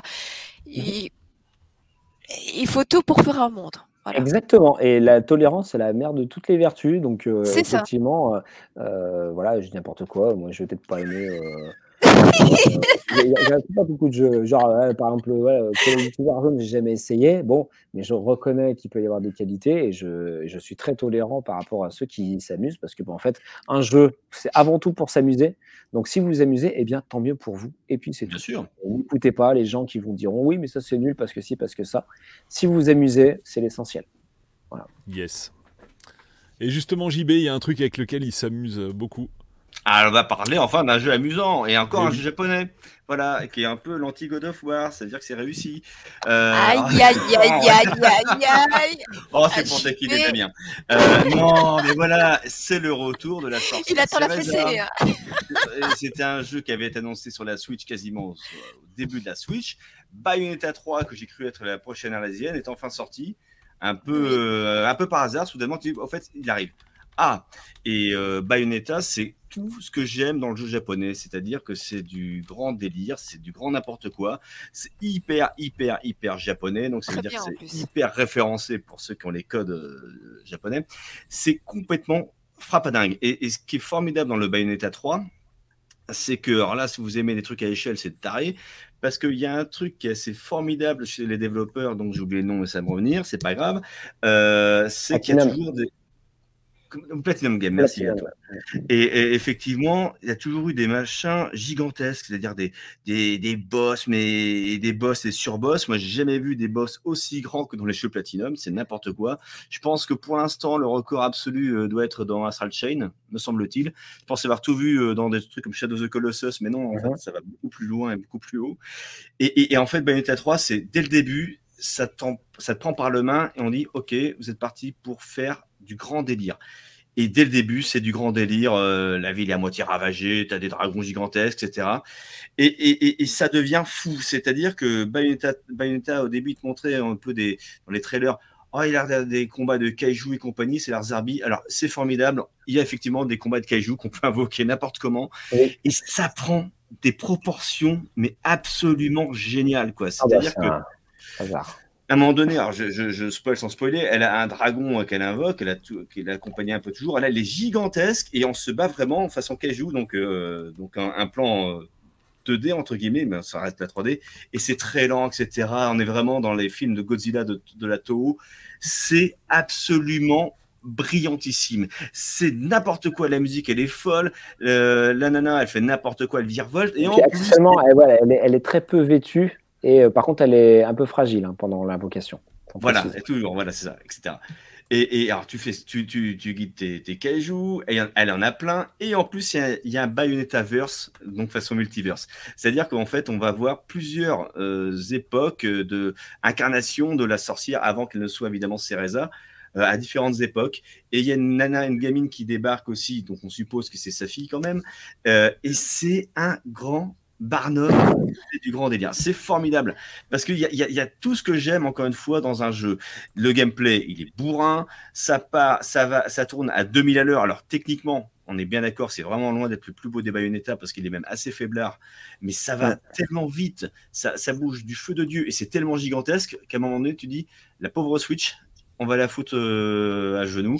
Eh ben, elle est pas à genoux. Par contre, évidemment, c'est Ouais. euh, Vraiment pas loin. Hein. euh, non, Euh, mais par contre, elle tourne. Ça, c'est, ça tourne du feu de Dieu. Et- euh, les, les cinématiques qui sont en, je sais pas, en 5 images secondes, Je suis d'accord avec toi. Je suis ça, d'accord ça avec, pique. je suis d'accord avec toi. Mais, mais voilà, on parlait encore une fois de jeu à échelle. Quand tu, ah, ah, le Cheshire 4. Alors, non, on revient en arrière. Ouais, ouais, le chat. Voilà. Euh, le, le donc il s'appelle Ouais. Chouchou, c'est Chouchou, c'est Totoro, c'est Totoro en mode hardcore euh, complètement craqué. Il a les griffes de Totoro, il se balade euh, comme Totoro avec les bras euh, comme ça. Et il s'appelle Chouchou, mais en, véritablement, il s'appelle Chouchou, même en japonais, il s'appelle Chouchou. Et, il est gigantesque, évidemment. Donc, c'est une invoque que la mm, potentielle fille de Bayonetta peut avoir. Et c'est complètement délirant. Et puis, euh, puis c'est complètement con, quoi. C'est, c'est ça que j'aime dans, dans, la dimension de Platinum, d'être hyper généreux. Et tu dis, ok, mais est-ce que euh, ça, c'est que le début? Ouais. Et en fait, c'est l'escalade. C'est tout le long. Tout le long, hein, c'est euh, une avalanche. Avec la fin, je trouve un peu. Voilà, le dernier boss est Bon, il n'est pas, il est pas grand, c'est un peu plus, mais, mais, mais, tu passes par de, tellement de passages. Il y a des, il y a un moment donné, tu joues avec, euh, comment ça s'appelle, euh, la blonde? Ah, j'ai oublié. Pas vrai, ah oui, euh, attends. Jeanne. C'est et... Jeanne. C'est Jeanne, c'est Jeanne, qui est une sorcière, qui est la copine de Bayonetta. il y a des passages en fait d'infiltration en 2D c'est pas brillant, mais ça casse bien le rythme de Bayonetta et c'est des petits passages avec une musique jazzy terrible. Le, générique des passages avec Jeanne, c'est du euh, Lupin the Sœur des compagnies. Enfin, c'est mais c'est ras la gueule de, de référence et, de tout. Et, Bayonetta, c'est pas évidemment, ça peut pas être un, un absolu parce que c'est pas un triple A, etc. Mais bordel, qu'est-ce que c'est bien euh, de jouer à des jeux pareils. C'est tellement fou, c'est tellement craqué, mais c'est défoulant. Et, non, mais c'est une dinguerie ce jeu. Enfin. C'est une Moi, je les ai sur la Wii U, en fait, le 1 et le 2. Mhm. J'ai pris le coffret. Ouais, et euh, c'était pas pour moi, mais euh, la personne a adoré vraiment et, et et j'attends de lui offrir le troisième en fait. Mais je ne sais pas si le graphisme est différent ou c'est la même chose. C'est dans la même veine que les précédents, je le trouve plus faiblard, c'est tout. C'est-à-dire que voilà, il est, il est, plus simple graphiquement, mais en même temps, tu as tellement de trucs euh, à l'écran que tu fais pas forcément attention au décor. Et surtout, quand tu passes en mode, euh, comment dirais-je, euh, divin, bah, tout devient rouge, noir, machin, et, finalement, les décors n'existent plus. Tu es dans un. Oui, c'est un peu un jeu à système quand même. Donc, en fait, on est tellement concentré sur bah, les combos, sur, sur ce qu'on doit faire, esquiver, etc., que honnêtement, les graphismes, tout ce qu'il y a autour, on s'en fiche un peu. On regarde son perso, les ennemis, et alors, tac, tac, tac, je peux lancer mon esquive, machin. Alors, attends, je vais essayer de faire ce autre machin. C'est passé. Oh, génial. Et oh comme j'ai tout cassé et tout. Euh, voilà. C'est vraiment un jeu à système. Et des jeux comme ça, c'est très rare. Polo, tu te rappelles, euh, parce que du coup, euh, on parle régulièrement avec, avec Polo. Moi, Bayonetta 3, je l'avais précommandé. J'avais décidé que c'était Day One, quoi qu'il arrive. un, parce que Bayonetta 1, c'est un de mes jeux préférés de tous les temps. C'est une merveille absolue qui est d'une. Enfin, déconcertant d'inventivité, de, pertinence en termes de gameplay. C'est vraiment hyper intéressant en termes de gameplay. Et, euh, et, même dans le côté délirant de, son, de sa narration, de ses choix artistiques et tout, il y a quelque chose de hyper cohérent. En mm. gros, les anges sont les méchants, euh, donc euh, voilà, c'est quand même déjà assez noté. Et Bayonetta, elle fait un pacte avec, avec les forces du mal, les démons. Euh, donc rien que ça, euh, et c'est un cocktail continu de délire, de parodie, euh, hyper référencé, de, de fun en fait, de les jeux d'arcade d'antan en fait. Et, donc ce que j'achète Bayonetta 3 Day One. Pourquoi? Un, parce que j'adore l'univers, très bien, mais aussi parce que c'est une proposition de jeu vidéo très arcade, très fun, très orienté sur le, le plaisir en fait, sans sans prendre de, de pincettes, de mesures, de machin. En fait, on a l'impression que les développeurs, à chaque fois, ils donnent tout ce qu'ils ont. Toutes les idées les plus délirantes, machin, ils mettent tout. et, euh, et, tu prends, euh, pareil, comme, comme, tu veux. Et euh, donc là où je rejoins JB à 100%, c'est que eh ben, Bayonetta 3, il est généreux. Bayonetta 3, il, il, essaie toujours de faire plaisir. Alors certes, la technique a, a du mal, mais c'est bien le seul truc sur lequel il est en, en, panne, on va dire. Mm. Alors après, ils ont peut-être voulu faire un peu trop le côté euh, euh, entrée plat dessert avec justement les combats de kaiju, les, les mini-jeux Mais, mais c'est trop bien. Euh, où, vraiment on se dit, mais, ok, il, y, a une continuité. Enfin, c'est quoi la, logique derrière? Il y en a un peu de partout. Donc, du coup, c'est vraiment, on va être concentré comme dans Bayonetta 1 sur maîtriser son personnage pour faire 150 milliards de combos optimaux. c'est moins ce jeu-là qu'il vous faut. Mais euh, c'est un bonheur. Vraiment, des jeux comme ça, il y en a quasiment plus. Euh, ça. Et, euh, il faut les pousser. Et il faut, effectivement, ce sont des jeux japonais. Moi, de toute façon, j'adore Platinum et, Feu Clover, etc. mais c'est voilà, c'est une école. Voilà, c'est voilà, c'est quelque chose de et au-delà même du personnage, je vois qu'il y en a qui, qui se moquent, qui font des allusions sur le personnage de Bayonetta, etc., qui effectivement a des formes généreuses, etc. Mais on passe au-delà de tout ça en fait. Non, même les développeurs, c'est ils n'ont pas fait ces jeux-là, ils n'ont pas été connus pour ce personnage-là, même si le personnage est cool. C'est c'est tout ce qu'il y a autour, tout ce que ça induit en fait. C'est comme si, euh, comment dirais-je, vous allez voir un film de Mel Brooks, alors c'est peut-être un petit peu vieux, euh, euh, voilà, vous signez pour une promesse, une proposition, parce que vous savez qu'il y, a un cocktail de trucs, d'idées, de, bonnes ondes, de, fun qui va vous ressortir, peu importe le sujet. Et ben là, c'est ça. Avec les jeux Platinum, c'est ça. Et avec Bayonetta, c'est ça. Donc, euh, bah voilà, je plus sois Bayonetta 3, un Gotti de l'année. Bah, pas parfait, non, mais tellement incroyable. dans Bayonetta 3, on va trouver du shoot them up. Il y a du rhythm game. Il y a des passages ah, quand même rhythm game. Comme c'est quand même aberrant. Et il y a, y, a, y a, un passage où on est façon Michael Jackson où tout le monde danse. C'est du délire. on est vraiment dans un niveau euh, que tu dis, mais c'est euh. pas possible où ça va. C'est pas possible. Et c'est magique parce qu'en fait, c'est, euh, on est vraiment dans c'est un comic book euh, que, qui est jouable. C'est tout ce qu'on aime en fait, toi, dans, euh, dans le jeu. Je, dis, je dirais même, j'exagérais volontairement, mais parce qu'il faut quand même le noter, je dis quand même que Platinum, c'est un peu les Tarantino du jeu vidéo japonais. Quoi. Mmh, mmh. Ce qu'aurait voulu être un gars comme Sudago Ishii qui fait des jeux euh, pas forcément bons, à arquer une belle, des belles idées derrière, mais c'est assez raté généralement. Mais Platinum, en fait, ils arrivent à sublimer tout ça, ils s'en foutent tu veux jouer, tu joues, voilà ce qu'on te propose et tu vas en prendre plein la gueule. Et c'est ce que je veux aujourd'hui dans un jeu japonais, même dans un jeu vidéo de manière générale, quoi qu'il en soit. Euh, oui, on est vraiment dans le très très très haut niveau et, et Platinum à son meilleur encore une fois. Et ils sont parfois ils ont fait des projets un peu, tu sais, pour manger comme on dit, hein, voilà, des yes man, ils ont été pas très bons. Et là, ils ont, ils ont quelque chose euh, qui est bien fait. Il y a Sega qui est derrière, il y a Nintendo qui est derrière. Bon, ben voilà, maintenant, euh, ce serait bien que d'avoir une machine qui puisse. Euh, c'est ça. Ça, ça, aurait été tellement encore, encore mieux ah avec, euh, bah, voilà, avec du centimètre par seconde, avec un peu plus de, de, beauté graphique. Mais bon, c'est vraiment la fluidité qui m'a embêté, sur, notamment sur les cinématiques. On se dit, bon, cinématique. Ça, ça, voilà, c'est quand même dommage, même si alors, il y a plein de gens qui vont vous dire ouais l'histoire on s'en fout dans Bayonetta, mais justement ça fait aussi partie de ce délire. Mais elle est pas mal l'histoire en plus. Délire. Voilà. Euh, l'histoire, elle, elle, est sympa, elle est un peu concon pour plein de raisons, mais elle arrive un peu, voilà, c'est un peu dans, le délire actuel. Euh, voilà. On est dans le shonen, quoi, voilà, mais, mais c'est tellement bien, quoi. C'est non, mais ça, Bayonetta ça sera mieux sur la Switch 2, quoi. Oui, si elle sera un jour. Donc on est, annoncé ceci. Notez-le, ça sera ici que ça aurait été dit le premier. Bayonetta 3 euh, sera meilleur sur la Il y a un spin-off qui sort bientôt d'ailleurs. Oui. Euh, oui, quel, rien à voir. Mais... rigolo. Ouais. À voir. Hello, hello. Yes. Hey, Et de toute façon, c'est un jeu Nintendo aussi. Hein. Non, c'est un jeu Platinum. Voilà, c'est ah, d'accord. Euh, Je pensais que c'était vraiment un Nintendo. C'est Nintendo qui a sauvé la licence. c'est un jeu euh, sauvé, qui est édité à la base par Sega. D'accord. Euh, à la base, c'était Sega, d'accord plus personne ne, voulait distribuer ce jeu-là. Platinum, attends. parce que bon, les Bayonetta ne sont pas des jeux qui se vendent beaucoup, malheureusement. Et, euh, et, effectivement, Nintendo a, pris euh, le jeu euh, sous son aile depuis la Wii U. Wii U. Et, et bah, sans, sans, Nintendo, Bayonetta 3 n'existait pas. Enfin, c'est ça. Parce que moi, je t'avoue que Bayonetta, bon, moi, c'est un peu Nintendo, tu vois.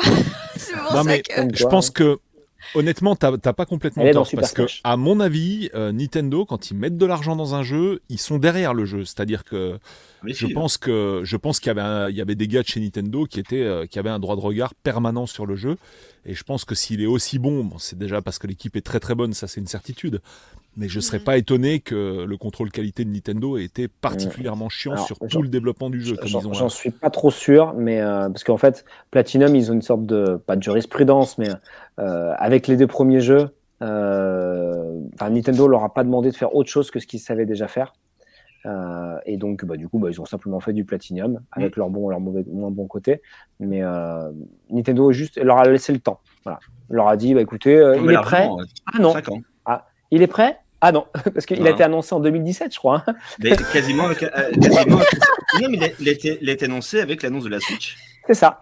Donc, avec l'annonce de la Switch, janvier 3. En janvier Donc 2017. on était là, ouais, génial. Ah oui. Et puis euh, 2018, rien. 2019, rien. 2020, rien. 2021. Ah oui, au fait, vous vous rappelez Bayonetta 3 Euh, Il est toujours prévu. Hein. Ah, d'accord, Ouais. ok, cool. Et puis 2022, euh, voilà, il est là. Mais euh, donc Nintendo c'est leur a toujours donné du temps. bien. Oui, c'est pour de l'image. En fait, Nintendo, tu l'as dit tout à l'heure, euh, Nasty, c'était euh, euh, pas Oui. mal réputé pour les jeux familiaux, etc., les Mario. euh, et en fait, ils ont besoin aussi d'avoir quelques jeux un peu euh, irrévérencieux, un peu plus adultes ou un peu Mm. plus euh, gamers. Oui, Tout à Et, fait. euh, et. Bayonetta, elle rentre dans cette ligne-là. Oui, il y a Maiden Clan qui parle de Metroid 4, et effectivement. Metroid Oui. 4 euh, a été annoncé en même temps. Euh, Il y a aussi un autre jeu que j'aimerais bien, c'est on va dire F0. F0. Non, mais oui, ça, oui, Ouais, c'est- grave, mais grave. F0. Oh, je te l'avoue que s'il me sort un F0, Ah, mais Ouais, mais on- Ouais. À la J'ai- même. c'est- mal barré, mais bon. Je. Oh, mais je on- souhaite de tous comme on mes voeux, mais Et voilà, en gros, Bayonetta, c'est un peu l'espoir de, de- des jeux à l'ancienne, euh, Mm. arcade. c'est ça qui euh, reste toujours euh, plaisant qui, en fait. qui puisse comme tu rester encore un petit peu dans l'écosystème. Voilà, parce qu'ils ont une vraie carte à jouer et euh, donc voilà, c'est pour ça que c'est important d'en parler euh, et, j'espère que bah, les joueurs continueront à, à appuyer aussi ces jeux-là euh, pour que bah, il y ait toujours une bonne diversité, qu'on puisse continuer à avoir des jeux euh, instantanément fun. Mais, Euh, mais c'est avec pas un mal petit vendu, côté je crois. En story. plus, euh, et c'est pas mal vendu a priori Bayonetta 3. Je regarde les Il scores, était dur je- à trouver à un moment. Bon, après, ils produisent pas non plus énormément d'unités ils Nintendo, pas- mais pas il s'est très très bien ils font vendu, toujours ça. hein. Nintendo, Ouais. il, Ouais. il produit quelque peu de, de jeux pour te donner l'envie de l'acheter et après quelques clair. mois, hop, ils ressortent une autre. Mhm. C'est comme avec euh, le coffret euh, de Zelda avec, euh, je sais plus ce que c'était encore, le petit Zelda. Euh, en- Avec le Link's Awakening ou euh, euh, celui où tu avais une, euh, un steelbook en forme de la Game Boy. Mais je sais plus. Ah ça. oui, oui, Ouais, je crois bah, que c'est Link's Awakening, ouais, c'est ça euh, Ouais. oui. Oui. Oui, c'est ça. Ouais, Eh ben, c'est ça. ils, ont dit que c'était tirage limité et en fait moi j'ai directement foncé pour lâcher le mien et après quelques mois j'apprends oh ben on refait je dis ok c'est quoi le tirage limité pour eux Ah bah ouais, C'est comme les Mario. euh. Oui, Ouais, oui, c'est bah, des malins. façon, c'est- voilà, Ils sont rodés, hein. ça fait des, des années ah qu'ils font mais ça. ils font ça ils cherchent un petit peu la petite puce là tu vois alors Oui. nous Ah oui. Comme on aime Nintendo on peut pas résister c'est comme les Amiibo ou des choses comme ça alors on fonce Exactement. Ah, bah, ce sont des exclus, hein, c'est des choses qui sont enfin, de plus en plus rares ailleurs. C'est les exclus et, euh, et, euh, et c'est pour ça que bah, voilà, Nintendo est int- est intéressé quand même par euh, Bayonetta 3 parce que bah, Bayonetta 3, force euh, de constater que pour l'instant, euh, il sortira que sur Switch. hein. Oui. Donc, euh, Bah, bah, façon, voilà. oui. Donc en gros, bah, c'est simple, hein, t'as pas a le choix en fait. Si tu veux y jouer, bah, il faut avoir une Switch. Voilà, tout simplement. Mais quelque part, c'est bien. Moi, je suis content de ça. C'est tant mieux. Et à côté de ça, j'ai encore regardé euh, sur mon, ma rétrospective de, de Steam qu'un des jeux auxquels j'ai pu jouer, c'était Bayonetta. Bah oui. Parce que dès que j'ai mon Steam Deck, j'ai installé instantanément en Bayonetta qui se tourne, qui tourne comme un loir dessus. Et, euh, et c'est fou comme ce jeu euh, sorti sur 3, Xbox 360 et PS3, donc il y a Ouais. même un petit Ah, moment, bon, ouais. Oui, il, reste, euh, il reste éblouissant. Tout à fait. Il reste vraiment. Bah, moi j'en- j'enchaîne en fait et euh, bah, je vais euh, donc j'avais aussi Bayonetta 3 dans la liste. Donc euh, voilà je trouve que c'est un jeu absolument magnifique remarquable génial. Une enfin c'est la sur de la surenchère sur surenchère en fait. Il est absolument démentiel. Et j'invite tout le monde à regarder le test euh, de DG sur la chaîne Padawam HD Il a fait un très très long test dessus, c'est un de ses jeux de cœur de toute l'année. Et allez voir son test si vous connaissez pas le jeu, vraiment il y a des tas d'images du jeu et ce qu'il explique est vraiment super intéressant. Donc vraiment super test, jeu des enfers, vraiment génialissime. Je me suis même pris le collector, ce que je ne fais absolument jamais. Euh, et là vraiment, ne serait-ce que pour financer. C'est un peu de ma faute. Ouais, c'est totalement de ta faute. de toute façon, enfin, c'est c'est important quand même de, de mettre de l'argent dans ces jeux-là pour en voir d'autres. hein. C'est aussi simple que ça. C'est ça. Et puis, il faut se faire plaisir aussi. Comme on dit, euh, Ouais. faut pas se retenir. Quand tu as les moyens ou que tu as envie de te faire un petit plaisir, bah fais-le. Ouais, Voilà. puis il avait un petit peu baissé là, tu vois, pendant les fêtes et tout. Et franchement, euh, vraiment, ça m'a, ça m'a trop beauté de le prendre parce que techniquement, je vais pas trop rentrer dans le détail, mais je n'étais pas obligé de l'acheter, on va dire. Ouais. Euh, mais en tout cas, là, c'est ce genre de jeu, non, je peux pas quoi. En fait, c'est juste pas possible. Il faut vraiment, euh, bah, faut vraiment C'est un financer le projet, quoi. Enfin, ouais, mettre, mettre de Sur ton meuble. Mais oui, obligé. Donc voilà, moi, c'est, moi typiquement, c'est les jeux, vraiment le genre de jeu que j'adore. Mais je rebondis sur ce que tu disais, JB, je suis complètement d'accord. Moi, vraiment, je préférais les anciens God of War. Euh, bah, d'ailleurs, à l'instar de DG aussi, qui en a parlé récemment. Euh, parce que c'est beaucoup plus dynamique, beaucoup plus bourrin. C'est vraiment de l'action frénétique, Mhm. euh, complètement. Puis il y a des putes, quoi. Excuse-moi, mais il y a des putes. Non, Mais oui, mais non. mais- Kratos, mais mais, c'est- non, mais à un moment donné, on veut quoi euh, On veut pas, Mais- on veut pas un mais ce que j'aime bien, c'est euh, que c'est- bûcheron avec un fils euh, qui est complètement débile. En fait, On tu, joues pas un God of War pour que ce soit réaliste, en fait. Tu vois ce que je veux dire? Tu joues un God of War pour que ce soit, mais complètement the fuck, quoi. Et en fait, c'était beaucoup plus le cas sur les anciens épisodes, je trouve. Euh, je trouve qu'ils ont voulu faire trop réaliste à partir de 2018. Et, euh, et là, bah, clairement, dans, bah, dans Bayonetta, on a ça, quoi. On a vraiment la, bah, vraiment de, du, c'est déjanté en fait du début à la fin. Euh, c'est complètement fou avec les transformations. On va pas parler de toutes les transformations, mais vraiment il y a des trucs de dingue. Donc voilà, moi j'ai toujours un, un tout petit peu de mal pour certains combos parce qu'il y a un moment où tu as la liste, la liste de trucs à Oui. apprendre pour diriger ton Oui, personnage, après, ça fous, devient compliqué. Tu t'en fous, tu voilà, trifouillage, La voilà, tu- Voilà, tu fais nimp, tu fais nimp et ça passe quoi sur un Mais malentendu. c'est tout. C'est bien. Mais ouais, ouais. Non mais c'est merveilleux Bayonetta pour ça, mais quel bonheur.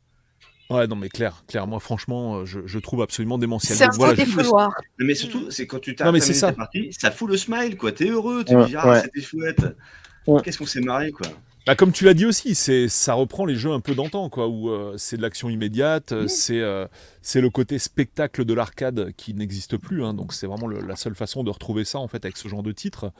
Et vraiment, je suis très content que Nintendo ait mis son grappin dessus. Après, effectivement, le seul bémol, ça a été dit d'ailleurs, il y a quelqu'un qui a dit dans le chat, c'est assez intéressant que c'est à partir d'un certain patch, du dernier patch, Oui. qu'il y a encore plus de problèmes de framerate, donc ça c'est un petit peu con. Donc j'espère qu'ils reviendront en arrière sur le sujet, mais euh, en tout cas, voilà, c'est vraiment, vraiment super jeu. Et, euh, et pour le coup, ouais, un jeu mature euh, sur la Switch, quoi. Donc c'est vrai que ça, ça aussi, c'est un petit côté paradoxal, mais ils sont très malins de, bah, de garder cette licence au frais pour, euh, bah voilà, pour pas avoir que des jeux gamins sur Switch, parce que il y a Ah, tu trouves ça mature, toi? Je trouve ça complètement adolescent, agressif. mature, pas nature. Oui, mature, oui, c'est ce que tu viens de dire. Oui, mais je veux dire, c'est pas euh, Zelda ou Mario, quoi. Tu vois ce que je Ah veux dire non, mais c'est Voilà. que non, mais, mais, mais, mais pour moi, c'est un trip d'adolescent, quoi. Je veux dire, euh, On est d'accord, on est d'accord, on est d'accord.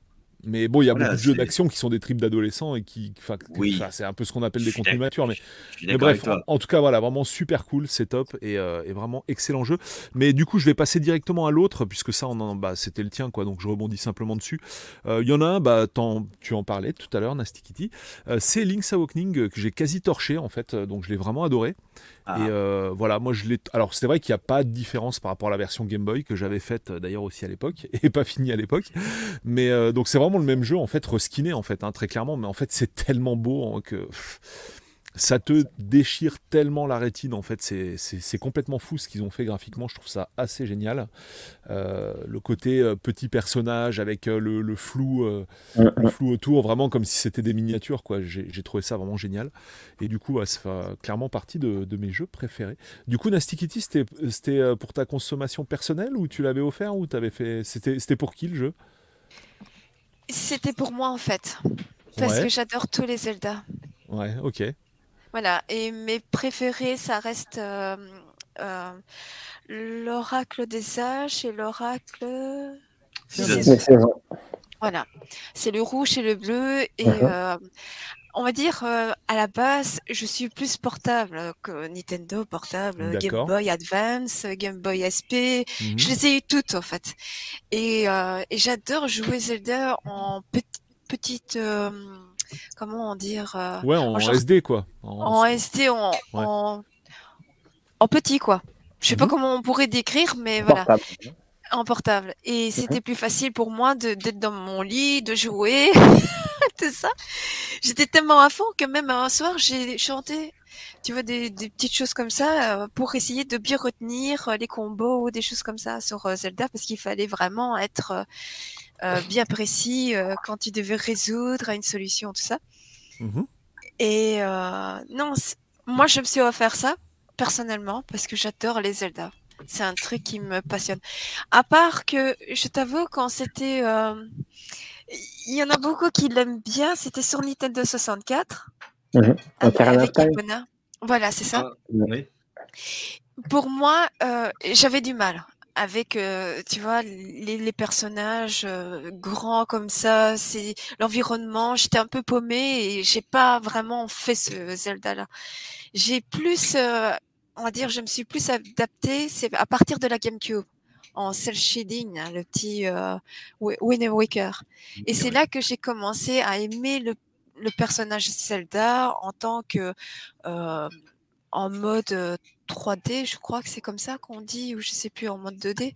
Quand il commence à, se déplacer, les environnements, puis prendre son petit bateau, tout ça, c'est à partir de là que j'ai accroché sur une véritable console maison.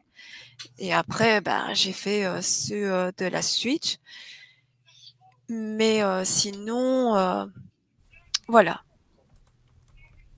Ok. comme tu vas bientôt nous laisser, je te laisse euh, oui, désolé. à ton dernier, dernier Gotti, ouais, avant de, nous quitter. Euh, d'accord, pas de souci. Mon dernier Gotti Ouais, donc tu avais mis euh, Cyberpunk, alors on en a déjà pas mal parlé. Hein, oui. ça. Ah, ça, c'était beaucoup. Il y avait bah, God of War que JB n'aime pas. qui, voilà. Et Cyberpunk, tu veux nous en dire deux mots alors du coup? Ce que, ce que tu as, ce que en retiens principalement? Euh, ben, très très bien, voilà. Je peux, je, je, suis que, on va dire un petit peu au début parce que je suis comme ça. Moi, je commence un jeu, je les finis rarement en fait. je sais pas pourquoi. J'ai peur d'arriver à la fin, tu vois, de les terminer et de plus avoir mon jeu. Mhm. Je suis comme ça. Et euh, ben, sinon, question d'autres gothiques que je pourrais te donner. Euh... Oh, bah, je crois hmm. qu'on les a, on les a tous fait là, les tiens. Hein. Euh, on avait parlé de tout ce que tu avais noté en tout cas. Euh, ouais, on a tout passé en vue. Après, voilà, s'il y a d'autres. Euh, et au niveau hardware, justement, là, toi, t'es es hardware de l'année. Peut-être ah, Ouais. Tu l'as pris aussi? Tu l'as fait? Oui, j'ai euh, bah, j'ai acheté Clonoa, par exemple. Ah, pris, oui, parce que c'est vieux de la vieille, quoi. C'est vraiment. Ouais, c'est Voilà. Et oui, Kirby, franchement, très très bien. Il y avait même celui de la Wii U. Mais ça, c'était hmm. l'époque, hein avec euh, le stick qui était bien fait aussi. Donc Kirby, tu as fait le euh, dernier, enfin as fait le dernier sur Switch, là, celui qui se joue à deux. Oui, j'ai commencé. Euh, non mais c'est une dinguerie ce jeu. mais ça c'est très très hein. bien. Ça reste un Kirby quoi. C'est il faut aimer le petit bonhomme qui avale tout. Bon, dans le sens hein, enfantin. Et excellent. Franchement, c'est excellent. C'est un bon plateforme et c'est vraiment il faut vraiment que je le termine en plus. En fait, on, le disait, euh, la Switch, bon voilà, elle a, de l'âge, euh, elle fait plus trop rêver et tout. Et en fait, Kirby Monde oublié, il permet, enfin, il arrive quand même à flatter la rétine. Euh, je ne sais pas si d'autres d'entre vous l'ont fait, mais moi j'ai essayé non, seulement, voilà, non, seulement il est bah, très mignon et tout, et en plus il y a des petites fioritures, des petits reflets, des petits machins, des, jeux sur les textures et tout qui font que voilà, c'est mignon tout plein. Alors, encore une fois, ce qui est dommage dans ce jeu-là, c'est qu'il ne tourne pas en 60. Euh, il est vraiment capé à 30 max et, euh, ça se ressent un peu sur certains passages, notamment un peu de plateforme un peu hein. tendue. Parce que même si le jeu est globalement assez facile, si vous voulez le finir à 100%, et je l'ai fini à 100%, euh, il y a des, challenges en, temps limité euh, qui sont quand même assez velus. Donc, il aurait été un petit peu plus fit sur ces passages-là, ça n'aurait pas été refus. Mais c'est vrai que c'est, bah, tu, merci de le mentionner. C'est un, un, jeu pour qui est compatible avec l'univers, euh, qui est tout à fait valable et qui, bah, notamment, a enjolivé mon début d'année. Oui, et puis c'est un Kirby qui pour la première fois mm. change pas mal des autres, dans le sens où Enfin voilà, c'est mm, plus du côté. Là maintenant, on a un monde ouvert entre guillemets hein, quand même. C'est pas non plus un monde ouvert à la GTA, faut pas déconner. Entre guillemets, entre plein de guillemets, ouais. Mais on va dire. Ouais, ah, c'est quand même. Ouais, t'es plus dans un couloir, mais on va dire en 3D. Et enfin, il y a quand même un gros changement au niveau du gameplay et au niveau des transformations. Ils sont ah, allés. C'est vraiment le cocktail idée. C'est là où on retrouve la patte Nintendo. Euh, c'est il y a des idées de partout, quoi. Euh, oui, tu peux te transformer en, petite voiture, si je me trompe pas. Tu veux en plat d'égout, tu peux prendre des. C'est dingue. En frigo aussi. C'est ça, ouais. T'aspires une bagnole, quoi. T'aspires une bagnole et t'es une bagnole, en fait. c'est ça. Un escalier. Plein, d'un côté, plein de petits trucs à l'ancienne, des petits, des petits clins d'œil, des petits trucs cachés, euh, où en fait vous revenez dans le niveau juste pour essayer de voir. Ah bah oui, là, là, il y avait un truc là, excellent. Euh, euh, voilà, c'est ces petits trucs là qu'on aime bien chez, sur les jeux japonais et, mm. voilà, et qui font tellement bien. Bah, on va dire c'est une licence qui reste dans, dans, les mémoires de bah, dans nos mémoires quoi parce que Kirby c'était il y a très très longtemps hein, oh oui. ça date hein, c'est comme euh, par exemple comme Clonoa j'ai aussi euh, Spyro j'ai euh, commencé à le faire aussi et j'adore c'est vraiment quelque chose voilà tu, tu, tu retombes dans l'enfance quoi c'est vraiment envie de, continuer, mais bon, moi, comme j'ai toujours dit, j'aime pas les terminer. Alors, je prends du temps, mais il faut que je les termine parce que c'est tellement jouissif, tellement plaisant, et ça te fait un peu oublier de, de ce qui est à l'extérieur, quoi. C'est ça, clairement. Ce que je disais, euh, voilà, c'est euh, euh, moi, je sais quoi, à titre personnel, le début d'année a été compliqué, et bah, Kirby à côté et ben, il apportait un peu, de, un peu de lumière, un peu de douceur, un peu de, de, sucrerie, on va dire. Et, euh, et, ça fait du bien. Il faut pas manger des bonbons hein, devant. non, non, c'est déjà un bonbon à lui tout seul. Mais euh, vous voyez, c'est ce. En fait, rien qu'à regarder, à écouter, la musique est fabuleuse. La musique du jeu est vraiment très très bien, euh, orchestrale et tout, vraiment très très bien. Et en fait, ça, bah, ça fait du bien, ça fait, ouais, ça c'est une boule, c'est du baume au cœur, quoi. Voilà. Allez, après, on souffre sur Elden Ring. Voilà. oui, oui, oui. Voilà, on est dans la, c'est pas pareil, hein. mais vraiment, passer de l'un à l'autre, c'est, c'est, c'est, assez hardcore. Oh, le euh, mais, c'était génial, mais, ça. Ouais, Loco excellent. c'est bien le Coroco, ouais. Ça, j'ai adoré, ça. Voilà, c'est, euh, c'est genre de de, de, ouais, de grand écart qui est vraiment cool avec la Switch. Et en fait, on parle beaucoup bah, des PS5 et Xbox Series, euh, juste titre parce que bah, c'est quand même intéressant. Euh, mais la Switch, elle a fait une grosse année. Hein. Ah euh, elle a fait une grosse année. on n'a même pas parlé de, je sais pas, les, un quart, un cinquième du contenu de, de, de cette année des, des, jeux qui auraient pu tous être un peu dans le, dans le top. On évoquera peut-être. Ouais, mais il y a eu plein. c'est sur Switch, il faisait bon jouer sur Switch cette année. Hein. Oh oui. Ah oui, oui, oh oui. Moi, oh oui, oui. Le truc, c'est que euh, Switch, tous les jeux que j'ai, je les revends pas. Je les garde euh, automatiquement. Parce que Nintendo, ça reste, euh, voilà, ça reste toujours dans l'histoire. Tu, tu termines ton jeu, bah, d'ici dans 2-3 ans, tu as envie de le reprendre de ta bibliothèque et le recommencer parce que c'est quelque chose qui, qui reste. Voilà, tu c'est pas comme un, autre jeu sur Sony où tu vas le faire et puis bah tu vas le remettre d'occasion euh, pour échanger autre chose. Mm. Ça c'est vraiment euh, Nintendo, ça pour ça, il a toujours le petit côté euh, voilà de cœur. On est d'accord, c'est clair. Et moi je comme j'ai dit, j'ai toutes les consoles et et je suis très très contente. j'ai même la première Switch, si vous vous rappelez là, avec rouge et. Euh... Rouge et bleu. Ah j'ai la première suite, j'ai la suite Light. Euh... Et j'ai même craqué ah. par le, pour, pour, la OLED. j'ai craqué la blanche. ah ouais, carrément quoi. C'est beau. Ah ouais, oui. Je dis euh, jamais 203. Et en plus, j'ai vu, soi-disant, une rumeur, entre parenthèses, avec des guillemets, il y aurait une Zelda. Alors, je ne sais pas si c'est vrai. Ah, ça paraît mmh. plausible. Ça paraît plausible. À voir. L'année prochaine. Toutes les grosses licences. Euh, Ouais. C'est possible. Et ça, c'est génial. Hein. Par mhm. contre, euh, s'il y a ça, je crois que je risque de craquer. c'est fait pour. C'est ça. Mais je, je crois que j'ai même craqué. J'ai pris les, euh, les Switch, euh, on va dire, les manettes de Switch, mais de Zelda. Mhm. Ouais, Oui, qui, quand ils sont sortis, je les ai achetés directement. Même si je les utilise pas, à part euh, les mettre à jour, mais elles mhm. sont là et je les utiliserai quand mais les autres, elles seront, voilà, plus valables. elles seront finies, quoi. Ça marche. Bah, super, merci beaucoup pour ce, pour ce partage et euh, bah, merci à vous. Hyper intéressant. Merci, merci. Merci de m'avoir invité surtout, JB, ah, plaisir. Bah, merci d'être venu, hein, c'était super cool et puis euh, bah, on aura plaisir à te raccueillir une autre fois. Avec plaisir, si j'étais pas trop encombrante. Non, que... t'es juste parfait. Au contraire. Ça bien entre nous, donc c'est bien. Oui, parce que comme j'ai parlé un peu de tout, puis passer d'un côté de l'autre. c'est le principe de l'émission. C'est pour tout. Eh ben écoute, c'était super cool et tu as été très apprécié par le chat qui a été euh, très actif. Eh ben, merci au chat et merci pour tout aussi de leur part. Et euh, mais en tout cas, je lis plein de commentaires. Il y a des commentaires qui m'ont fait beaucoup rire à propos de JB. mais ça, c'est normal. Mais moi, euh, pour ça, c'est la mention. des fans, hein, en tout cas. mais j'assume tout ce que je suis et dit. Donc, euh... en tout cas, il y a des, des, choses très intéressantes. Et euh, franchement, c'est toujours plaisant de, voilà, de s'échanger, de, de partager, de donner ses, euh, son avis, sa passion et surtout vivre de sa passion.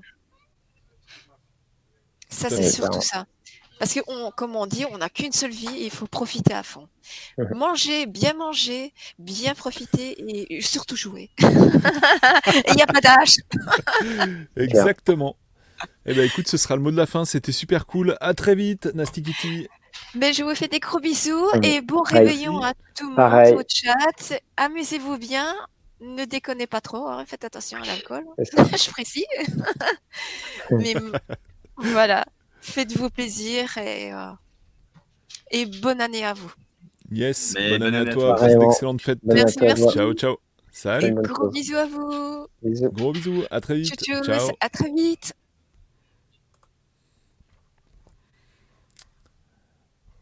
Voilà les petits amis. Euh, eh bien, nous allons enchaîner sur la suite. À qui était-ce après Je pense qu'on avait fait le tour. Hein. notre petit ami. Bah, Damien, oui, Bayonetta 3, on en a largement parlé. je vais pas. Voilà.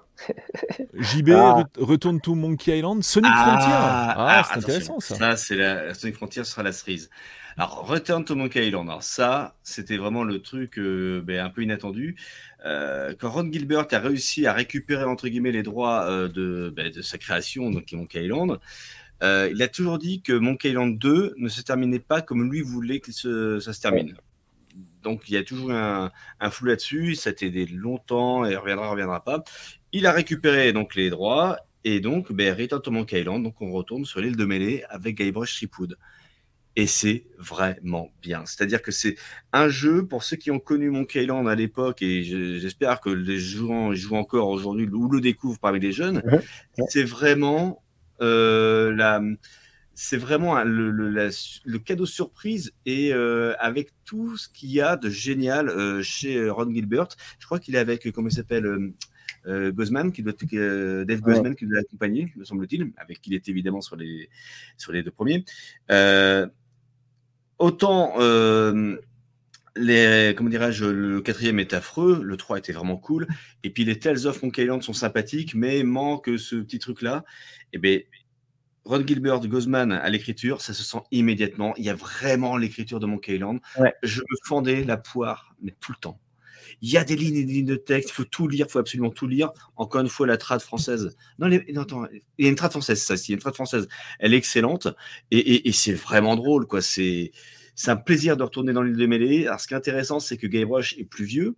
Et on voit au début un jeune Guybrush, on dit tiens, on va jouer avec un, enfant, parce qu'à la fin de mon 2, c'est un spoiler, on spoil, parce que on est merde. C'est à la fin de... Ah non, mais on va le spoiler. À la fin de Monkey Island 2, on se rend compte que mon, euh, Monkey Island, c'est jamais qu'un parc d'attraction. Que euh, Guybrush est un enfant et Chucky, Chuck ou Chucky, c'est son frère en fait. Et Chuck, c'est le Chuck, le pirate zombie, euh, voilà, euh, qui est en fait l'arc ennemi euh, et le némésis de Guybrush Chipou dans, dans, la saga. Et c'est pas la fin que vous voulez en fait, Gilbert. Et ce qui est intéressant, c'est qu'au début, on joue Guybrush qui est gamin avec un, avec un Chucky qui est là.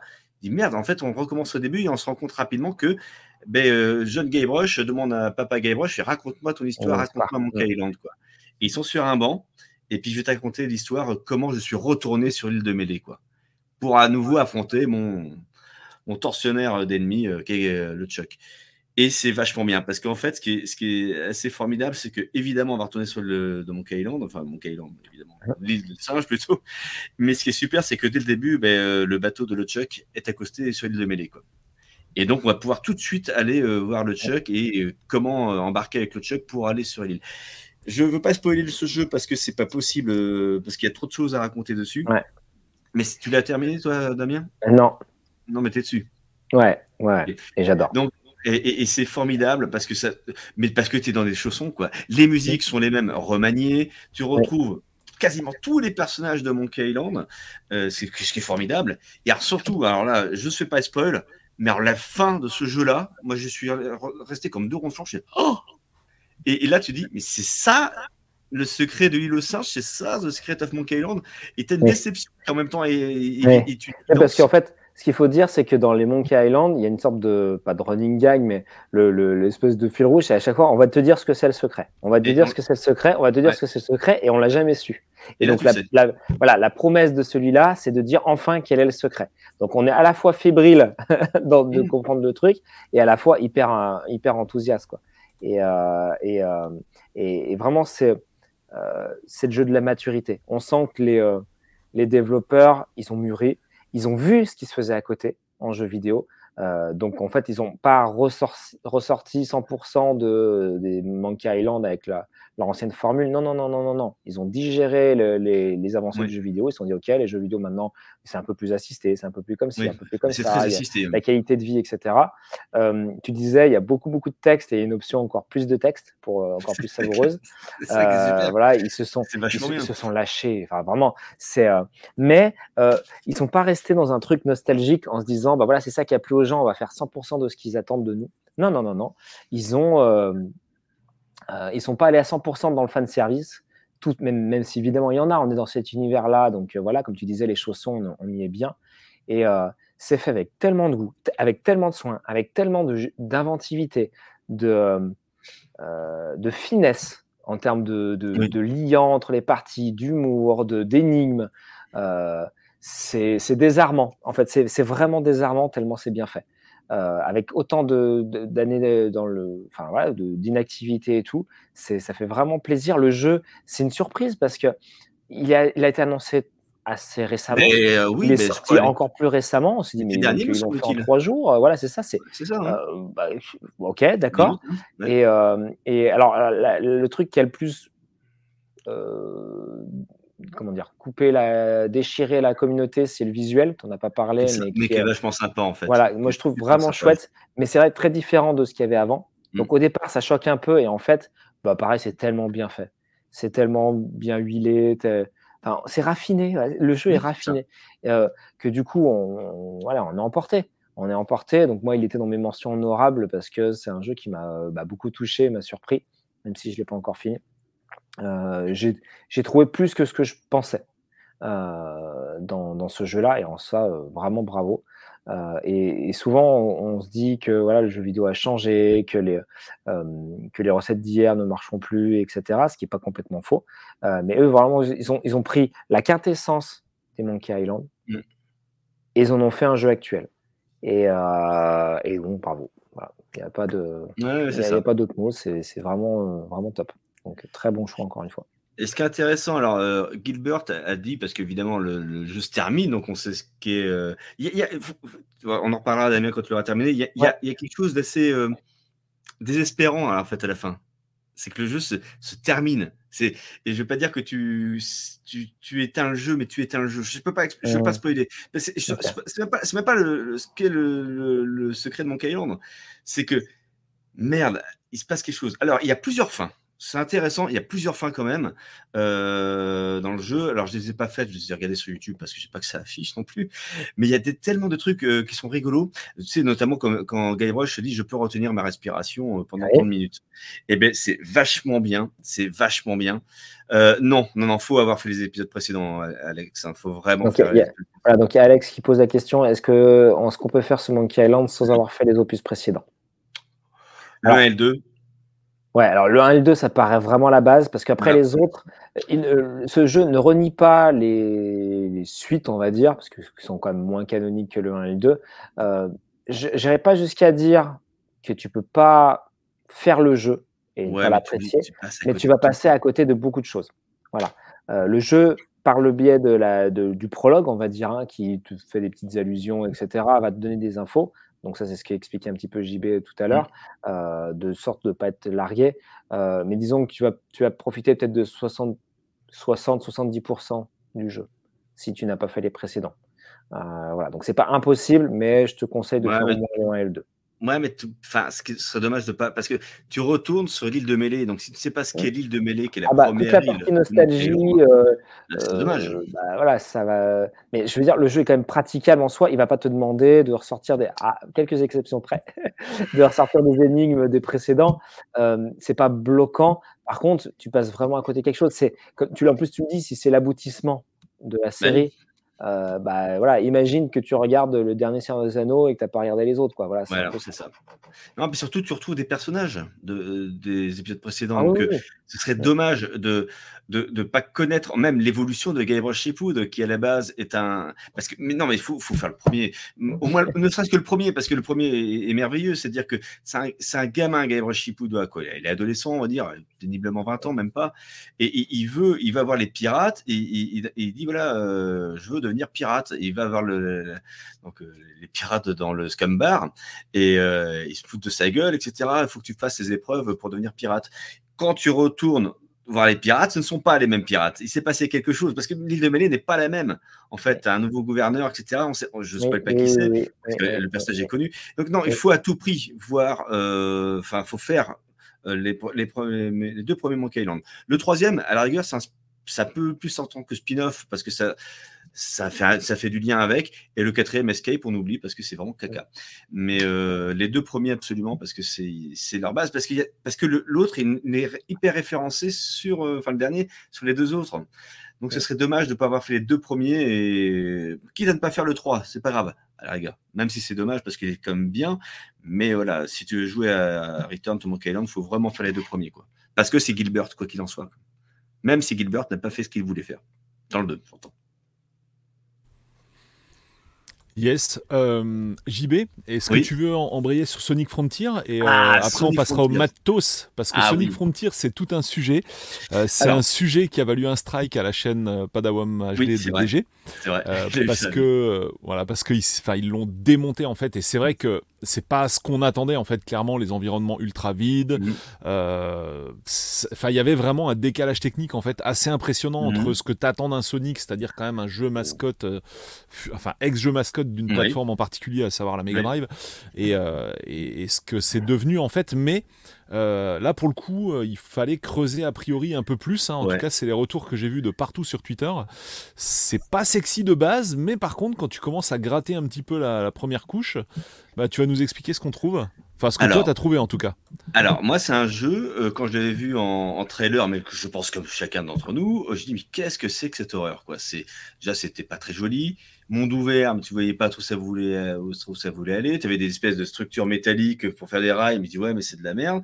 Euh, tu vois Sonic qui donne des coups de pied et qui balance des boules de feu. Je suis bon, bon, bon, bon, bon. On a déjà fait le coup du loup-garou, c'est bon, je ne peux pas jouer à ça, quoi. Euh, ou, alors Black Knight quand il a l'épée. Enfin, je dis non, non, non, c'est pas Sonic, c'est pas Sonic que j'aime. Moi qui ai tellement aimé le Sonic Mania, qui était fait par des gamins qui ne connaissaient même pas Sonic à l'époque, qui avaient compris ce qu'était Sonic. Et je dis non, on va retourner sur un Sonic 3D, mais on va pas retourner sur Sonic Forces. J'ai pas envie de faire Sonic Boom. C'est des jeux dégueulasses tout ce temps qu'ils sont. Euh, moi, pour moi, Sonic, c'est toujours été donné quoi qu'il en soit. Je n'aime pas Adventure non plus. Donc comme ça, c'est réglé et ça depuis toujours. Et là, on propose ça. Dis voilà, là, là, là. Bon.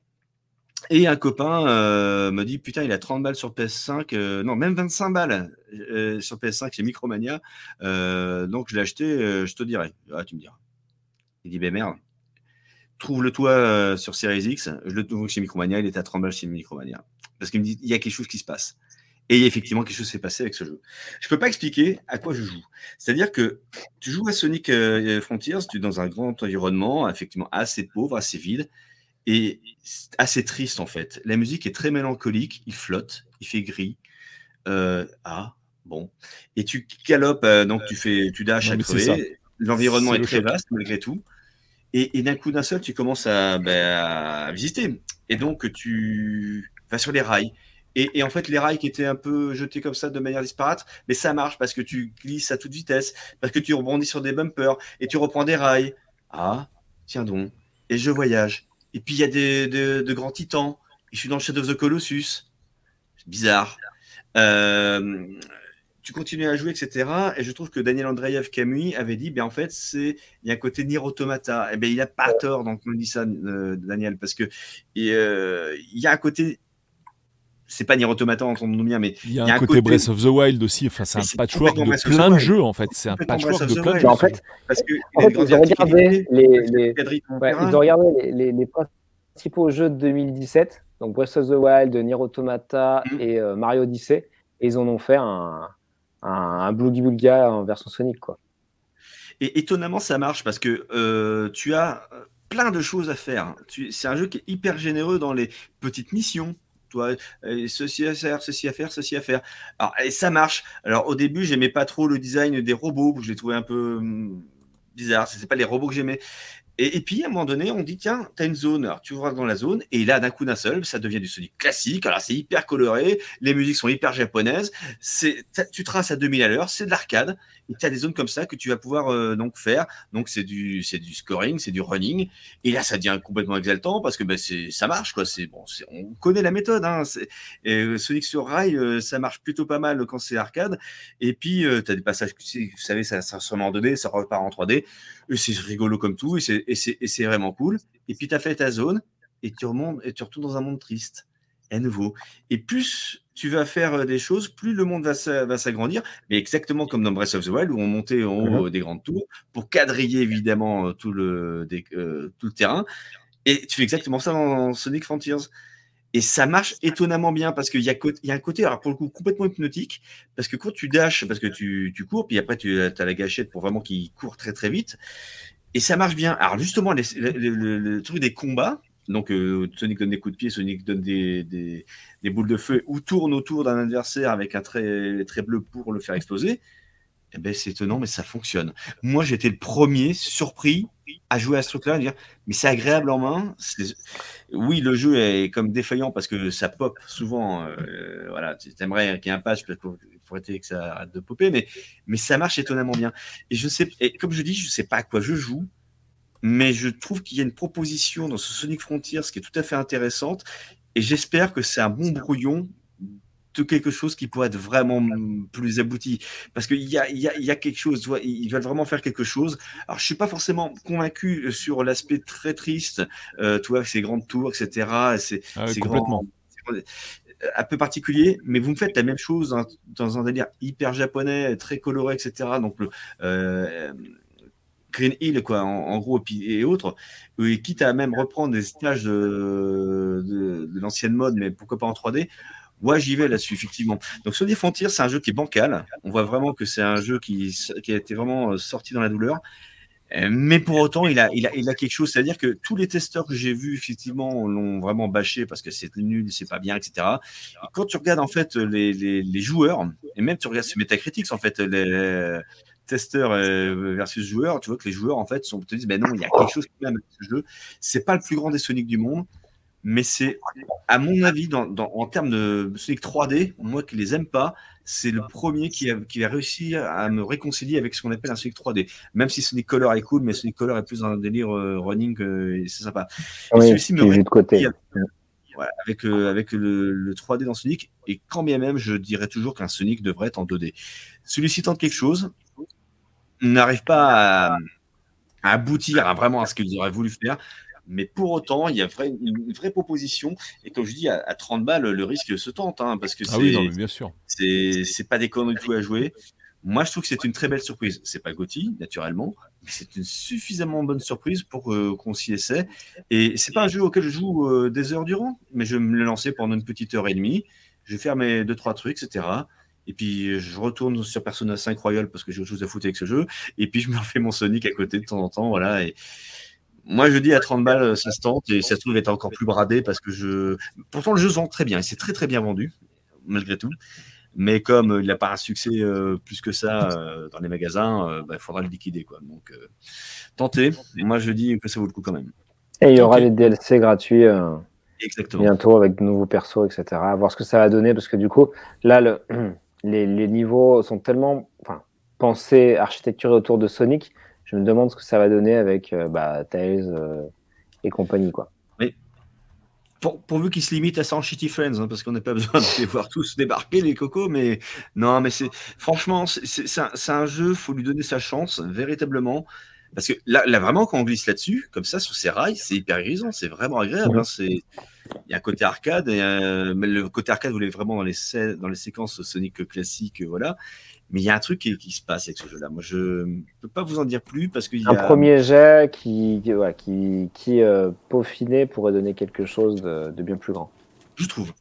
Voilà, moi, je... en tout cas, c'est, c'est mon avis, c'est mon ressenti. Et, et je suis le premier, encore une fois, surpris de, de, ma réaction. Parce que quand, quand mon pote m'a dit, euh, je sais, on, a des goûts assez similaires, parfois assez opposés, mais, mais euh, quand il m'a dit ça, euh, je dis, bon, je te fais confiance, ça coûte 30 balles, ça va pas me ruiner. Et, euh, et, voilà, et, et, des passages comme ça, voilà, donc classique, Sonic classique, donc euh, voilà, on retrouve donc les personnages de Green Hill, on, on retrouve Green Hill, les ennemis Green Hill plutôt, et bien ça, ça fonctionne très bien, évidemment, et c'est très agréable, bah, ça ressemble un peu à Sonic, euh, euh qui était sorti pour les 20 ans de Sonic, Damien, aide-moi. Génération. Génération. Exactement je, je l'avais adoré, celui-là, c'est cool. mon Sonic et préféré. T'as des, des, passages un peu la Génération, donc c'est... Okay c'est bien, c'est bien, ça se tente. Et regarde, il se bat contre un Evangelion, c'est pas cool quand même? Bon, mais oh C'est chouette, c'est japonais, c'est un jeu japonais, voilà. C'est ce qu'il faut retenir. C'est vrai que c'était l'émission Gotti Japon. Hein. Oui, sans faire exprès. Mais, mais, en tout cas, voilà, bah, c'est le Japon qui sort des, ouais, principalement des sorties battues. Euh, c'est le Japon qui ose. Euh, qui est fier quand même un peu de son, de son vécu et euh, voilà, qui essaie pas forcément de faire des trucs euh, occidentalisés. Bon, après, mm. Frontiers, je, je le connais pas assez pour pouvoir évoquer. Mais en tout cas, voilà, ils ont tenté quelque chose. Voilà. Ils ont tenté quelque chose sur une série bah, qui est âgée, qui en 3D a toujours eu du mal à percer. Mm. donc, peut-être que cette nouvelle voie-là les amènera beaucoup plus loin à quelques patchs et peut-être à une prochaine version près. Quoi. Ouais, tout à fait. Parce que je me rappelle vraiment de la première présentation qui était triste, tellement c'était euh, euh, pas vendeur en fait. Mais... Clairement, on en, on en entend comme. Hein. En entend beaucoup de bien de la part de ceux qui l'ont fait, donc euh, ma foi, c'est plutôt cool. Et puis effectivement, comme tu disais, à 30 balles, hein, parce que maintenant j'ai l'impression que c'est un peu la norme, enfin c'est un peu devenu le prix normal. Euh, je dirais, on prend pas quand même d'énormes risques, surtout si, comme tu disais, ah, Dame, les DLC après derrière sont gratuits. Ouais, ah, peut-être ne l'essayez pas sur Switch par contre. Hein. Ah, tu, ouais, il vaut mieux une machine un peu costaud parce que sur Switch. Il... Donc Didier nous dit qu'il ne regrette pas d'avoir acheté sur Switch, donc bon. Bah, tant mieux, s'il a que celle-ci pour jouer avec, c'est très bien, ça, ça, ça fera le, café comme on dit. Euh, ça tourne quand même mieux sur une PS5 ou un PC ou une Xbox, hein, clairement. Yes. Euh, Est-ce qu'on passerait pas directement la, la partie matérielle? Je crois qu'on a fait le tour pour ce qui concerne les jeux. Donc on avait dit qu'on parlait un petit peu du matos aussi sorti en 2022. Euh, alors on va pas non plus y passer deux heures. Là, il est un peu, un peu minuit, donc euh, voilà, on va, on va abréger. Mais je propose euh, bah, de faire un petit tour de ça. Donc je vais commencer par les, choses, les différentes choses que j'avais notées. Il y en a pas 50 000. Hein. mais en fait, moi, clairement, ce qui m'a marqué en 2022, c'est la sortie du RGB Dual. Bah justement, tu en dois en parler dans. On parle d'une vidéo là qui est sortie récemment sur l'émulation. Mm. Une vidéo de Wise Pixel, donc qui a priori est à voir. Donc, euh, bah, je, je, l'ai commencé, mais j'ai pas encore terminé. Euh, donc, bah, ça concerne l'émulation pour le coup le RGB Dual, puisque c'est un appareil matériel qui est sorti par Recallbox. Donc, mm. Recallbox normalement développe uniquement le système d'exploitation. Enfin, encore, enfin, se base, on va dire, sur euh, quelque chose d'existant qui est émulation station et construit autour de tout ça, bah, Recallbox. Euh, et donc bah, qui est un système prêt à l'emploi pour, euh, bah, pour euh, transformer ton Raspberry Pi en box d'émulation.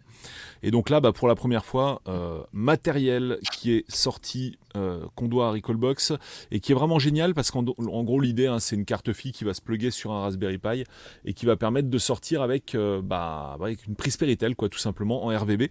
Donc l'avantage, évidemment, c'est de pouvoir avoir l'émulation affichée sur un véritable cathodique.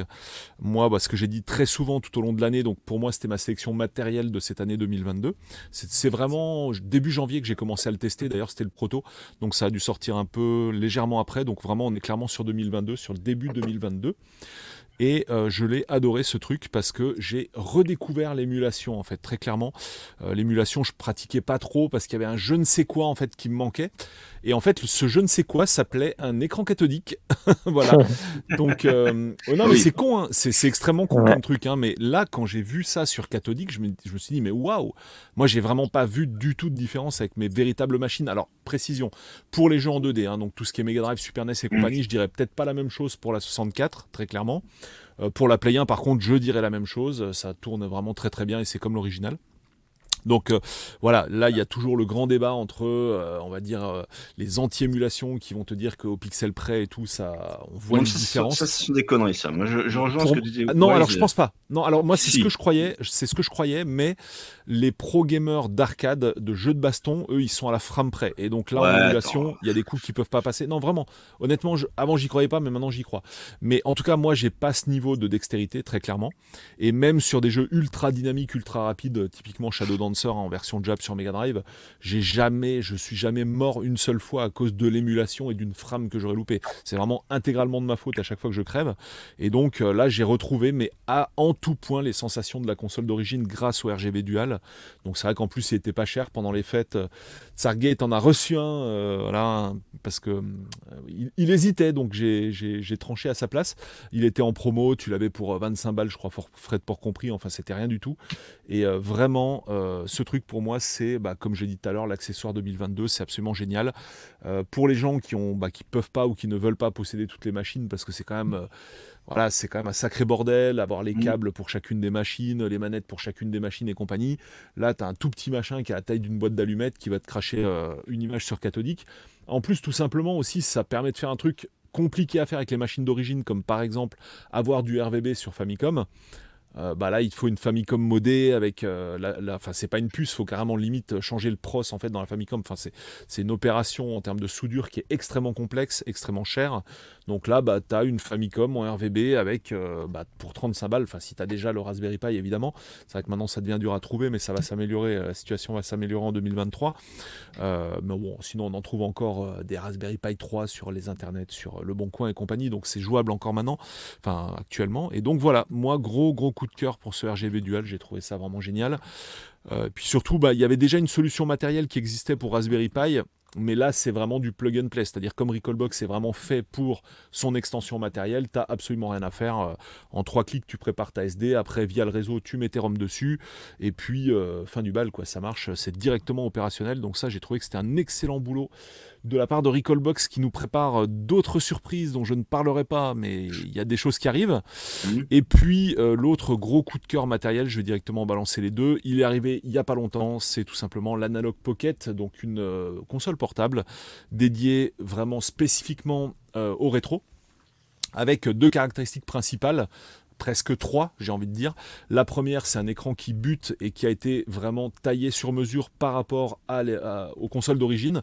Donc pour avoir vraiment une résolution, enfin une, grille de pixels euh, hauteur-largeur qui correspondent à celle de l'époque. Mais en fait, euh, évidemment, il y a beaucoup plus de lignes de pixels, mais l'écran arrive à reproduire les écrans d'origine, donc que ce soit sur Game Gear, sur Game Boy, Game Boy Color, Atari Lynx euh, et PC Engine GT. Oui, parce que cette machine donc est capable de lire toutes ces cartouches dans leur format d'origine euh, via des adaptateurs en fait des consorts de l'univers Nintendo.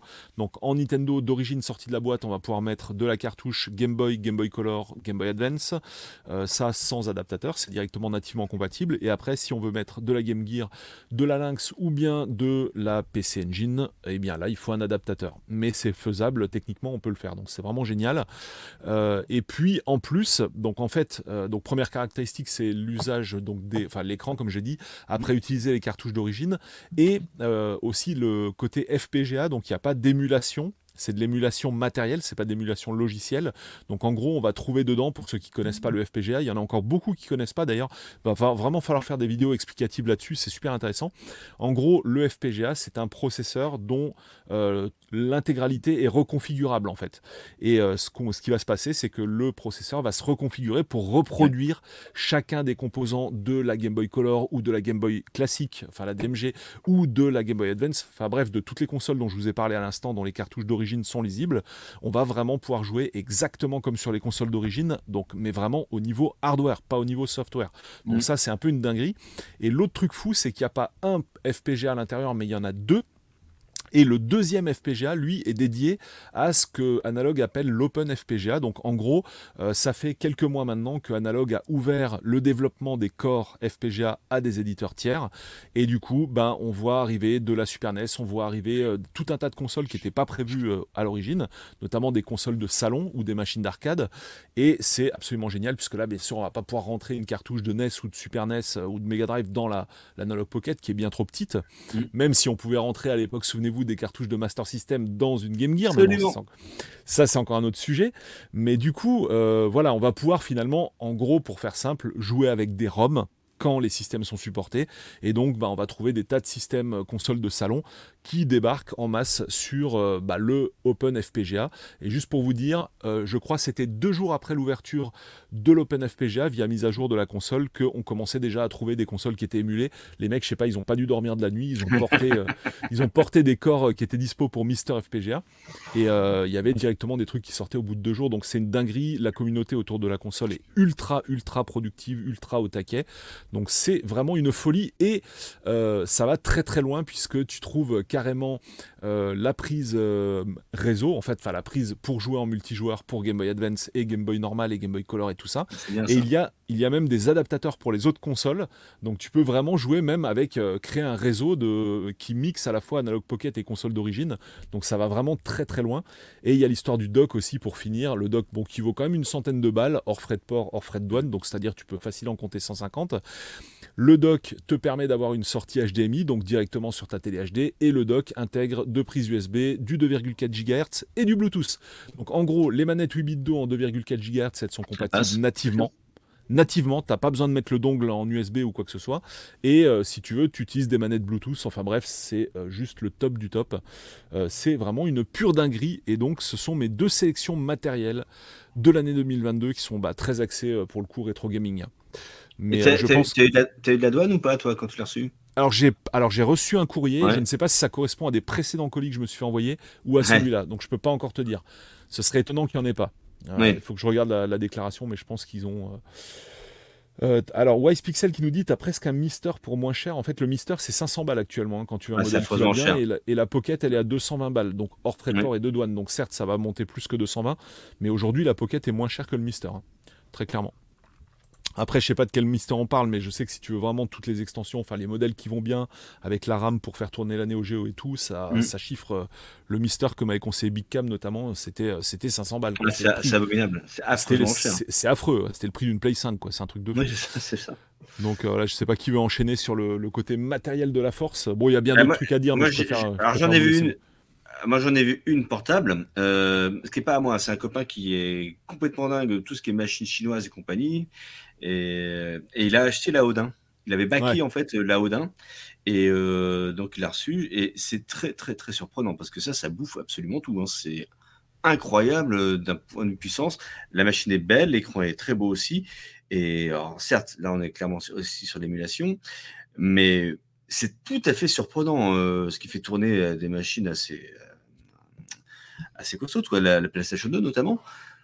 C'est épatant ça va jusqu'à la Wii, hein. Ça, va jusqu'à la Wii, euh, ouais, ouais, sans ça problème. Coûte 500 balles. Ça coûte 500 balles, quoi. Euh, ah non, non, la Odin, elle est moins chère. Hein. Elle, ah. est à... elle est à 230, la Odin. Non, sans déconner. Ah ouais? Ah ouais, je... non, je suis sérieux. Hein. Tiens donc. Non, elle est vraiment pas chère. Et justement, je l'avais mise dans la. J'ai créé un guide d'achat Noël rétro gaming et euh, ah, je l'ai mise dedans. Euh, grâce à Paduction, d'ailleurs, si vous voulez des tas d'infos sur la Odin, allez sur la chaîne de Paduction. C'est lui qui a, enfin, il a fait un test qui est remarquable, donc euh, il y a des tas d'infos chez lui, c'est vraiment top. Hein. Euh, donc oui, la console, non, là, ça joue complètement dans une autre cour en fait, hein, clairement. en termes de puissance, Ouais, là c'est de l'émulation, ça va vraiment loin. Ça, je vous dis, ça va jusqu'à la Wii hein, sans problème. Donc non, c'est top. Après, c'est pas du Open FPGA, mais franchement, c'est pas grave. Non, c'est autre chose. Ouais, non, c'est complètement autre chose, mais pareil, ça fait partie en, console portable, ça fait partie de la sélection de Noël. Euh, clairement, c'est une autre proposition qui est tout aussi, euh, tout aussi intéressante, assurément. Ouais, clairement. Après, je sais pas par rapport à Analog, parce qu'Analog, c'est vraiment des produits très spécifiques. Moi, je sais que pendant un temps, alors je sais que j'en ai pas besoin, mais la, la, la et la Nintendo NT, je sais plus comment ça s'appelle, euh, qui coûte 200 bah, balles chacune euh, pour jouer à la Mega Drive. Et je sais pas, je sais pas tout ce que le rendu que ça a. A priori, c'est très bien. Euh, c'était comment il s'appelle, qui m'en avait parlé, ah, Fauzi de Gang Style et qui en a qui en a une, je sais plus est la, la Super NES, je crois, et dit sur un écran LCD, ça marche du, du feu de Dieu, quoi. Donc Bon, euh, j'en ai pas besoin parce que voilà. Mais euh, puis j'aime bien jouer sur des CRT également. Mais euh, c'est vrai qu'Analog fait des très très bons produits et la, la portable que, vous, que tu présentes, moi qui ne m'intéresse pas personnellement parce que je n'aime pas les consoles portables, c'est une très très belle machine et je te fais confiance sur la qualité plastique, etc. Quoi. Donc j'imagine que c'est un bel objet en main. Quoi. Ah oui, non, c'est vraiment cool. Et le coup du dock est vraiment chouette. Après, le seul truc que je regrette, mais bon, ah, ça reste une portable, mais j'aurais bien aimé une sortie analogique pour les machines de salon, quoi. Pour vraiment pouvoir sortir sur un cathodique. Alors, je sais que Analog a un DAC, un, pas un DAC, pardon, un, un convertisseur euh, mhm. analogique quoi. Il, existe hein, mais euh, je sais pas bien ce que ça vaut. Je sais que Fossil avait pas mal démonté, donc à voir, à voir un peu ce que ça donne. Mais moi très clairement, je vais donner un petit peu mon retour sur les filtres cathodiques qu'on trouve, que ce soit sur Mister FPGA ou même sur le RetroTink 5X hein, tout mhm. simplement il n'y en a jamais aucun qui m'a convaincu. En vrai, ils sont très bien faits. Je dis pas, je pense que tu peux pas faire mieux sur un cathodique. C'est ultra convaincant. Mais en fait, après, même sur Recallbox, tu as des filtres qui sont très très bien. Mmh. Ah la, vidéo, la vidéo d'Axelet, je l'avais faite avec le filtre euh, Royal, je sais pas quoi là. Enfin, euh, bref, un, filtre cathodique qui est excellent, qui te fait même le bombé de l'écran cathodique et tout. Mmh. Donc euh, il y a vraiment des trucs qui sont très très réussis en filtre, mais voilà, un cathodique, ça reste un cathodique. Quoi. Moi, je vois tout de suite la différence. Enfin, clairement, tout le monde la voit, hein, il n'y a pas que moi. Et euh, c'est clair qu'il y a, y a, ce petit je ne sais quoi qui manque à chaque fois à la fin euh, avec les différents filtres. Quoi. Enfin bon, c'est un avis très personnel. Hein. Après, euh, chacun aura le sien. Hein. Il y en a qui se satisfont parfaitement de, tous ces filtres cathodiques. Enfin voilà, voilà la petite sélection, les petits amis. Euh, JB, tu avais une autre console ou accessoire éventuellement euh, là, je, comme sais que, euh, je sais que Damien est dans les starting blocks pour nous bah, parler également d'une portable. Bah, on l'a déjà parlé déjà, le Steam Deck. Tu l'as déjà parlé? Bah pas assez, ah pas encore, ouais, pas, pas, pas énormément non plus. Donc ça, toi, c'est ta sélection, quoi, Steam Deck. Faudra qu'on fasse une émission là-dessus, d'ailleurs, la Steam Deck, obligé. Bah, oui, oui, bah donc c'était, bah ça a été mon de l'année. Euh, pareil, assez surprenant parce que c'était plus de l'ordre de la curiosité. Euh, un gros truc, beaucoup plus gros qu'une Switch, etc. Euh, jouer sur PC, alors que j'étais plutôt joueur console à la base. Est-ce que la promesse tiendrait? Est-ce que le truc serait mis à jour? Est-ce que les jeux seraient quand même intéressants, jouables? Est-ce que je vais pouvoir jouer à Eden Ring dessus? C'était une des questions. Euh, euh, et, globalement, euh, oui, oui, oui et encore oui. C'est-à-dire que bah, ce n'est pas le support le plus puissant du marché, évidemment, mais par contre, en, termes de console portable, bah, il n'y a pas d'équivalent. C'est bien plus performant qu'une Switch. ça m'a permis de, de, faire pas mal de backlog donc des jeux que, que j'avais et que j'avais commencé, mais parce que bah, j'avais un problème avec ma carte graphique ou que sais-je, j'avais pas pu y jouer. Euh, par exemple, Guardian of, the Galaxy, que j'ai euh, torché en une bonne trentaine d'heures euh, sur Steam Deck avec vraiment beaucoup de plaisir. et, et bah voilà, des jeux comme, comme Elden Ring auxquels j'aurais pas pu m'adonner autant si j'avais pas cette proposition portable et de salon, donc Steam Deck pour ceux qui ne connaissent pas, c'est un peu comme une Switch. Euh, vous pouvez à la fois y jouer en nomade et à la fois le brancher sur une télé hyper simplement avec un câble HDMI ou un petit dock qui, qui, qui, vaut pas trop cher. Je parle pas de celui de Valve. Hein. Tiens donc. précisons quand même parce que celui de Valve coûte 90 euros. Il n'est pas bien plus étoffé que que des qu'un dock que j'ai acheté à 20 euros. donc, donc voilà, ne, ne, faites pas forcément de folie là-dessus. Et, et, vraiment, ce qui m'a surpris, c'est que donc à la base c'est un, système d'exploitation Linux, même si on peut installer Windows dessus, mais qui est plutôt bien bien fichu, donc j'ai pas eu besoin de, de, passer sur Windows. On disait oui, oui, il n'y a pas beaucoup d'attention, pas beaucoup de jeux compatibles, etc. Alors certes, tous les jeux sont pas nativement compatibles avec Steam Deck, mais il y en a quand même énormément qui fonctionnent. Et la bonne surprise aussi, c'est des jeux qui venaient de sortir, euh, donc Return to Monkey Island, euh, to Yumi que j'ai fait 100% sur Steam Deck, Elden Ring, euh, même la, bêta de Street Fighter 6, j'en ai déjà parlé. j'ai été subjugué de voir que très rapidement la communauté avait fait une sorte de patch pour rendre le jeu euh, compatible. Donc là, j'ai fait les deux sessions de bêta, 100% sur Steam Deck hein, pour Street Fighter 6. Euh, et, euh, et, en fait, ça a changé même, enfin, ça a changé. Ça a augmenté la possibilité que j'ai de jouer. parce que bah, voilà, la télé du salon n'est pas toujours disponible, parce que lancer l'ordi, faire les mises à jour Windows 10, machin, etc., avant de lancer mon jeu, ça me m'a pas mal fait passer l'envie de jouer souvent. Et que euh, sur Steam Deck et ben du coup tout ça est, euh, est un peu plus lissé. Euh, et, et, puis bah, le fait que l'écran soit bon c'est un 720p hein, donc c'est un peu moins un peu moins rigoureux, un peu moins énergivore que ce que j'ai chez moi ailleurs, bah, ça me permet de faire tourner des jeux, même Cyberpunk, euh, sans trop de soucis, certes en 30 images secondes pour Cyberpunk, mais, euh, mais quand même avec une bonne qualité euh, qui m'a permis de, bah, de, de, jouer mieux. J'ai refait complètement, comment il s'appelle, Death Door, que j'adore. Euh, grâce à, à, cette petite machine-là qui, euh, l'air de rien, s'est imposée euh, chez moi, qui s'est imposée au travail, qui s'est imposée en vacances. Donc euh, voilà, j'en suis vraiment très très content. Et euh, sans dire de acheter là, parce que ça dépend vraiment de votre besoin, mais moi, ça, ça a vraiment eu un écho en moi. Et je suis vraiment content de, euh, de l'avoir. Et, et, ça m'a permis aussi bah, d'acheter des jeux un peu moins chers sur, sur PC versus sur console. Donc bah, ça m'a aussi permis de, de, jouer un petit peu plus. Voilà. Yes. Donc, euh, d'autres choses côté hardware ou alors on se quitte là-dessus, les petits amis? Euh, Là, comme ça, j'ai pas d'idée, je t'avoue. Euh... je disais, la Switch, hein, oui. Euh, ça a été une des, un des meilleurs hardware de l'année. avec peut-être les mentions spéciales. comme ça, je vais arriver à, les, à les, caser, parce que ça, je serais moins triste. donc, en plus des jeux qu'on a évoqués, moi, je fais partie des gens. Alors, je vais faire un peu mon JB. JB a, a, a, envoyé des fleurs à Sonic Frontiers et c'est tout à son honneur. Et ben moi, je vais envoyer des fleurs à Pokémon Arceus, euh, qui euh, bah, a eu un peu mauvaise presse parce que le jeu techniquement n'était pas euh, était pas dingue. Ah, c'est comme, comme, scandaleux, même l'appareil Nintendo, c'est quand même. Euh, mais le jeu était bien plus fini que le dernier Pokémon qui est sorti. Euh, le jeu, il a proposé, bah, comme Sonic Frontiers, un, quelque chose de différent à plein, plein, plein de niveaux. Et euh, pareil, je, l'ai pris pour la, pour la forme, pour dire, bah tiens, euh, par, par rapport au remake que j'ai pas pris de euh, Diamant et Perle, que je trouvais entre guillemets un petit peu scandaleux parce que vraiment trop proche de, jeu de base, je me suis dit, bah allez, je vais faire un acte militant, je vais prendre Arceus. Et puis, bah, après, s'il me plaît pas, je le vendrai. Hein.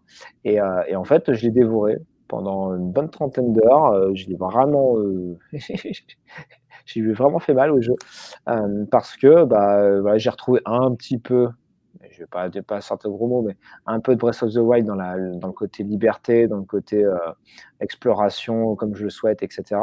Et, euh, et j'attendais pas du tout Pokémon sur ce terrain-là. Et donc je me suis dit, bah ok, effectivement, ça ouvre des perspectives pour la suite. Et pour, pour preuve, bah, la dernière version euh, s'inspire quand même en, bonne partie. Et, euh, et je vais pas dire que j'aime bien les vilains petits canards, mais c'est un peu ça, quoi. C'est-à-dire qu'il a un côté attachant parce qu'il est vraiment assez différent des autres. Et, euh, et voilà, simplement, il m'a emporté. Donc, bah voilà, un jeu qui m'emporte, il a, il a, il a le mérite d'apparaître. Et, euh, et aussi, j'ai beaucoup apprécié de jouer à Live Live sur Switch. Ah oui, là, je vais le citer dans les mentions honorables. voilà, euh, pareil, qui, voilà, qui, qui, sort des sentiers battus encore aujourd'hui, euh, qui avait beaucoup d'avance sur son temps euh, au niveau narratif et, euh, et, euh, et, voilà, qui apprend tel quel, c'est-à-dire comme une proposition un peu originale d'RPG Square Enix, mm. enfin, de l'époque. Et, Et, voilà. Et c'est très bien de pouvoir y jouer, euh, bien localisé. Euh, enfin, voilà, vraiment avec, comme dans, de bonnes conditions avec leur, euh, leur technique là, de, de, 5D. il faut qu'ils continuent. Hein. Faut être, moi, j'aimerais, c'est un vœu pieux que je veux faire là maintenant. Moi, j'aimerais que pour ces RPG-là, j'aimerais que Squaresoft redevienne Squaresoft et qu'Enix redevienne Enix. Vraiment que Square Enix, d'accord, mais qu'ils puissent se séparer avec vraiment leur logo d'origine.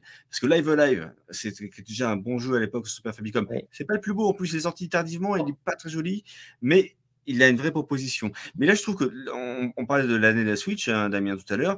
Mais quand une bécane est capable de sortir un Xenoblade 3, un Live Live, donc euh, remake, euh, remaster et autres, que tu veux, un, euh, Triangle Strategy, un Tactics, Tactics Ogre qui sort à peu près partout, mais n'empêche. Et enfin, c'est quand même formidable. Bon, après, il y a aussi Chain Heroes qu'il faut vraiment vous intéresser à Chain Heroes. Hein, pour, si vous aimez les RPG 16 bits de l'époque, c'est parfait, ça aussi. Quoi. Donc, euh, bah, il y a une position euh, intéressante. Et Cheney Rose, là, pour le coup, c'est même une belle surprise, là, qui a tout compris. à ce propos, donc, euh, il y a. La fait pas tout. C'est vrai, on, voilà. On n'a pas pu avoir Saria en raison d'un problème technique chez elle, malheureusement, un problème de souci de connexion Internet. Mais justement, bah, Xenoblade, Xenoblade 3 est le jeu qu'elle voulait proposer dans ses GOTY. Mhm. Donc je pense qu'il faut en parler, c'est assez important. Il y a également, je, crois que ça fait je également. en parler, j'ai pas, je l'ai juste vu chez tes copains. pareil. Mais, là, bah, pour ceux qui, ceux qui veulent en savoir plus, je les renvoie vers le, le test de DG sur Padawan HD. Je crois qu'il y a un ah, 3, c'est euh, bah, le. Pareil, c'est le, jubilé de la, de la sauce Xenoblade. Euh, le, le 1, bah, un jeu culte euh, qui était sorti sur la Wii, qui a après sorti sur 3DS et qui a sorti sur une, Switch, sur une version Switch qui était tout à fait honorable. Mhm. Euh, le 2 a, changé de direction, notamment artistique, euh, mais a pas mal de valeur, a eu une petite extension qui étendait un peu sa, sa fin et lui apportait un peu plus de profondeur au niveau de, de l'histoire. Et le 3 va plus loin en termes de, gameplay, euh, au point que ça soit un peu bordélique à l'écran. Il y a énormément d'informations, énormément. Si vous êtes allergique euh, aux vidéos, euh, bah, le jeu, c'est vraiment ça, quoi. Il y en a de partout. il est très verbeux. la narration prend son temps, beaucoup de temps. 5-10 heures dans Xenoblade 3, c'est rien. c'est vraiment rien du tout. Donc, il va falloir que vous ayez du temps devant vous, euh, je dirais entre 50 et 100 heures en fonction de ce que vous voulez faire. Par contre, c'est vraiment costaud. Si vous, appréciez le système de combat un peu des, Xenoblade, bah, vous allez vraiment adorer. Euh, il y a une vraie générosité, il y a des persos vraiment intéressants, il y a des moments touchants, il y a... Euh, enfin voilà, c'est un, un, grand jeu. Par contre, c'est un jeu qui va vous demander du temps. C'est un jeu qui va qui va beaucoup vous parler. Euh, euh, et, donc, il va falloir bah, être compatible avec cette proposition-là. Voilà. On dirait Sonic Frontier, là. effectivement, effectivement. Donc, il y a un peu de, Xenoblade également dans Sonic Frontier. Ouais. oui, mais c'est Oui, c'est un grand environnement japonais. Oui. c'est n'importe quoi. Oui, c'est n'importe quoi, on peut le dire. Non, mais c'est vrai que ça, avait l'air chouette, Xenoblade 3, mine de rien. Mais, euh, euh, donc j'ai un copain qui est, qui est complètement fan, qui l'a pas vraiment apprécié. J'ai des copains qui sont complètement fans euh, de la saga et qui l'ont complètement apprécié. Donc, mais il y a un peu de... c'est une proposition qui est tellement singulière et qui demande tellement d'investissement personnel que je peux comprendre qu'on n'y adhère pas. Euh, et à la fois, euh, à la fin, euh, si vraiment, enfin, si on, aime la proposition, on aime le système de combat, mais vous allez vous régaler. Là, vous allez avoir pour, pour votre argent. Donc, et bon, bah, toujours pareil, le, la, DA qui est très différente de celle du premier, qui fait une sorte de petit grand écart entre le 1 et le 2. Qui était, le 2 était beaucoup, bah, c'est le shading beaucoup plus coloré. Et voilà, ils ont trouvé une formule qui, qui fonctionne si vous avez du temps à lui consacrer. si vous aimez les, gros RPG longs avec beaucoup beaucoup de chat, euh, euh, des personnages vraiment intéressants, un système de combat qui progresse euh, bah, vraiment progressivement, mhm. vous aurez de quoi faire avec Xenoblade 3. J'ai pas le temps de jouer à ça. Ah, ça, ah, mais le temps viendra peut-être. Hein, le temps viendra peut-être. C'est vrai, mais sur, sur Persona 5 Royal actuellement là. oui, bah, voilà. La Persona 5, voilà, c'est exactement ça. C'est un, excellent jeu, mm. une idée fantastique. Par contre, pareil, il faut du temps. Il faut du temps pour avancer, il faut du temps pour l'apprécier, pour, pour tester différentes approches. voilà. Mais par contre, si vous avez le temps et que vous êtes compatible avec euh, l'univers et le style de jeu, mais là, c'est du bonheur. Hein. Yes. Est-ce qu'on a fait le tour ou euh, vous voyez d'autres trucs oh, Il me semble, parce qu'au niveau hardware, moi, j'ai pas d'idée, mais. Mm. En fait, c'est toujours pareil. Le hardware, c'est cool, mais c'est au service des jeux. Toi-même, Polo, tu parlais d'hardware vraiment intéressant au niveau du rétro de la force. Mais ce qui fait que c'est intéressant, c'est principalement que bah, tu peux t'adonner à des jeux dans de bonnes conditions, dans de très bonnes conditions. Donc, euh, bah, voilà, c'est cool de parler du, du, matos, mais à chaque fois, c'est quel est l'enjeu derrière, quelle est la, promesse en termes de gameplay et qu'est-ce qu'on va en ressortir au, au final. Et c'est ce que je sortirai 2022, c'est euh, next-gen, pas next-gen, console à la rue ou pas, rétro ou pas. Il y avait des belles propositions ludiques cette année. Et euh, bah, j'espère qu'on aura encore de très belles euh, l'an prochain. Bon, je pense que sur Switch, il y aura va se passer, mais euh, ouais. Il n'est pas encore repoussé, mais. non, honnêtement, je, je, pense, ah, je pense que c'est la dernière belle année de la Switch, vraiment. Avant qu'il se passe quelque chose. Ouais, c'est plus important. Ouais. Moi, je vois bien, je vois bien, je vois bien une dernière année de Switch et une nouvelle machine arriver. Mais après, c'est, je peux me tromper, hein, mais. Sachant que combien même la nouvelle Switch arriverait, euh, il y aura encore des jeux sur Switch euh, pendant. Ah, totalement. Je te rejoins aussi là-dessus. Mais je pense qu'il va se passer quelque chose euh, là, cette fin d'année prochaine ou peut-être début 2024, on verra. Mais... En tout cas, c'est pas, sont pas précipités parce que les ventes sont bonnes. Encore. Bien sûr. la concurrence, pour l'instant, ça va, quoi. Oui. Ils font pas forcément tressaillir, etc. Donc, ils sont pas pressés par le temps. par contre, c'est juste que toutes les dernières arlésiennes là, euh, et pareil d'ailleurs, la boucle est bouclée quand, quand le prochain Breath of the Wild sortira, parce qu'en fait, en 2007, on avait un Zelda, on avait, euh, bon, on avait un Mario, on avait, euh, euh papa, papa, papa, on a eu du Pokémon, on a eu du Mario Kart, et on a eu, je viens de le perdre maintenant, et on a eu Xeno, on a eu Xenoblade 2. C'est ça. Voilà. Chronicle 2. Et donc, oui, on a eu un Kirby, etc. Et là, on a quasiment eu la nouvelle version de toutes les séries euh, qui avaient donné des fruits en 2017. Euh, donc, l'année prochaine, on aura le nouveau Zelda. Bon, ça sera un peu la boucle plus bouclée, quoi. Voilà. Maintenant, ça serait bien, surtout même d'arrêter de souffrir en fait, de quand, quand on lance, euh, voilà, quand on lance le dernier Kirby, quand on lance Bayonetta, quand on lance bon les, Pokémon, on se dit que là, on, on est au bout de quelque chose et que ça serait bien que on ait une console qui a un peu plus de patates euh, pour que ces jeux qui sont déjà très intéressants bah, euh, aient une technique et un minimum à leur, à leur mesure. Ouais. Voilà. Bah, Notamment quand on parle de monde ouvert. Moi, je prends un nouvel hardware, hein. pas, je veux pas une version boostée de la suite, je veux une nouvelle machine. Mhm. Vraiment, je veux pas une nouvelle euh, machin. Regardez, elle est capable de faire de la 4K, je m'en fous. oui, sur une nouvelle bécane, je veux pas un nouveau. Moi, ça m'intéresse pas s'ils sortent une machine euh, boostée. Bien sûr que c'est bien. Je prends. Bah, euh, la nouvelle machine, à part une Switch 2, je vois pas ce qui. Enfin, je veux dire, ils sont un peu enfermés dans leur propre concept. Ça va être compliqué là. Hein. Non mais tu dire... puisse... non mais oui d'accord, va pour le concept, mais qui, mais qui pousse euh, vraiment sur une... un, vraiment un nouvel hardware quoi, et pas ce qu'ils font aujourd'hui avec voilà, il y a eu la PS4, la PS4 Pro, la Xbox One, la Xbox One X, voilà, ou les toutes les versions possibles et imaginables des Game Boy, quoi. Non, mm. je veux vraiment un nouvel hardware. Ils appellent ça une super Switch. J'adorerais avec un look SNES, j'adorerais ça. Mais, mais, non, mais toi, une super Switch qui soit évidemment rétrocompatible avec les précédentes. Uh-huh. Pourquoi pas Et même euh, tant mieux quelque part. Mais vraiment un nouvel hardware, quoi. Euh, je ne sais pas si ça pourrait monter aussi fort qu'une Series X ou qu'une PS5, mais au moins quelque chose qui, voilà, euh, dit, on n'a pas à rougir euh, plus que ça euh, par rapport à la concurrence. Ah, mais ça, ça n'arrivera pas. Hein. S'ils restent sur un format hybride portable, ils seront toujours aux fraises. Hein. Ça, c'est. Ben, ça dépend du prix. Steam Deck, ça coûte combien, Damien? Bah, À partir de 400, à peu près 400 euros. Ah.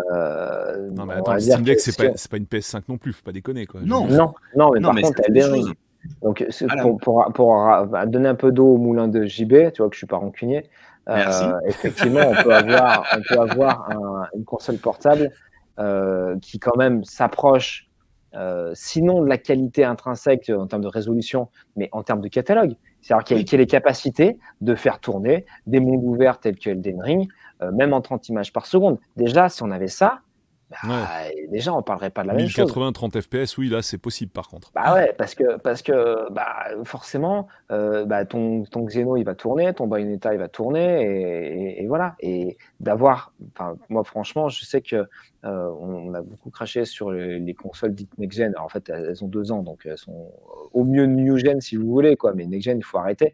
Euh, d'avoir quand même la plupart du temps du 60 images par seconde, et bah ouais, ça change la vie ça, même en 1080p, ça, ça, ça, ça, fait du bien. Et ben, si la prochaine Switch, elle arrive à me faire euh, du centimètre par seconde, des jeux en monde ouvert plutôt agréables euh, en, et de manière fluide, et ben, je signe.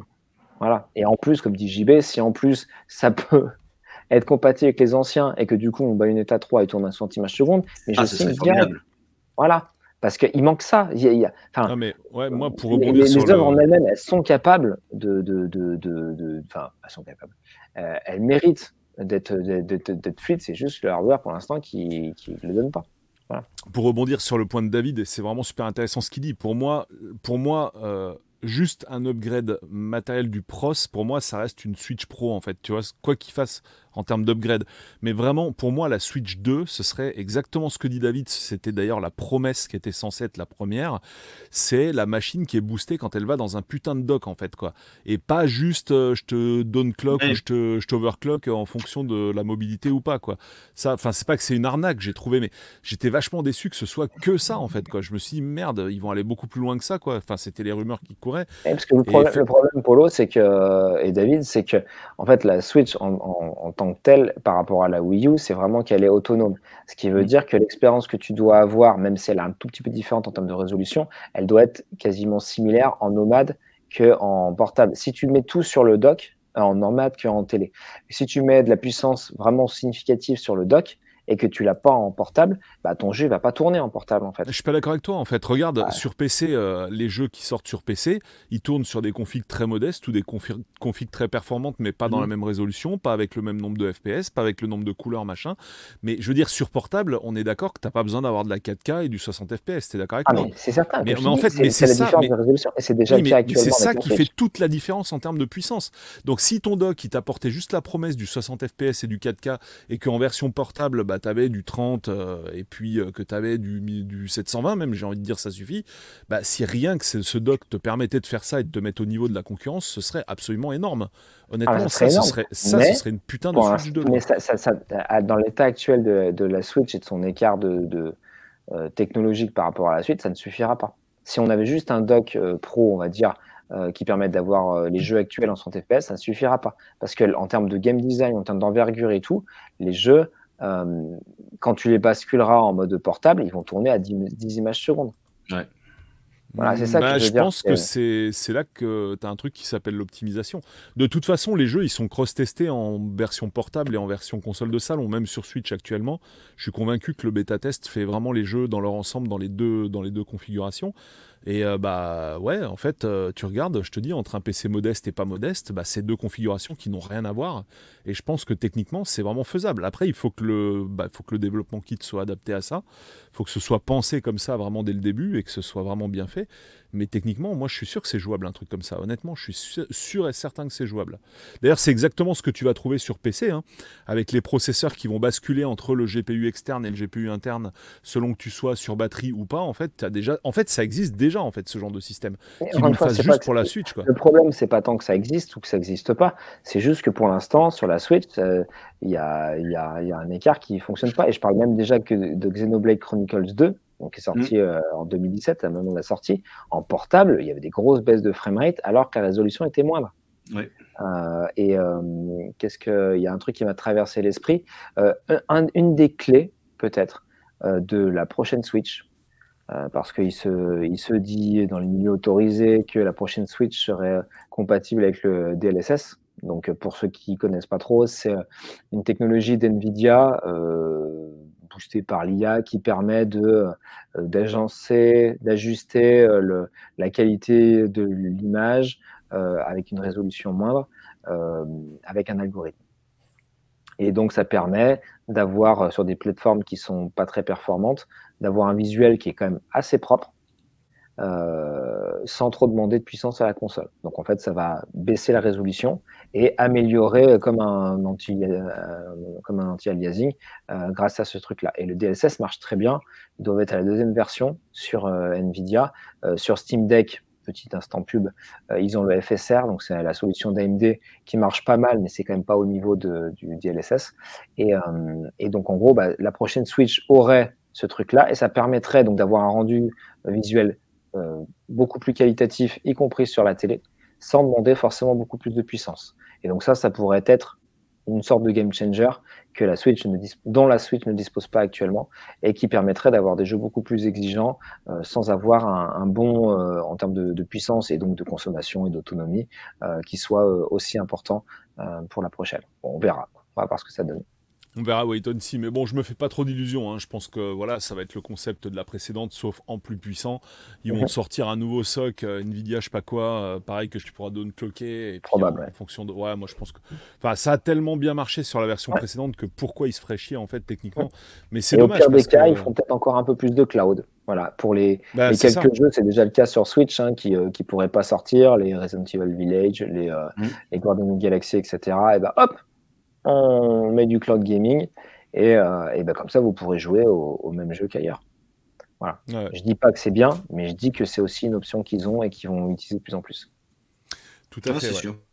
On verra comment ça va évoluer tout ça, mais bon, en tout cas, c'est sûr que euh, il faut que la relève quand même se pointe d'une manière ou d'une autre. Il faut quand même qu'il y ait un upgrade technique parce que moi, ça me fait toujours marrer quand tout le monde te dit oui, Nintendo, c'est pas la course à la puissance. Oui, non, mais ça l'a été en fait. Il faut quand même pas l'oublier. Ils l'ont fait. ils l'ont fait, ils l'ont fait et ils l'ont bien fait. Et ça a été un des ingrédients du succès quand même. En fait, quand tu regardes la Super NES, pourquoi elle a niqué tout le monde bah, Parce que techniquement, tu prenais une énorme baffe dans ta gueule, quoi. Et même au niveau sonore d'ailleurs, hein, à tous les niveaux même si euh, certains jeux ramaient quand c'était mal programmé. Euh, en attendant, techniquement, c'était quand même une dinguerie à l'époque. Et euh, bah, pareil, enfin, jusqu'à la GameCube, la 64 aussi, mais c'est vrai qu'on a moins vu la différence à l'époque, on la voit plus maintenant en mm. émulation, où là tu vois que c'est non, c'est quand même pas de la play anti-aliasée, faut pas déconner, c'est quand même le niveau au-dessus. Mais à l'époque, on voyait pas en fait, donc c'est un peu embêtant. Enfin, on voyait, mais pas comme on aurait dû le voir en fait. Puis ils ont tellement bullshité les gens que quand on a vu sortir ça, bah, on a forcément été déçus. on s'attendait à voir sortir la Xbox 360 euh, dans les années, euh, enfin avant les années 2000, quand, en 96 quoi. Donc forcément, quand tu vois, quand tu vois Mario 64, ça fait bizarre. Mais euh, ça a été comme ça, en tout cas, à minima, jusqu'à la GameCube, qui était, bon, même si tout le monde disait que la Xbox était la plus puissante, moi, les plus grosses ouais, graphiques que j'ai prises, c'était sur la GameCube, hein, très clairement. Quand tu voyais Rogue Leader, quand tu voyais bah, Star Fox Adventure, quoi, typiquement, euh, des jeux, il y en avait des très beaux sur Xbox, mais aussi beaux que ça, euh, franchement, fallait, fallait quand même creuser. Donc pour moi, voilà, c'était euh, la course à la puissance, c'était le mantra de Nintendo jusqu'à bah, jusqu'à la GameCube, quoi. Donc voilà, tous ceux qui te disent oui, mais Nintendo, ils ont jamais été pour la course à la puissance, bah si en fait quoi. Mais c'est vrai que sur la GameCube, ça leur a pas réussi malheureusement parce qu'il y avait un, petit truc qui s'appelait. Ça a été le point de bascule. Il y a été un petit truc qui s'appelait PlayStation 2 avec un lecteur DVD et ça suffisait plus en fait la puissance, mais mais voilà, ils n'ont pas forcément tiré les bonnes leçons du passé, en fait, je trouve. Même si la Switch. Après, voilà, les, ventes de la, les ventes de la Wii et la Switch leur ont plutôt donné raison. Oui, mais alors, non, mais oui, mais oui, mais non, en fait, parce que faut pas regarder les chiffres de vente. En fait, moi, je dis toujours ça. Il faut regarder ce que ce qu'ont ce qu'ont retenu les gens qui ont acheté ces machines. Et qu'est-ce qu'ils ont retenu les gens qui ont acheté la Wii? Ben, tu le vois dans les chiffres de vente de la Wii U, par exemple même si c'est pas le seul problème. Bien sûr, la Wii U a été très mal marketée, on est d'accord. Il y a certains qui pensaient que c'était une extension de la Wii, etc. Ah bah Et d'ailleurs, mon chat vous passe le bonjour. Oui, il manquait de chat. voilà. Mais euh, oui, il y a une, queue qui se pointe comme ça. Euh, ça, peut, ça peut paraître étrange. Non, mais vraiment, euh, bon, c'est pas le seul problème de la Wii U, bien sûr. Mais moi, je suis convaincu que la Wii a fait du mal à la Wii U et qu'il y a des gens qui ont quand même trouvé que c'était de la grosse merde. Et même si elle a effectivement élargi le public de base, je pense qu'au niveau des core gamers, la Wii, elle a fait un mal énorme en fait. Mais vraiment, en tout cas pour ma part, c'est clairement le cas. Et donc euh, voilà, les chiffres de vente, c'est toujours un petit peu, euh, ça à double tranchant parce que tu as les chiffres de vente qui sont bons avec derrière un bon souvenir pour le consommateur et tu as les chiffres de vente qui sont bons avec derrière un souvenir de merde et c'est pas forcément la même chose sur la génération. C'est pour ça en fait quand on dit que Nintendo du coup a arrêté la, course à la puissance depuis, euh, bah, depuis la, Wii, euh, quand bien même euh, ce que tu dis est, est censé, eux ils vont voir avant tout bah, les, les, ventes et donc bah, s'ils disent bah tiens alors donc pour une fois, on n'a pas fait la course à la puissance, on a fait une nouvelle manière de jouer, ça a marché. Bon, bah, on va continuer là-dessus. Ah, bah, c'est clair que ça va continuer. Euh, le key game, je suis pas d'accord avec toi. Il nous dit la course à la puissance, ce n'est plus le même investissement financier aujourd'hui. Euh, ce n'est plus supportable pour une entreprise comme Nintendo, dont le jeu JV est le seul gain, seul gain de pain. Pardon. En fait, je suis complètement pas d'accord. C'est totalement l'inverse par rapport à avant. En fait, avant, euh, tu avais des entreprises comme Sony qui designaient leurs propres processeurs, ce qui coûtait une fortune, mais, mais monumentale, en fait, cataclysmique.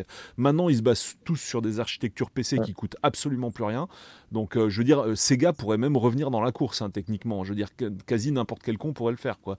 Donc, je pense qu'il a jamais été aussi facile d'avoir un hardware que depuis qu'on s'est basé sur l'architecture PC.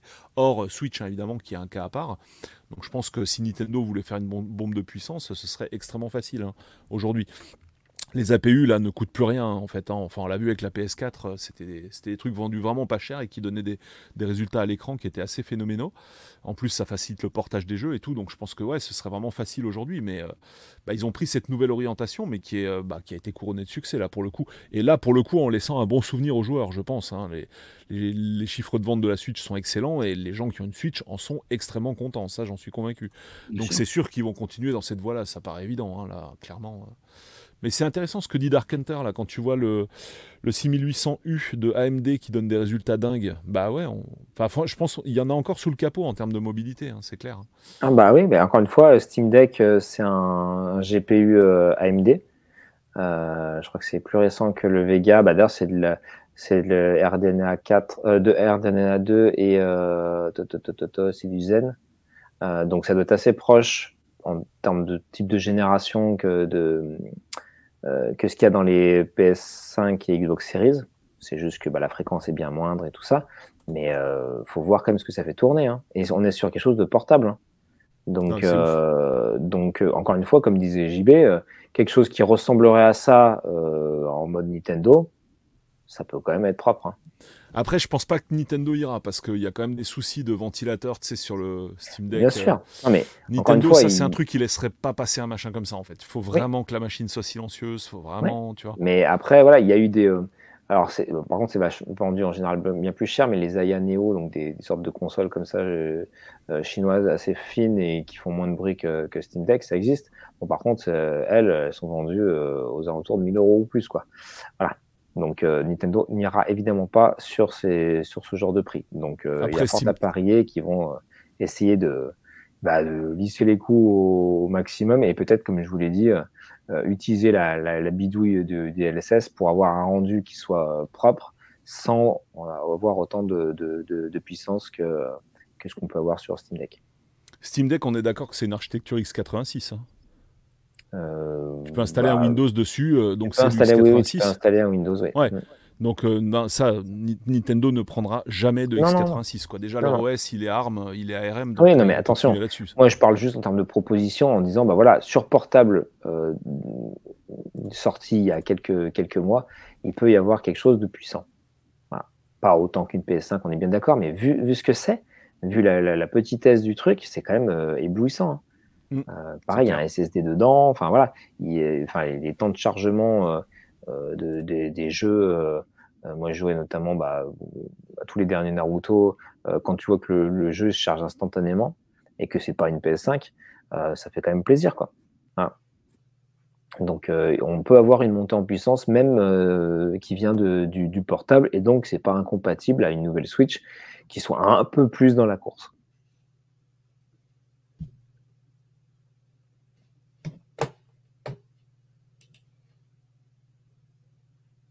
Polo, on ne t'entend plus. Ouais. Euh, je sais pas si, tu as fait l'essai de David, du coup, euh, de brancher le Steam Deck sur un écran 55 pouces. Ce qu'il dit, je suis pas sûr. J'ai pas un écran 55 pouces, mais je l'ai mis sur une télé de 42 pouces. Alors encore une fois, ça dépend de ce que tu fais. Euh, mhm. Le Steam Deck, j'ai réussi à, le pousser jusqu'en 4K 30 FPS, je crois. Euh, mais bon, ça me sert à rien, c'est pas, c'est pas très, pas très utile. Mais en 1080p, euh, y compris sur Elden Ring, il y a moyen d'avoir quelque chose d'acceptable, avec un peu de recul évidemment. Hein, on joue pas bah, sur une télé comme on joue sur un moniteur. ça dépend vraiment des jeux. Encore une fois, la, la console étant plutôt orienté portable et ayant une résolution native de 720p, euh, forcément, si tu es sur un 55 pouces euh, en 4K, euh, bah oui, tu vas avoir des pixels. Hein. c'est voilà, essayez la Switch, vous allez comprendre. Hein. donc effectivement, c'est pas tout à fait la même. c'est pas tout à fait la même promesse. C'est aussi pour ça que, comme je disais, le DLSS et puis bah, peut-être un, un, dock un, peu plus puissant pour la, télé pour faire du comment dire de l'upscaling propre euh, ça pourrait être intéressant. Voilà. Euh, mais encore une fois, euh, c'est la loi du compromis. Un compromis, ça fait jamais tout bien. Vous allez dire, bah tiens, sur, sur une télé, c'est pas trop mal, et sur une nomade, c'est vraiment cool. Yes. Il y a une info intéressante là qui. JE là qui nous dit que la Switch branchée sur un écran 4K c'est immonde donc du coup bah, à mesure que le parc d'écran 4K va, grossir il faut vraiment que que, bah, que Nintendo se mette ouais, à je proposer. Pas d'accord non plus, mais parce que ça passe, faut pas déconner. Ouais, ça passe. J'ai bah, pas, fait une Si t'es sur ta télé à, 10 cm, effectivement, c'est immonde. Euh, si tu joues comme moi à 3 mètres de ta télé, bon bah. Ça passe. Ok. Dark Hunter qui donne le même retour. Bon bah les petits amis, on a un petit peu débordé du sujet, mais pas totalement puisque bah puisque bah c'était la, ça faisait partie de ta sélection hardware quand même le Stream Deck, donc c'est vraiment intéressant. Et puis on a pas mal parlé de, Switch au travers de cette émission. Merci à tout le chat de nous avoir accompagnés pendant cette, euh, ces 3h17 euh, d'émission. C'était super cool. Euh, j'en profite pour rappeler que là, vous êtes sur la chaîne Retropolo, pour ceux qui regardent le direct et qui interagissent en direct. Mais il s'agit d'un podcast qui est dispo sur toutes les plateformes de streaming, donc que ce soit Apple Podcast, que ce soit, bah, bref, tous en fait, Spotify, enfin Google Podcast également. Donc on trouve ça de partout sur toutes les plateformes de Android à iOS en passant par les plateformes desktop. Bref, il y en a pour tous les goûts et du coup l'avantage sur Spotify c'est que vous pouvez désactiver la vidéo et regarder ça en tâche de fond, euh, même quand vous avez d'autres applications qui sont ouvertes, ce qui est pratique et vous pouvez même le lancer sur vos Alexa à la maison. J'aurais pas dû prononcer ce mot interdit qui, va, qui va déclencher un truc juste derrière moi. Merci à tous d'avoir été là. Merci à Nasty Kitty également qui nous a accueillis tout au long de une bonne grosse partie de l'émission. C'était vraiment super cool de la Excellente intervention, vraiment c'était un grand, grand, grand plaisir. Et euh, bah, je le redis, merci à tous d'avoir augmenté l'émission grâce à vos nombreux commentaires, euh, comme d'hab, extrêmement pertinent. Salut à tous et à très vite. Je vous mets le lien du podcast qui vous renverra vers toutes les émissions sur toutes les plateformes disponibles directement en description de cette vidéo. Je vais faire ça juste après euh, la coupure du stream. Voilà, donc vous, verrez la liste des sujets. Là, on est plus sur des sujets, on va dire, un peu chauds. C'est-à-dire que c'est sûr qu'en 2023, cette vidéo, euh, fin 2023, elle aura moins d'importance. Mais la plupart du temps, les sujets qu'on choisit sont des sujets froids. C'est-à-dire en gros des podcasts que vous pouvez vous passer à n'importe quel moment de l'année et y compris dans 10 ans s'il le faut, puisque on aborde plutôt en général des sujets de fond euh, qui sont valables euh, quelle que soit l'année à laquelle vous regardez l'émission. Donc ce que j'essaie de vous dire, et je vais vous le dire très clairement, le regameplay des le, le, pouvoir de regameplay ouais, des émissions est assez important. Vous pouvez euh, vous les regarder a posteriori, ça pose en général, aucun problème. Voilà, bon, vous pourrez refresh la page quand j'aurai rajouté le lien dont je vous parlais. Ça vous permettra d'avoir une idée plus précise que ce que je suis en train de vous dire en consultant vous-même les titres des émissions. Grosse bise à tous, on se retrouve très très vite, peut-être même avant le réveillon. Je sais pas, je vous mettrai peut-être une petite vidéo euh, euh, retour d'expérience que vous aimez bien en général, dans lesquelles je raconte ma life.